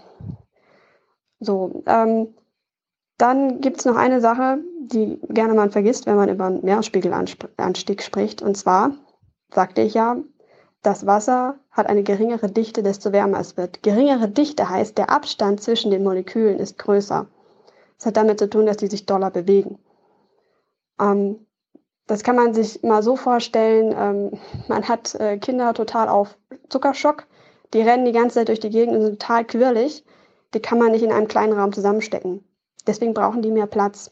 Wenn die aber müde und ausgepowert sind, also wenig Energie haben, dann kriegt, kriegt man die näher zusammen. So ungefähr funktioniert Dichte. Wie gesagt, Wasser ist da etwas speziell. Wenn jetzt dich das Wasser erwärmt, also eine höhere Temperatur bekommt, dann nimmt es auch mehr Raum ein, also ein größeres Volumen. Was im Umkehrschluss bedeutet, dass wir einen Meeresanspiegel von ungefähr einem Meter bekommen, allein aufgrund der Temperaturänderung des Ozeans. So, also selbst wenn wir es schaffen, das Wasser der abschmelzenden Gletscher zurückzuhalten, werden wir trotzdem eines Meeresspiegelanstieg bekommen, nur aufgrund von Temperaturänderung. So, ähm, so viel zu Temperatur und äh, Salz. Ähm, es gibt tatsächlich sehr viel, was ich da erzählen will. Und ich versuche mich wirklich äh, sehr kurz zu fassen. Und ich bin beeindruckt, dass ich erst bei 10 Minuten bin. Ähm, das nächste Mal gibt es dann was über die Kohlenstoffpumpen. Das wird lustig über CO2. Und äh, ja, ich wünsche fröhliches Podcasten. Tschüss.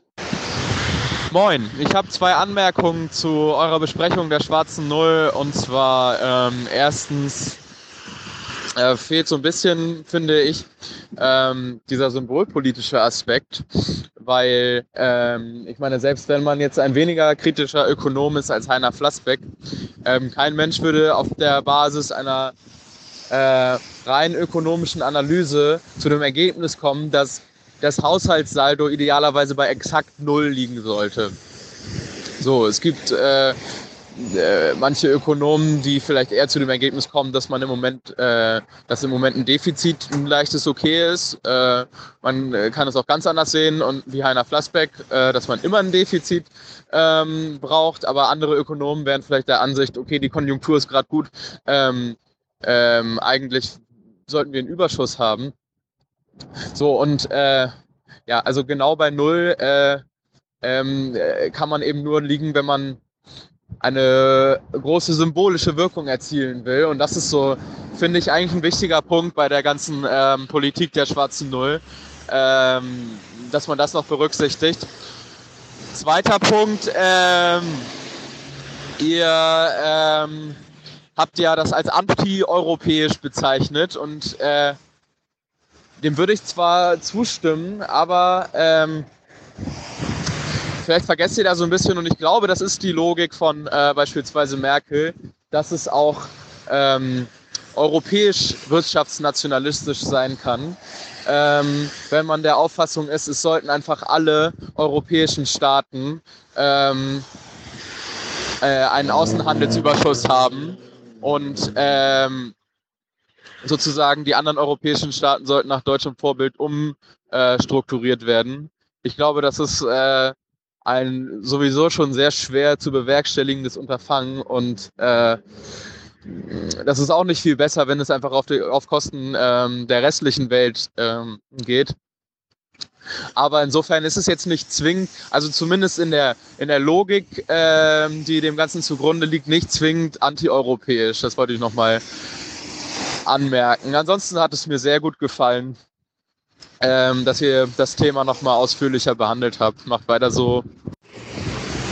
Ähm, einen Nachtrag habe ich noch. Ähm, und zwar äh, fandet ihr das ja widersprüchlich, dass Werner Gatzer einerseits äh, möchte, dass Deutschland ähm, äh, weniger Schulden aufnimmt, beziehungsweise keine Neuverschuldung hat äh, und gleichzeitig ein sicherer Hafen für Anleger äh, sein soll. Ich würde sagen, das ist nur auf den ersten Blick widersprüchlich, ähm, weil natürlich äh, keiner ähm, fordert, dass sich, dass Deutschland keine Kredite, äh, keine, keine Staatsanleihen mehr rausgibt oder so, keine Kredite mehr aufnimmt. Ähm, aber die Kredite sollen halt nur noch dazu dienen, ähm, die Altschulden zu refinanzieren. So, also ähm, ist Deutschland äh, nicht mehr ganz so ein ähm, kurzfristig nicht mehr ganz so ein gutes Geschäft für Anleger, aber ähm, sozusagen ähm, ein sicheres Geschäft. So. Und das ist, glaube ich, die Logik. Also ist das jetzt in dem Punkt nicht unbedingt widersprüchlich. Hallo, liebe Aufwachenhörer. Hallo Tilo und hallo Stefan. Hier ist Katharina aus Bremen nochmal und ich dachte, ich erzähle euch mal was zu Aufstehen und zwar von der Basis. Also, ähm, ich habe schon lange euren Podcast gehört und private Diskussionen geführt, mich persönlich geärgert und eigentlich immer so ein bisschen Mimimi gemacht, rumgejammert. Ähm, ja, wenn es nur irgendwie äh, auch mal so eine, so eine richtige linke Bewegung gäbe. Naja, und als dann im Sommer der Aufruf kam, habe ich mir gedacht, dass es eigentlich feige von mir wäre, mich da nicht einzutragen, zumindest mal in die Interessentenliste, auch wenn ich jetzt kein Sarah Wagenknecht Groupie bin. Aber ich dachte, es ist wirklich gleich eine Sammelbewegung, heißt, dass jeder, der, der mh, hm, eine sozialere Politik möchte, unterstützen möchte, da vielleicht mitmachen sollte und ich habe mich angesprochen gefühlt. Kurz und gut, irgendwann kam dann eine Einladung von meiner Gruppe in Bremen. Das war zu meiner Enttäuschung muss ich auch sagen, erst Mitte Oktober der Fall. Ich hatte eigentlich viel eher mit sowas gerechnet und hatte es schon fast wieder abgeschrieben. Also kam eine Einladung zu einer Vollversammlung und dort bin ich hingegangen. Und äh, danach war ich dann mit einem Mal bei der Koordinationsgruppe in Bremen dabei und ja, beteilige mich seitdem so ein bisschen hier an der Organisation und habe auch ein bisschen mitgekriegt, wie das zum Teil in anderen Städten funktioniert. Dazu wollte ich sagen, also ich habe da sehr viele total positive Erfahrungen gemacht und da es für mich das erste Mal ist, dass ich mich irgendwie politisch engagiere. Also bei Parteien hatte ich bisher die totale Kontaktscheu. Ich wollte wirklich, also so ein Parteisoldat bin ich nicht.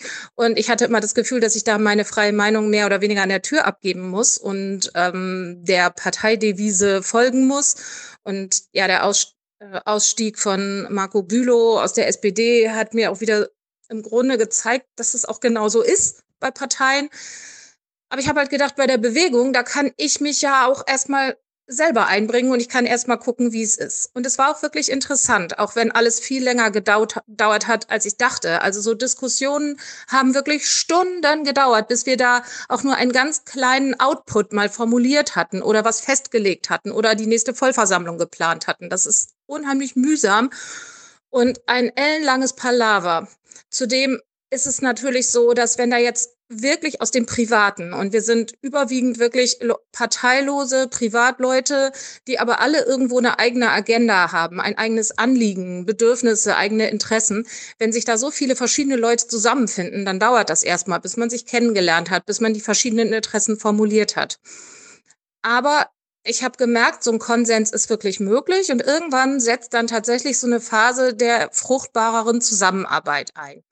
Und wir haben jetzt kürzlich eine, eine neue große Vollversammlung geplant, wo wir dann verschiedene Initiativgruppen äh, angestoßen haben, wirklich auch von der Basis. Wir wollten ja wirklich nicht so von oben herab sagen, mach dies, mach das, sondern wir haben wirklich das Plenum gebeten, Ideen zu entwickeln, daraus Initiativen zu entwickeln, selber kleine Untergruppen zu gründen, sich kurz zu schließen, was zu machen. Und da ist jetzt auch ein bisschen was angelaufen. Ja, das sind so die Dinge, die ich wirklich super positiv finde. Ähm, was mir immer noch ein bisschen fehlt, ist zum Beispiel das von Berlin aus. Also wir sind halt eine eingetragene Marke und bis zum gewissen Grad von Berlin aus abhängig. Es gibt ein inoffizielles Forum zum Beispiel, aber da fehlt mir noch das offizielle Freischalten, weil ich finde, dass ein Forum besser ist, als immer nur auf Book äh, zu kommunizieren, wo ich auch nicht drin bin und das, da lasse ich mich auch nicht reinnötigen. Das möchte ich halt nicht. Ich weiß, es ist jetzt schon lang, aber ich sage noch mal kurz eins.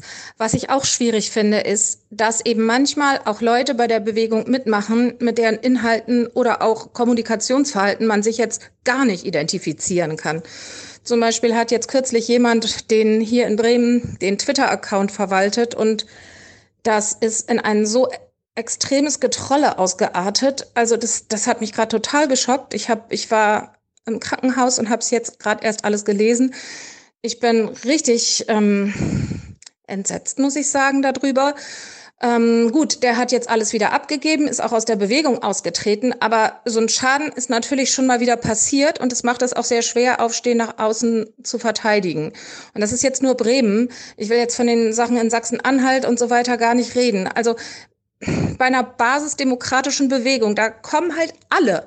Und man kann wirklich da manchmal auch nicht sagen, gleich zu Anfang, wenn man die Leute nicht kennt, wer ist das, wie wird der uns in der Öffentlichkeit verkaufen und so weiter. Also so ein Anfang ist wirklich nicht ganz einfach.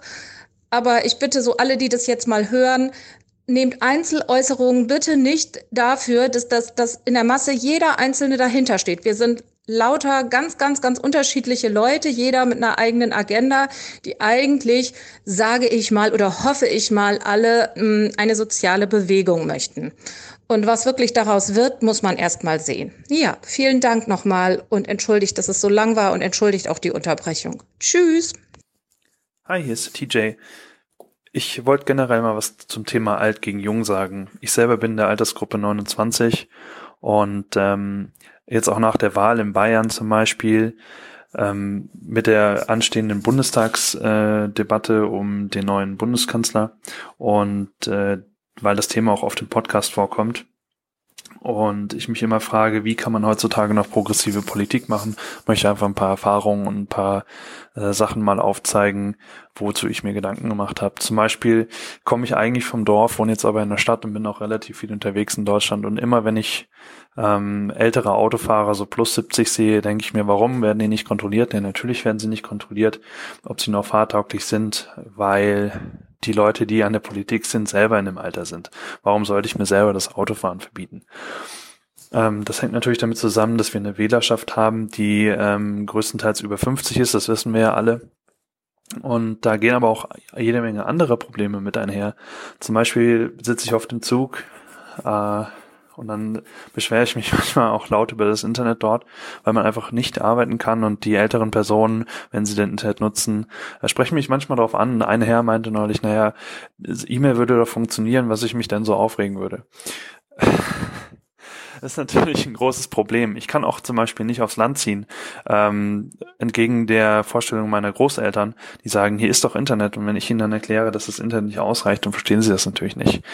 Ähm, dann gibt es noch so andere Beispiele, wie zum Beispiel auf dem Land hat jetzt ein alter Cousin von mir äh, einen Bioladen aufgemacht. Er macht so eigene Landwirtschaft, äh, progressiv an den ganzen Monsanto-Zeug und Bayer-Zeug vorbei.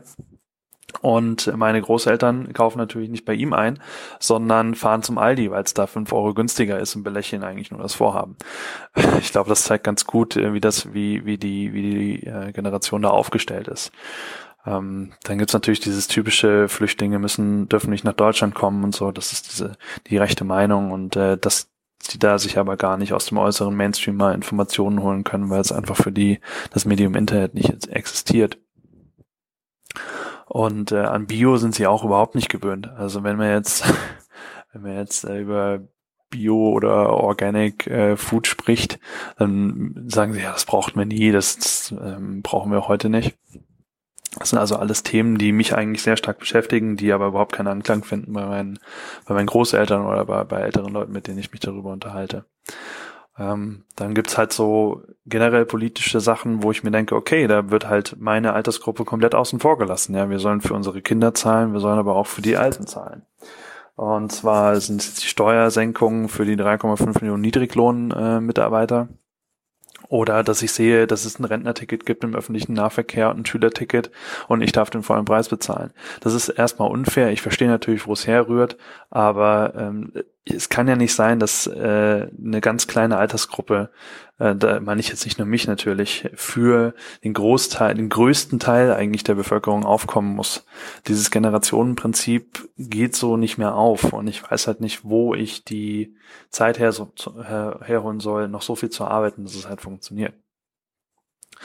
Weiterhin wohnen halt diese älteren Leute natürlich in den Wohnungen, äh, die sehr günstig sind und haben meistens vielleicht noch ein zweites Haus gebaut. Ich erlebe das äh, in Städten wie München, Hamburg oder Düsseldorf zum Beispiel sehr stark, dass äh, die Wohnungen meistens entweder Konzernen gehören oder wenn sie das nicht tun, Leuten gehören, die weit jenseits der 50 sind. Das heißt, die Vermieter sind generell wesentlich überaltet, überaltert und äh, verdienen an der, unserer Generation, an jüngeren Generationen mit.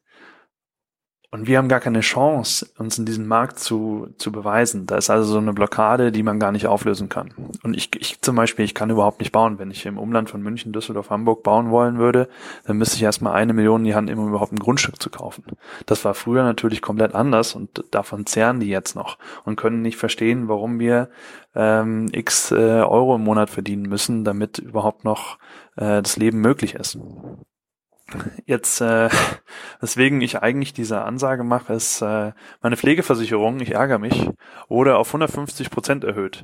Ja, warum denn? Äh, stand sogar drin, weil es zu viele alte Leute demnächst gibt, die natürlich äh, einen Kosten äh, Mehraufwand erfordern und neues Personal erfordern, das die Bundesregierung so nicht äh, selber tragen will, sondern umlegen möchte und das dementsprechend über die äh, Pflegeversicherung macht. Das ist natürlich eine schöne Sache.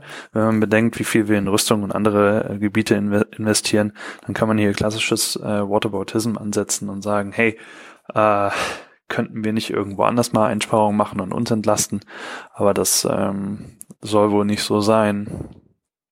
Und ja, äh, letztendlich war es das schon. Ich bin weit über die Zeit leider. Ähm, ich würde mich freuen, wenn irgendwer eine Lösung hat zur progressiven Politik. Ich denke nicht, dass es noch möglich ist, von unserer Altersgruppe überhaupt was zu bewegen und bin da ehrlich gesagt ein bisschen ratlos, ähm, warum wir uns überhaupt Mühe geben sollen, da irgendwie ähm, noch was für zu tun, dass sich da was ändert. Peace. Moin Moin, lieber Aufwärm-Podcast. Ja, ich schicke im Moment öfter. Ich fühlte mich mal wieder angesprochen, denn ähm, Wolfsbericht. Ähm, ihr erinnert euch, in der letzten Folge, da wurden ein paar Ortsnamen genannt, Ölvisbüll, Eiderstedt, Tetenbüll. Ja, ähm, in einem dieser Orte wohne ich, im anderen Ort dieser Orte hat meine Familie ein Haus, im dritten dieser Orte wohnt mein bester Freund. Ähm, und deswegen fühlte ich mich mal wieder persönlich angesprochen. Naja, äh, tatsächlich ähm, aus so einer Großstadtperspektive und auch aus meiner Perspektive ist es relativ schwer nachzuvollziehen, warum vor dem Wolf jetzt so eine Angst gehabt wird. Ne? Ein paar Tiere verschwinden, muss man die halt schützen oder einfach gut versichern. Ne? Ist ebenso. Hm, letzten Endes ist die Zahl an Tieren, die dabei drauf geht, verschwindend gering. Was ich aber feststelle, hm, nicht unbedingt bei mir, aber in meiner vollständigen Umgebung, ist, dass vom Wolf einfach eine gewisse Grundparanoia herrscht. Meine Mutter zum Beispiel wollte mich ein paar Wochen lang nicht mehr Fahrrad fahren lassen, in der Zeit bis September wirklich circa, ähm, als der Wolf hier quasi noch jede zweite Woche gesichtet wurde, als er sogar einmal bei uns durchs Dorf marschierte in ähm, direkter Sichtweite zur Grundschule. Ähm, da war das ganze Dorf wirklich auf, da war das ganze Dorf wirklich, es stand da völlig quer. Alle wollten nur noch, dass der Wolf irgendwie verschwindet. Das ist ja Problemwolf und der soll dann halt erschossen werden. Ne? Ähm, man stellt sich vor, ein Flüchtling mit in Sichtweite zur Grundschule, was der wohl da macht. Ja, mh. Mm. und ähm, gefühlt hat inzwischen jeder der Wolf gesehen, außer man selbst und die Leute, die man direkt kennt. Und ja, jetzt ist er eben wieder verschwunden, Wolf 934. Hm. Ich habe wieder meine Ruhe vor diesen ganzen Wolfspanikleuten. Und muss eben sagen, man muss, so leid es mir tut, auch Verständnis haben für die Leute, die Angst vor Wolfen, vor Wolfen haben. Ich stelle fest, das ist in meiner Umgebung, und zwar wirklich in meiner gesamtlichen und vollständigen Umgebung, völlig, äh, äh, völlig normal und völlig, ja, ja, es ist einfach völlig normal, Angst vor dem Wolf zu haben. Das steckt einfach im Blut von uns Landmenschen drin und letzten Endes sind es wir Landmenschen, äh, die es mit dem Wolf auf, aushalten müssen. Ich wollte das einfach nur mal so als Gegenpart reinbringen. Ich bin selbst gegen die Erschießung und für den Schutz des Wolfes. Aber man, man muss, denke ich, auch diesen Gegenpart sehen, dass es Leute gibt, bei denen steckt das eben ganz tief drin, diese Angst. Und zwar schon seit Generationen. Hallo Thilo, hallo Stefan. Ähm, Aufwachen Podcast 342. Äh, vielen Dank für euer Gespräch mit Samuel. Ähm, ganz, ganz großes Tennis. Äh, mein Shift-Phone ist bestellt ähm, weil mein ak aktuelles Huawei-Telefon äh, nach genau zwei Jahren und einem Monat jetzt äh, seine Batterie äh, Batterieversagen vortäuscht. Ja, schade eigentlich. Gell? Ähm, ich habe nachgefragt, wie das so ist mit Reparaturen. Geht halt nicht, wird ausgetauscht. Also das heißt, da wird mein ganzes Telefon geschreddert und ich bekomme neues für eine Reparaturpauschale. Was halt echt schade ist, wenn man bedenkt, wie viele Komponenten da eigentlich noch voll funktionsfähig sind. Naja, so viel dazu. Ich finde es noch aus einem zweiten Grund ganz, ganz hervorragend, dass ihr mit Samuel gesprochen habt, weil er eben auch die Synergieeffekte in der Fairtrade-Gesellschaft ähm, anspricht, dass er den Jan Spille aus Hamburg, also den Goldschmied, erwähnt, ähm, den ich selber auch persönlich kenne.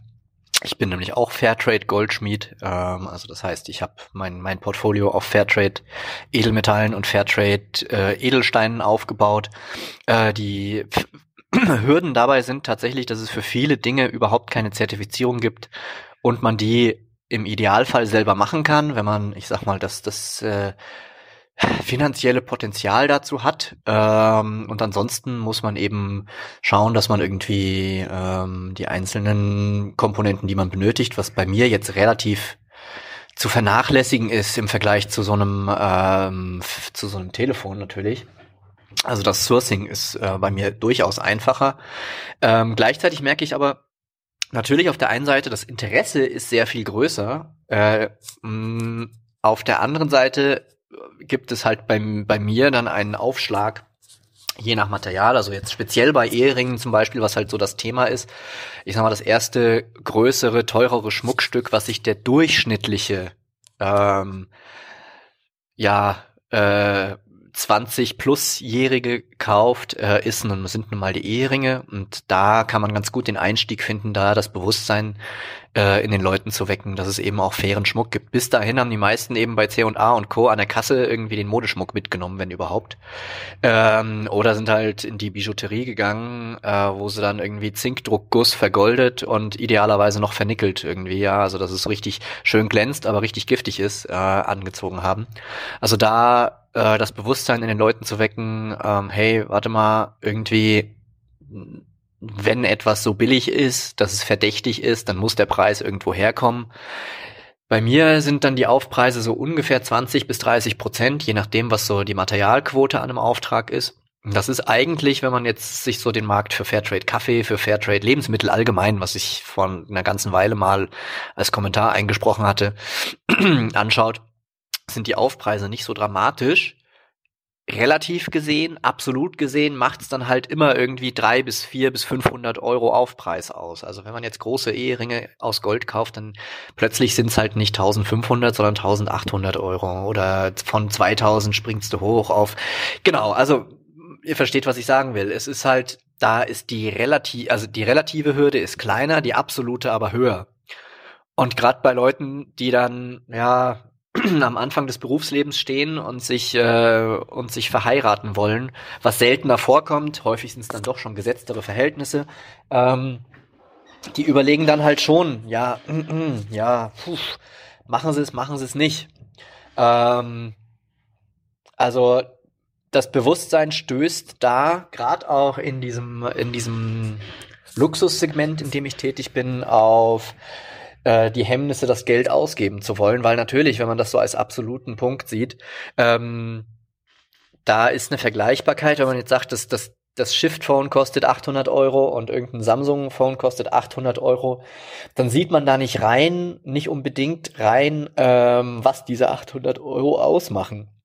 Beim Shift-Phone zum Beispiel sind ganz klar, sind von der, äh, von der Marge, von der Produktmarge, ist sehr viel weniger reserviert für äh, Marketing als bei einem Samsung-Telefon. Äh, also du kannst davon ausgehen, dass äh, Marken wie Samsung äh, allgemein Modemarken und äh, Modetechnikmarken, also ich zähle die Smartphone-Branche fast zur Modeindustrie hinzu, weil das eben keine langlebigen äh, technischen Produkte sind, sondern ganz gezielt eben äh, eine kurzfristige eine kurzfristige, ähm, ja, wie soll ich das sagen, ähm, Attraktivität haben. In großen Teilen der, des Nutzerspektrums. Es gibt Ausnahmen wie dich, die dann sagen, ja, wenn es kaputt ist, bin ich erst richtig frei. Ähm, es gibt, äh, Stefan meine ich damit natürlich, es gibt Leute, die sagen, ich nutz, ich nutz das Ding, bis irgendwie alles kaputt ist, ja, ähm, oder bis gar nichts mehr geht. Ähm, und man braucht nicht glauben, dass die, die Hersteller dieser, dieser, der Smartphones das nicht auch gecheckt haben. Ich meine, das sind jetzt ein paar Generationen Smartphones ins Land gegangen. Ähm, und die haben natürlich gelernt, ja, wir müssen halt irgendwie eine Komponente, eine versagende Komponente machen, äh, die man möglichst teuer austauschen muss, damit der, äh, ja, also der, der, der, die, die Motivation größer wird, sich das neuere Gerät zu holen, weil für die Hersteller, ähm, also für die Hersteller in diesem Bereich ist die Rücknahme, Reparatur und wieder zurücksenden zum Kunden eines alten Gerätes so aufwendig, dass sie dass sie die machen alles, um darauf verzichten zu können. Also wenn jetzt mein Huawei-Phone, was kaputt ist, ähm, 250 Euro als Wechselpauschale beträgt. Das kommt mir viel vor. Für den Hersteller ist es eigentlich ähm, aufgrund der Lagerhaltung, aufgrund einer möglichen Überprüfung und so weiter und so weiter gerade mal äh, eine Null, eine Nullsumme, die er da ähm, betätigt, damit ich das gute Gefühl habe, jetzt ein neues Telefon bekommen zu haben. Für ihn ist es viel billiger, mir zum gleichen Preis ein neues Telefon zu verkaufen, weil da eben auch die Produktion noch läuft und so weiter und so weiter. Oh, jetzt bin ich schon weit, weit drüber. Es tut mir leid. Ich versuche es vielleicht nochmal einzukürzen, vielleicht aber auch nicht. Also äh, danke für euren Podcast, danke für das Gespräch mit Samuel. Leute, äh, Fairtrade ist eine wichtige Sache, beziehungsweise irgendwie Lieferkettentransparenz oder eben auch die Überprüfung. Ähm, es ist, es, das Bewusstsein dafür steigt in unserer Generation. Äh, leider ist unsere Generation noch diejenige mit dem, mit einem relativ schmalen Geldbeutel, um da wahnsinnig viel zu verändern. Denn wenn einem dann ein Smartphone geschenkt wird von den Eltern, achten die zum Beispiel nicht so sehr drauf. Gell? Also dann haut rein, ciao. Moin, hier ist Franz von Hahn. Ähm, ich höre gerade Folge 335 ähm, Schweinerei von meinem Lieblingspodcast. Und ich muss sagen, ich frage mich ja oft, wie Leute es immer noch schaffen, Fleisch zu essen. Ich meine, ähm, klar, die blenden das irgendwie aus, wie das produziert wird. Aber bei euch wundert mich das echt jedes Mal wieder, wie ihr ähm, die Zustände in den Schlachthöfen äh, und in den Mastbetrieben und äh, die Folgen für die Umwelt thematisieren könnt.